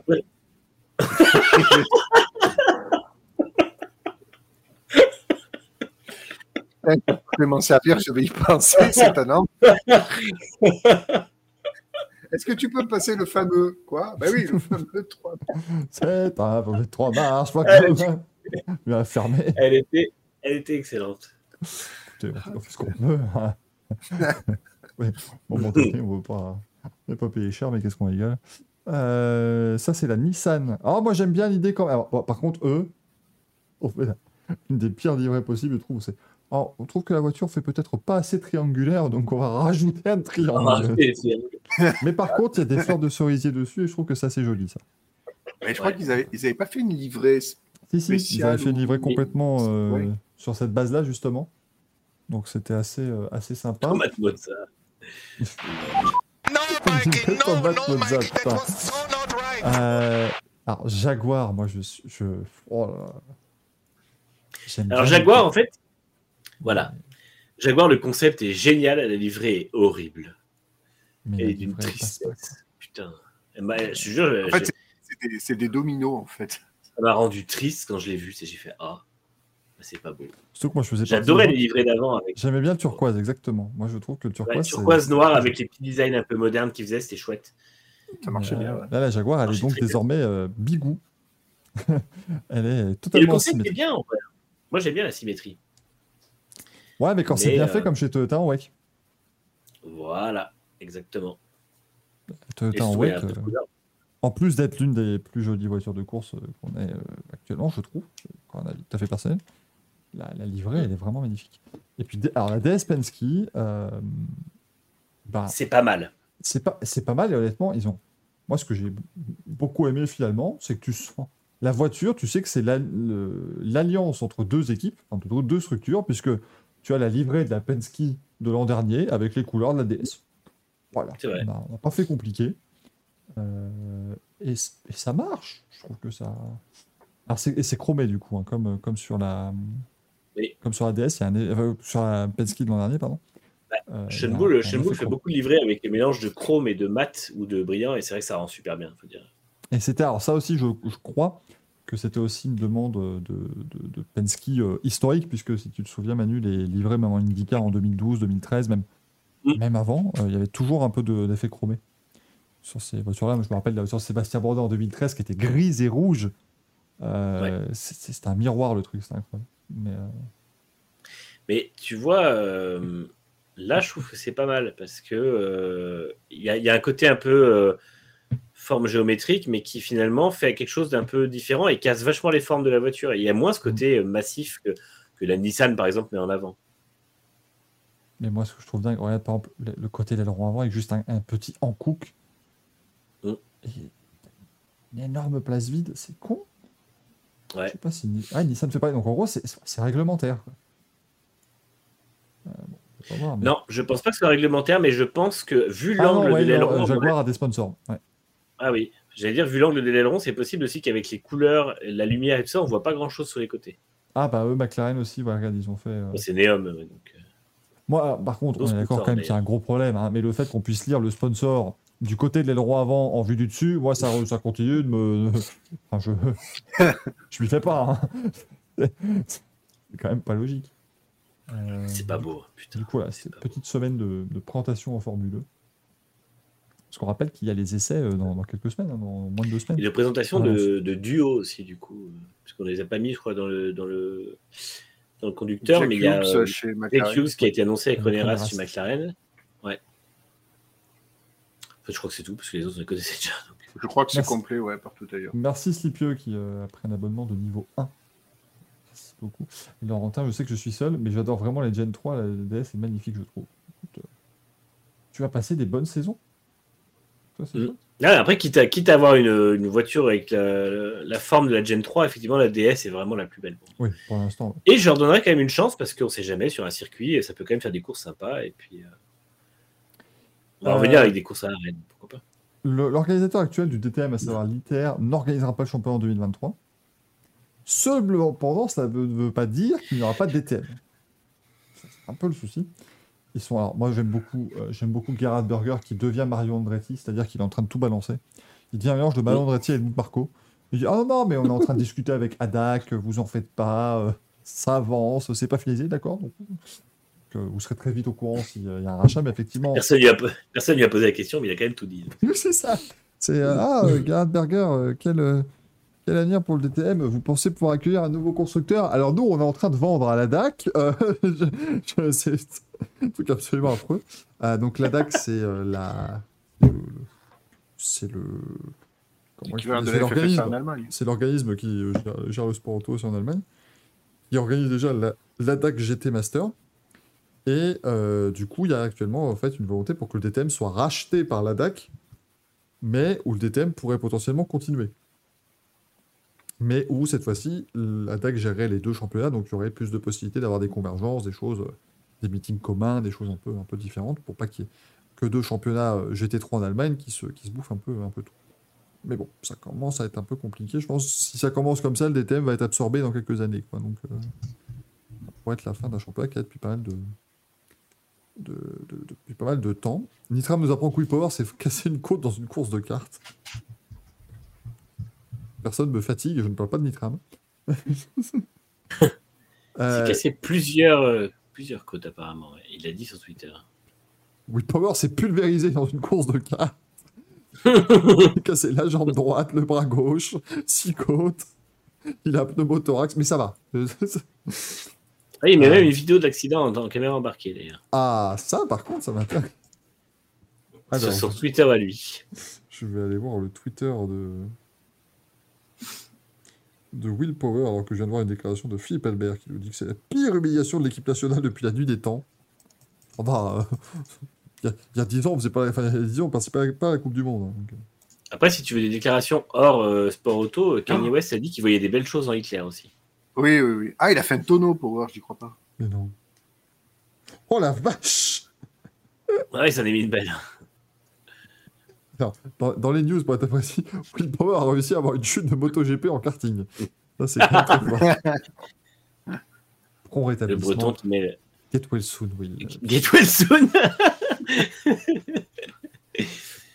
Cette phrase qui est un très bon sentiment, mais qui n'est plus du tout. Euh... qui peut plus être vu sérieusement, j'ai l'impression. Euh, Jamie Chadwick.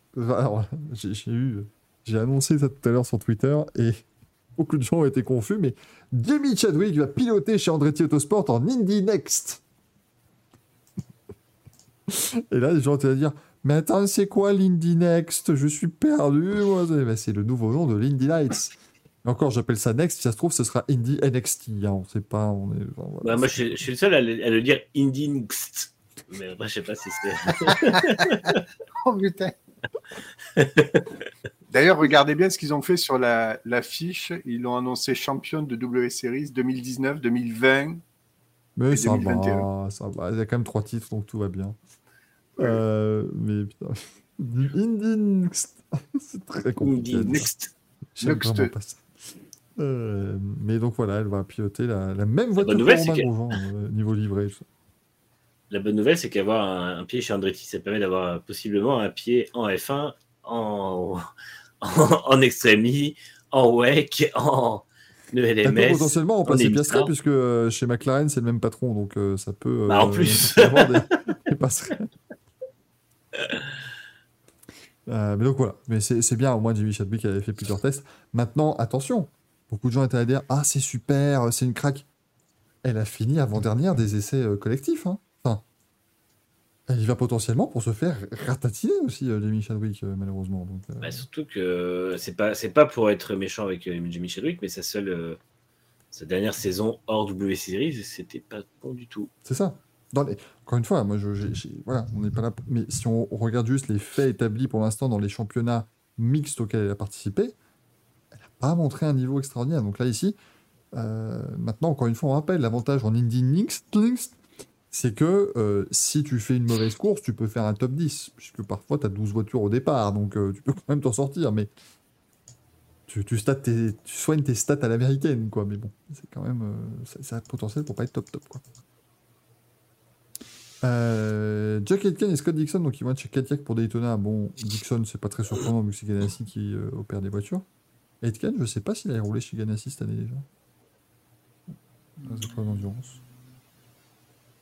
Ah, je leur pose une colle. hein. Hmm. Ah, Ah, là, oui.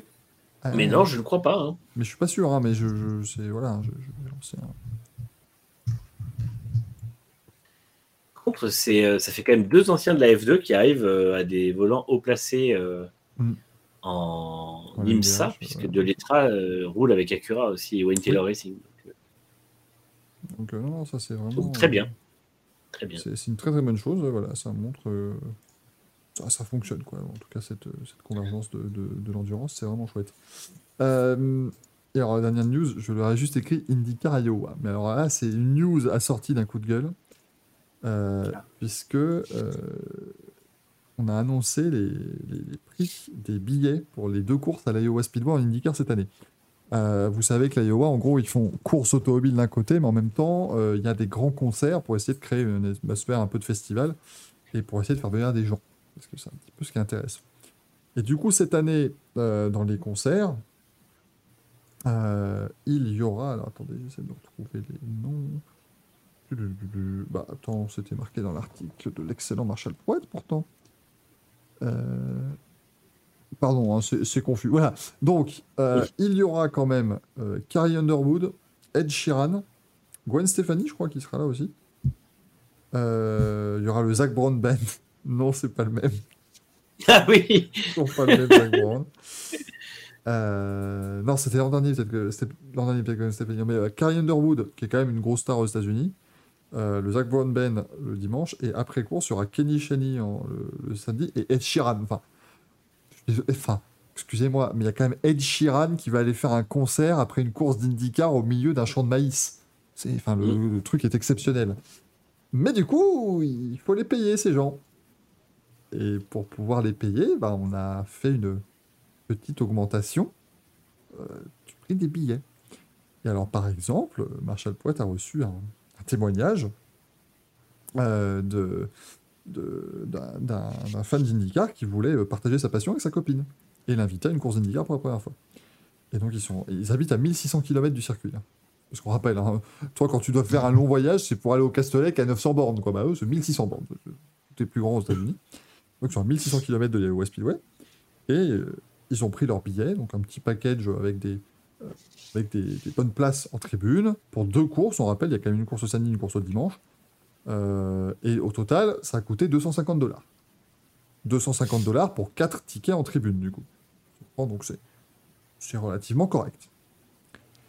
Et du coup, ils ont vraiment aimé ce qui s'est passé, parce que les concerts étaient cool, les courses étaient sympas, donc ils ont aimé. Donc ils ont voulu revenir. Et du coup, s'ils veulent revenir aux mêmes places, euh, ils ne doivent pas payer 250 dollars pour les, pour, les, pour les 4 billets, mais quasiment 800. Et en fait, c'est que l'EOA, ils ont fait les augmentations de billets de la F1. Quoi. Ils ont dit, ils ont vu, bah, si la F1 elle, à ce Vegas, on peut payer 15 000 balles le billet, pourquoi est-ce qu'on payerait pas 800 Et, et c'est- hallucinant. Euh, C'est chaud. hein. aujourd'hui, en, en gros, l'an dernier, tu avais des billets euh, qu'ils appelaient flex, où en fait, tu pouvais aller dans des portions de tribune qui étaient très basses, donc très chaudes, très- plutôt mal placées, et sinon, en enceinte générale, euh, le billet pour 50 balles pour le week-end, ah, ça, devient, ça devient quand même super bon. hein. 50 balles, ça. Et Mhm. les enfants rentraient gratos. En, dessous de, en dessous de 12 ans, je crois. Et donc, du coup, eh ben, l'autre, il y, a- y un père de famille, il avait euh, euh, 800 km aller-retour. Mais tu vois, franchement, avec une chambre d'hôtel, euh, l'essence et tout ça, tu restes sur un trajet qui te coûte, allez, avec la- l'essence, c'est peut-être sur du 400-500 balles, tu vois, pour ton week-end, mais ça reste, ça reste correct. Euh, mais sauf qu'aujourd'hui, les, les... Ah pardon, c'était 50 dollars pour la journée. Mais donc ça fait 100 dollars pour deux courses, quatre concerts, quand même voilà, une, offre, une offre de divertissement qui est pas mal. Euh, sauf que maintenant, c'est 100 dollars par jour. Et les enfants payent. Oh putain. Et donc, du coup, bah, ce père de famille doit mettre 400 dollars dans les billets s'il veut faire la même chose qu'avec son, son fils. En gros, aujourd'hui, si tu veux aller voir l'IndyCar à la US Speedway pour deux personnes tout le week-end, c'est 400 dollars minimum. Et c'est, c'est- c'est- c'est- là, c'est plus possible. Ils sont cons parce que justement, on est dans une époque où la F1 domine le marché du sport auto, mais euh, se s'élitise de plus en plus avec des billets qui sont hors de prix. Et euh, bah, ils prennent encore la mauvaise décision en faisant pas une tentative de euh, nous on reste pas cher en fait. C'est non, bah, de toute façon tout le monde augmente donc on peut augmenter comme des porcs quoi.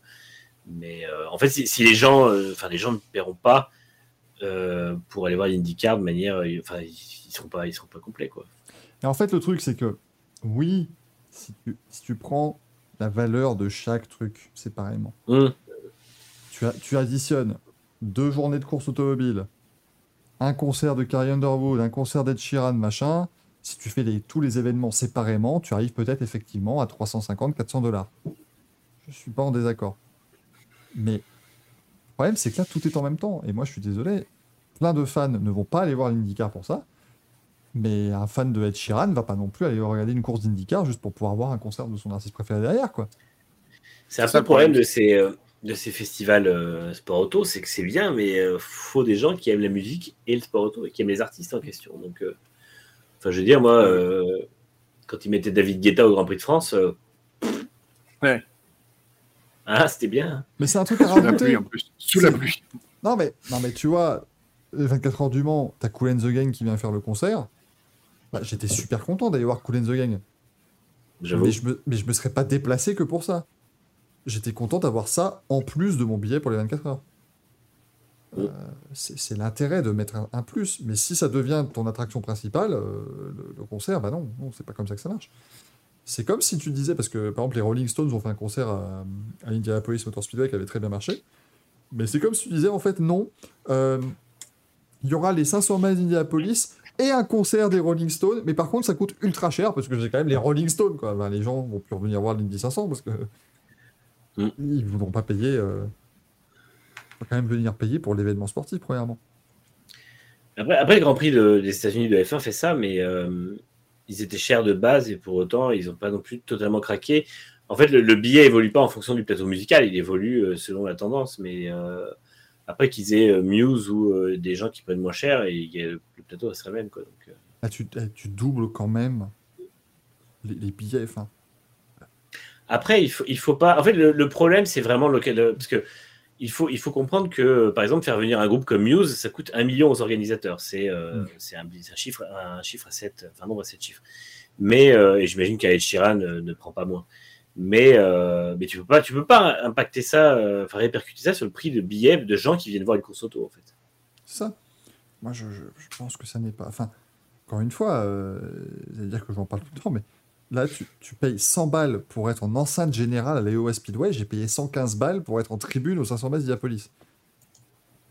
Ah, t'étais aux 500 miles Oui, bah, oui, je, je n'en ai pas parlé. Euh, ça, non, mais c'est peut-être un truc que j'ai, oui, j'ai, parce que j'en ai pas beaucoup parlé cette année, donc euh, non, non, on pourra en faire un- une émission spéciale si vous voulez, hein, pas de souci. Euh, Allez. non, mais tu, tu vois quand même la différence. tu- enfin, et, et- et là, le, le couple dont parlait Marshall Poète, bah, ils vont prendre leurs 250 balles, et puis ils vont, ils vont aller voir 3 ou 4 courses d'IndyCar, quoi, l'an prochain. Mais pas à l'Iowa. Ils vont juste se balader euh, le pays, parce que tu, tu vas pas payer tes 800 balles. Euh, Enfin, tu vas pas mettre 800 balles pour deux, deux- deux jours de course, quoi. Enfin, c'est, Non. Et puis, euh, et puis à l'Iowa, ouais, il y a des concerts, mais enfin, il n'y a pas beaucoup de courses annexes. Hein. Si t'es premièrement. J'aime- en fait, euh, J'aime l'IndyCar, mais désolé, tu mets pas ce prix-là pour l'IndyCar.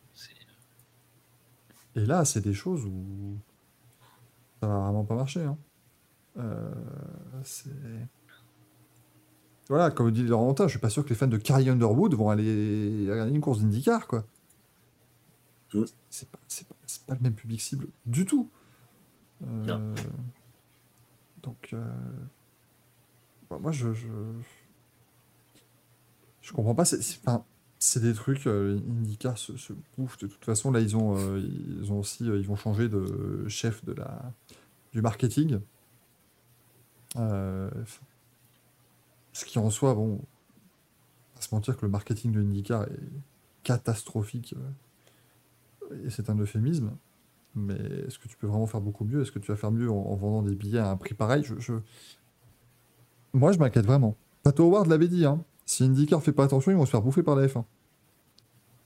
Moi, j'ai pas envie que dans, dans 5 ans, il n'y ait plus IndyCar parce que la F1 a tout, ra- tout, tout rasé son passage. Parce que la F1 n'aura aucun scrupule à, à tuer l'IndyCar. Moi, j'en suis convaincu.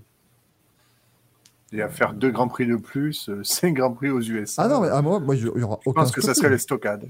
tu t'enlèves toute concurrence, si tant est que ce soit de la concurrence, ils font les mêmes audiences de toute façon. Donc, euh, euh, Moi, je verrais plutôt euh, Liberty Media racheter l'IndyCar en fait au moment où elle est à l'agonie et en publier, faire, faire une espèce de formule de promotion. euh, mais ce serait moche pour l'IndyCar quand même. ce serait honteux. Mais, euh, Oh là là, ah, ce serait tellement la honte. Mais euh, ou alors la F1 tue l'IndyCar et euh, fait un truc genre la F1 revient à Long Beach, tu vois. Et là, Mais en ouais, plus, Liberty Media, bah ouais, tu rachètes presque IndyCar un et tu te retrouves avec des, des- des- ouais, tu te retrouves avec des contrats, avec des, des for- des circuits formidables. Après, euh, après ne mettez pas une F1 vers Road America parce que Ils vont faire une au syncope. bout de trois tours, les suspensions partent en morceaux. Quoi. Non, mais moi, je, moi je, ouais, je crois au truc où, franchement, moi, je commence à le voir, en fait, c'est terrible. Euh, IndyCar n'est- ne fait que progresser en audience, machin, depuis 15 ans. Moi, je sens le venir, le, malheureusement, un jour où tu n'auras peut-être plus que l'Indy 500. Où tu auras ta course, euh, voilà, ta course annuelle, euh, euh, et autour de ça. Parce que aujourd'hui, tu n'as aucune valeur pour les courses de IndyCar autour de l'Indy 500. Ça- n'a strictement aucune valeur. Euh, J'avais fait le comparatif sur Twitter. Oui, si on prend la saison complète, euh, l'IndyCar a fait une meilleure audience moyenne que la, que la F1. Sauf que l'IndyCar, c'est avec les 500 bases Indianapolis qu'on fait 3 millions et demi de téléspectateurs. C'est ça. Tu enlèves l'Indy 500, tout comme tu peux dire tu enlèves euh, Miami de la F1 qui a aussi fait des audiences supérieures à la moyenne, la F1 a fait de meilleures audiences. Aujourd'hui, on ne peut pas dire que l'IndyCar soit le sport de monoplace numéro 1 aux États-Unis. C'est- affreux comme, euh, comme, comme- comme chose. Et le problème, c'est qu'ils prennent, des, mauvaises, euh, des mauvaises décisions sur mauvaises décisions. Quoi. Donc, euh, je suis, je suis très inquiet hein, pour, le, pour le futur de, de cette discipline, euh, qui vous Et c'est dommage parce que- cher à mon cœur, mais Le redressement, c'était très bien fait depuis, depuis le, la réunion, enfin la réunion, la, la fusion des deux championnats, et ils ont, vraiment remonté la pente depuis. Donc c'est dommage de, se recasser la gueule. On commençait à presque rêver que ça puisse euh, aller pas titiller NASCAR tout de suite, mais tu vois, euh, en fait, les courbes étaient parties pour se croiser. Il y avait quand même la NASCAR ça descend, l'IndyCar ça monte. Bon, après ça peut prendre 150 ans pour se croiser, mais Mais le problème, c'est que tu as la F1 qui passe au milieu, qui fait bonjour à tout les rageux et qui monte euh, et qui va croiser la NASCAR. Qui va... C'est pas possible, quoi. Euh, Et après aussi, la NASCAR va sûrement reprogresser parce que eux, ils ont changé de formule et que ça marche. Et ça marche. Mais moi, je suis désolé, t'as pas le droit. bon, pour moi, c'est interdit de te faire battre par un championnat dont les trois quarts des courses sont à 8 h du matin, quoi. Mm. Faut, faut se lever à 6 h du mat pour regarder quasiment tous les grands prix sur la côte ouest. C'est pas normal que ça fasse autant que tes courses d'IndyCar qui sont l'après-midi. Je trouve ça vraiment pas possible. Clairement.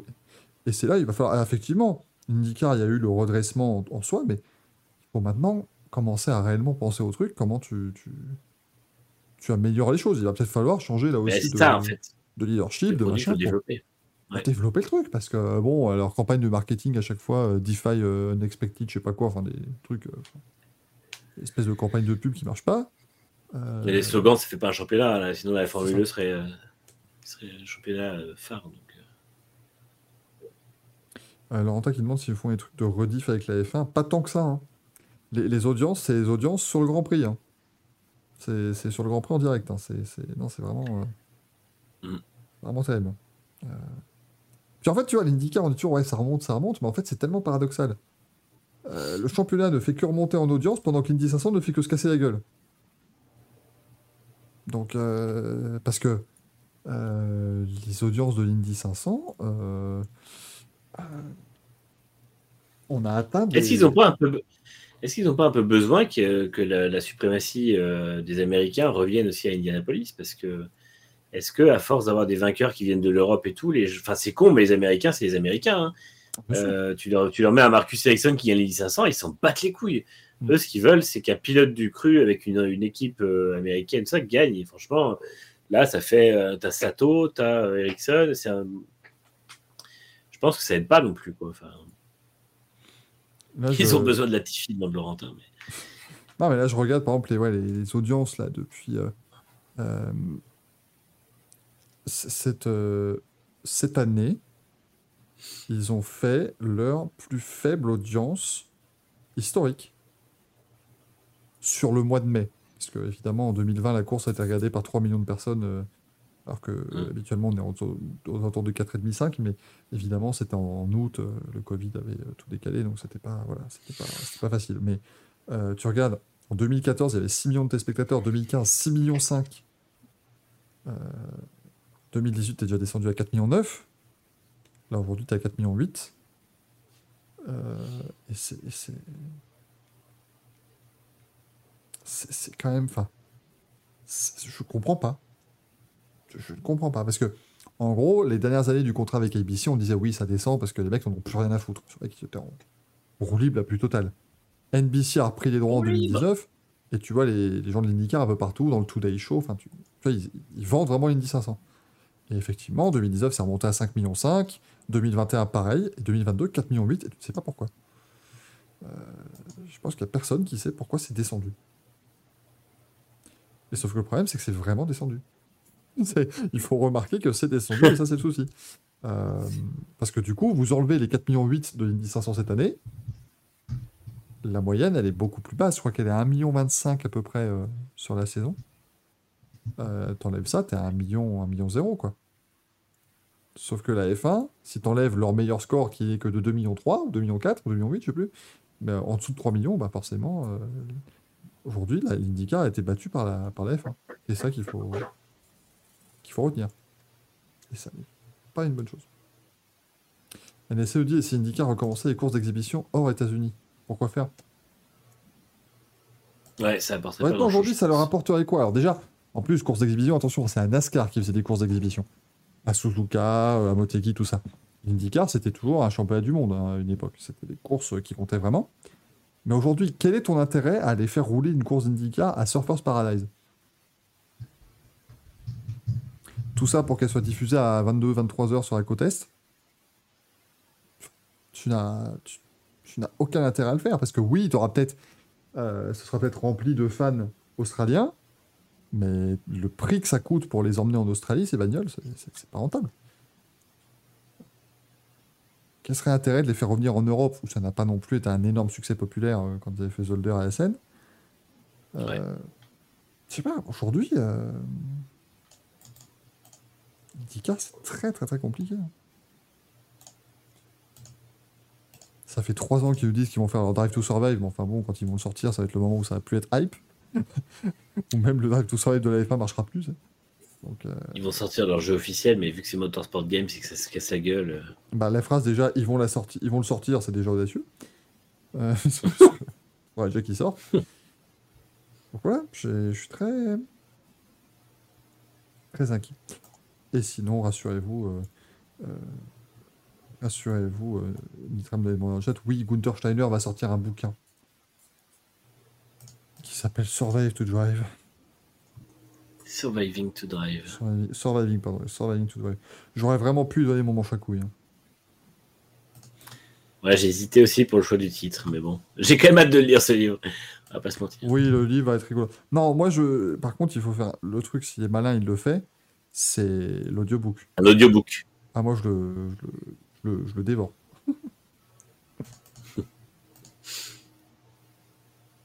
Mais donc, voilà. À un moment donné, euh, euh, on verra ce que ça donnera. On va terminer, chers amis, avec euh, vos, vos questions. C'est le courrier des viewers, bien sûr. Oh, quelle masse d'armes Et le courrier des viewers ce soir, eh bien, il commence avec cette question de Gunther Dorkiller. C'est une question qui est ma foi fort innocente. Euh, comment les pilotes font-ils pour faire des donuts? Eh ben, ils appuient très fort sur l'accélérateur. ils tournent le volant et euh, c'est globalement Savez-vous qui a popularisé les donuts Alex Zanardi. Yes. Dunkin' Donuts. Ah non, pardon, c'est pas les mêmes donuts. Le lard, lard, lard, lard donuts. Ça, non, c'est dans les Simpsons, pardon. Euh, Non, mais c'est oui, et ça, ça, ça euh, repose essentiellement sur un rapport bas et un régime moteur haut pour ouais. Et la capacité de bien garder gérer la motricité. Bien gérer le, le plus dur, c'est de gérer l'embrayage. sûr Voilà. de pas, de pas caler quand tu as une voiture qui peut caler. Mais sinon, c'est pas la chose la plus difficile à faire sur leur week-end de course. Quoi. Ils font les, les donuts à la fin. Sauf quand c'est Mick Schumacher qui se fait engueuler, mais sinon ça. va. Oui, mais ça, après, bon, tout est dur pour lui sur un week-end de course. De toute façon, il, a- il avait qu'à pas voler de pain au chocolat de Gunther Steiner. On le saura peut-être dans le bouquin, du coup, ce qui s'est passé. Peut-être. Quel goûter il lui a volé et quand? On a Oliver, People of Good. C'est Olivier Jean de Bien. qui nous dit bonsoir les refs. Euh, ma question est très simple et concerne le domaine du gaming. Car je sais que vous êtes de vrais gamers avec un Z à la fin, bien sûr. Euh, après un bon accueil par les fans, F1 Manager semble perdre sa superbe. Est-il donc finito? Oui. Non. Gaël, tu réponds peut-être, on passe à la suivante. Oui, peut-être, oui, peut-être. non, je pense qu'il est pas fi- il est pas finito. Après, c'est juste que c'est comme tout jeu, il y a de la hype quand ça sort, et puis derrière, bah, les gens euh, jouent en en parlant moins. Donc, euh, Non, ils ont, essayé, ils ont essayé de bien nous la mettre à l'envers quand même. Moi, je suis désolé. euh, tu vois C'est grave, parce que je sais pas si tu as suivi Manu, il y a les développeurs qui, qui ont fait des mises à jour et tout ré- récemment. Donc en gros, le jeu arrive, il est globalement bien foutu, mais en fait tu te rends compte qu'il n'y a pas de, en fait, il y a pas de dimension stratégique, il y a, pas- il y a beaucoup de choses qu'il n'y a pas Oui. finalement pour, pour un jeu de F1. Donc ils disent ah mais rassurez-vous, on, on vous a compris. euh. à faire plein de modifs, tout ça. Ils sortent un premier patch qui te patch un peu les, les, les pneus, mais qui offre un peu plus de dégradation, donc au moins, tu as un peu plus de gestion à faire, donc c'est pas mal. Et ils te disent, mais rassurez-vous, on va faire tout le reste. Le reste étant quand même euh, éviter de se faire bloquer par un, un retardateur en qualif, euh, le dédoublement des voitures sous safety car, le DRS qui est trop puissant, enfin, trucs qui sont quand même des, des choses game breaking. hein.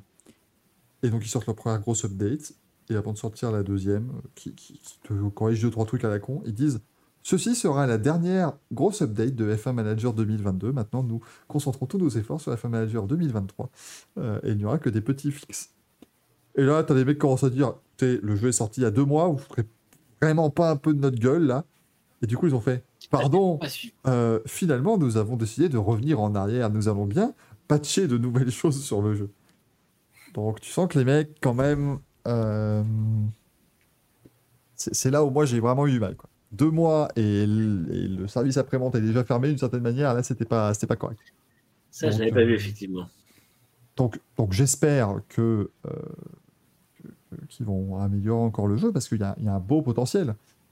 Euh, mais moi, c'est vrai que j'ai eu- à un moment donné, quand toutes les courses sont juste pareilles parce que t'as pas d'usure des pneus, machin, t'as le DRS, Mm. t'as des courses où tu passes le temps à te dépasser, redépasser avec l'autre parce que le DRS est trop puissant, c'était c'était pas top top. Mais j'espère qu'ils feront mieux et surtout qu'ils feront mieux pour le 2023 parce que c'est le risque, c'est une sortie annuelle et ils vont se prendre euh, une baisse des ventes l'an prochain qui va être euh, très C'est violente, sûr.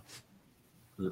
Parce que entre les gens qui étaient déjà de base déçus et les gens qui en plus sont devenus encore plus déçus parce que ils ont en plus créé ce lien de proximité parce qu'ils publiaient tout sur un Reddit. Enfin, tu vois, il y avait vraiment un, un Reddit qui était du coup Mm. semi-officiel où euh, Frontier venait euh, interagir avec les gens, poser des questions. euh, ils étaient justement très ouverts là-dessus.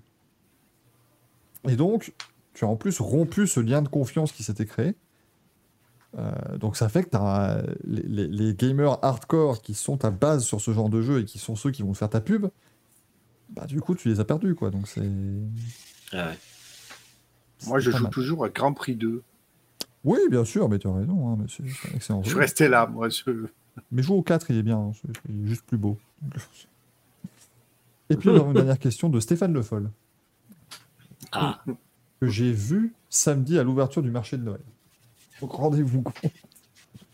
incroyable. Euh, qui nous dit bonsoir, c'était pour vous dire que l'autorisation de fermeture de la voie pour le dépôt de vos installations ne prend effet que ce vendredi soir. Alors ce serait bien si vous pouvez dégager le manège à pompons, la pince à peluche, la bande d'arcade Mario Kart, le stand de vin chaud et l'effigie de votre colère communiste. Les voisins sont aussi pleins d'une attraction lumineuse et bruyante où il faut taper sur chaque tête dès qu'elle sort. Le problème c'est que ces têtes n'arrêtent pas de dire comment elles vont? Veuillez, monsieur Duforest, accepter mes plus sincères salutations, monsieur le maire du Mans. Euh, monsieur le maire, je commencerai par une réaction toute simple qui est ça n'est pas une question. Donc, euh, s'il vous plaît, posez-moi une question et je, je ferai ce qu'il faut. Peut-être un tout petit peu mille d'avoie dans le centre du Mans, là, je suis, je suis navré. Mais, du coup, c'est la fin de ce Racing Café. Mais rassurez-vous, on revient dans moins de deux jours. C'est quand même merveilleux. Puisque nous allons nous retrouver samedi 21h environ, hein, hors taxe comme toujours. Euh, samedi 21h pour le, le Racing Café de l'année, hein, bien évidemment, le Racing Café du siècle. Puisque nous serons réunis pour la première fois les 5 du Racing Café, plus Borbule Flafla, parce que nous tendons la main aux gens qui perdent des procès, c'est quand même très sympathique de notre part. Euh, plus roue de roue libre, euh, plus des potes à moi, plus plein de, de choses extraordinaires. Donc on se retrouvera ce samedi, on viendra bah, un petit peu, ouais, à quoi ressemblait Sport Auto en 2006, ça vous permettra euh, bah, de le découvrir pour certains. Puis après, bah, vous découvrirez plein, plein de belles choses. Ça, ne sera pas non plus... Enfin si, alors ce sera le Racing Téléthon, tout à fait, je joue aussi audio, puisque vous pourrez donner euh, à la Fondation Michael Duforest qui euh, a besoin de vos dons, comme, comme j'aime. Euh, pour un don ne ratez 36, pas 37, notre, oui, ratez pas notre live autoroute demain. Très important. Ça, je, ouais, ça, je veux le voir. Euh, oh, qui dit on a, on a trop d'auditeurs, on peut permettre de perdre les procès. Une espèce de suffisance dans ses propos, moi, qui me, qui me débecte absolument. Euh, et quand, quand on sera 1500 samedi, devant cette- on fera moins les malins. Moi, je crois que si je vois, si je vois, le, si je vois que ça dépasse 200 viewers, moi, je vais me liquéfier en me disant, mais attends, mais techniquement, on sera pas. Ce ne sera pas au niveau que vous attendez. hein, donc... Mais je pense qu'on va beaucoup s'amuser. Et ce sera un week-end exceptionnel parce que vous pourrez suivre tout le reste sur les réseaux sociaux. hein, voilà. On vu, il y, aura des, il y aura des très très belles choses. Ah, et on oublie, euh, samedi, il y a un dress code aussi. Vous ne voudrez pas louper le dress code. Non Non Euh, On veut dit, oh non, on veut pas. Ben, mettez-vous, hein, écoutez. non, mais il y aura. Il faut, il faut venir bien habillé, c'est la moindre des choses. C'est quand même. Voilà, c'est- Friends de Reunion. On va pas venir. euh, pas venir avec des jeans. Personne quand même la moindre des choses. Si j'en vois un en jean troué, je lui je lui marave sa gueule. le. Euh, merci beaucoup d'avoir été là le chat, vous avez été extraordinaire comme d'habitude. Merci Manu, merci Gaël, bon courage demain. Je ne dis pas auquel des deux je, je- je me dis. Enfin, oui, personnellement, si vous le voulez, il n'y a pas de souci. Euh, mais donc à demain, bien évidemment. Bah oui. Enfin, à tout à l'heure maintenant. Oui, 24. oui, c'est vrai, à Euh, tout à l'heure. À demain, les Ouais. gens du chat, bien sûr. Puis écoutez, je pense qu'on va, on va très très bien s'amuser pendant ce week-end sympathique. Et puis pour ceux qui ne pourront pas être là samedi, rassurez-vous, il y aura des replays, il y aura des podcasts. Sinon, jeudi prochain, parce que hey, ça continuera quand même le Racing Café, on va pas s'arrêter en si bon chemin. Euh, les, les awards arrivent. Quand même, il va falloir Oh, commencer oui. à vous faire C'est une belle soirée, ça aussi. pour nos awards. Ah, ça va être quelque chose de mignon. Allez, des gros bisous tout le monde, bonne nuit, à la prochaine, ciao ciao. Bye bye. Ciao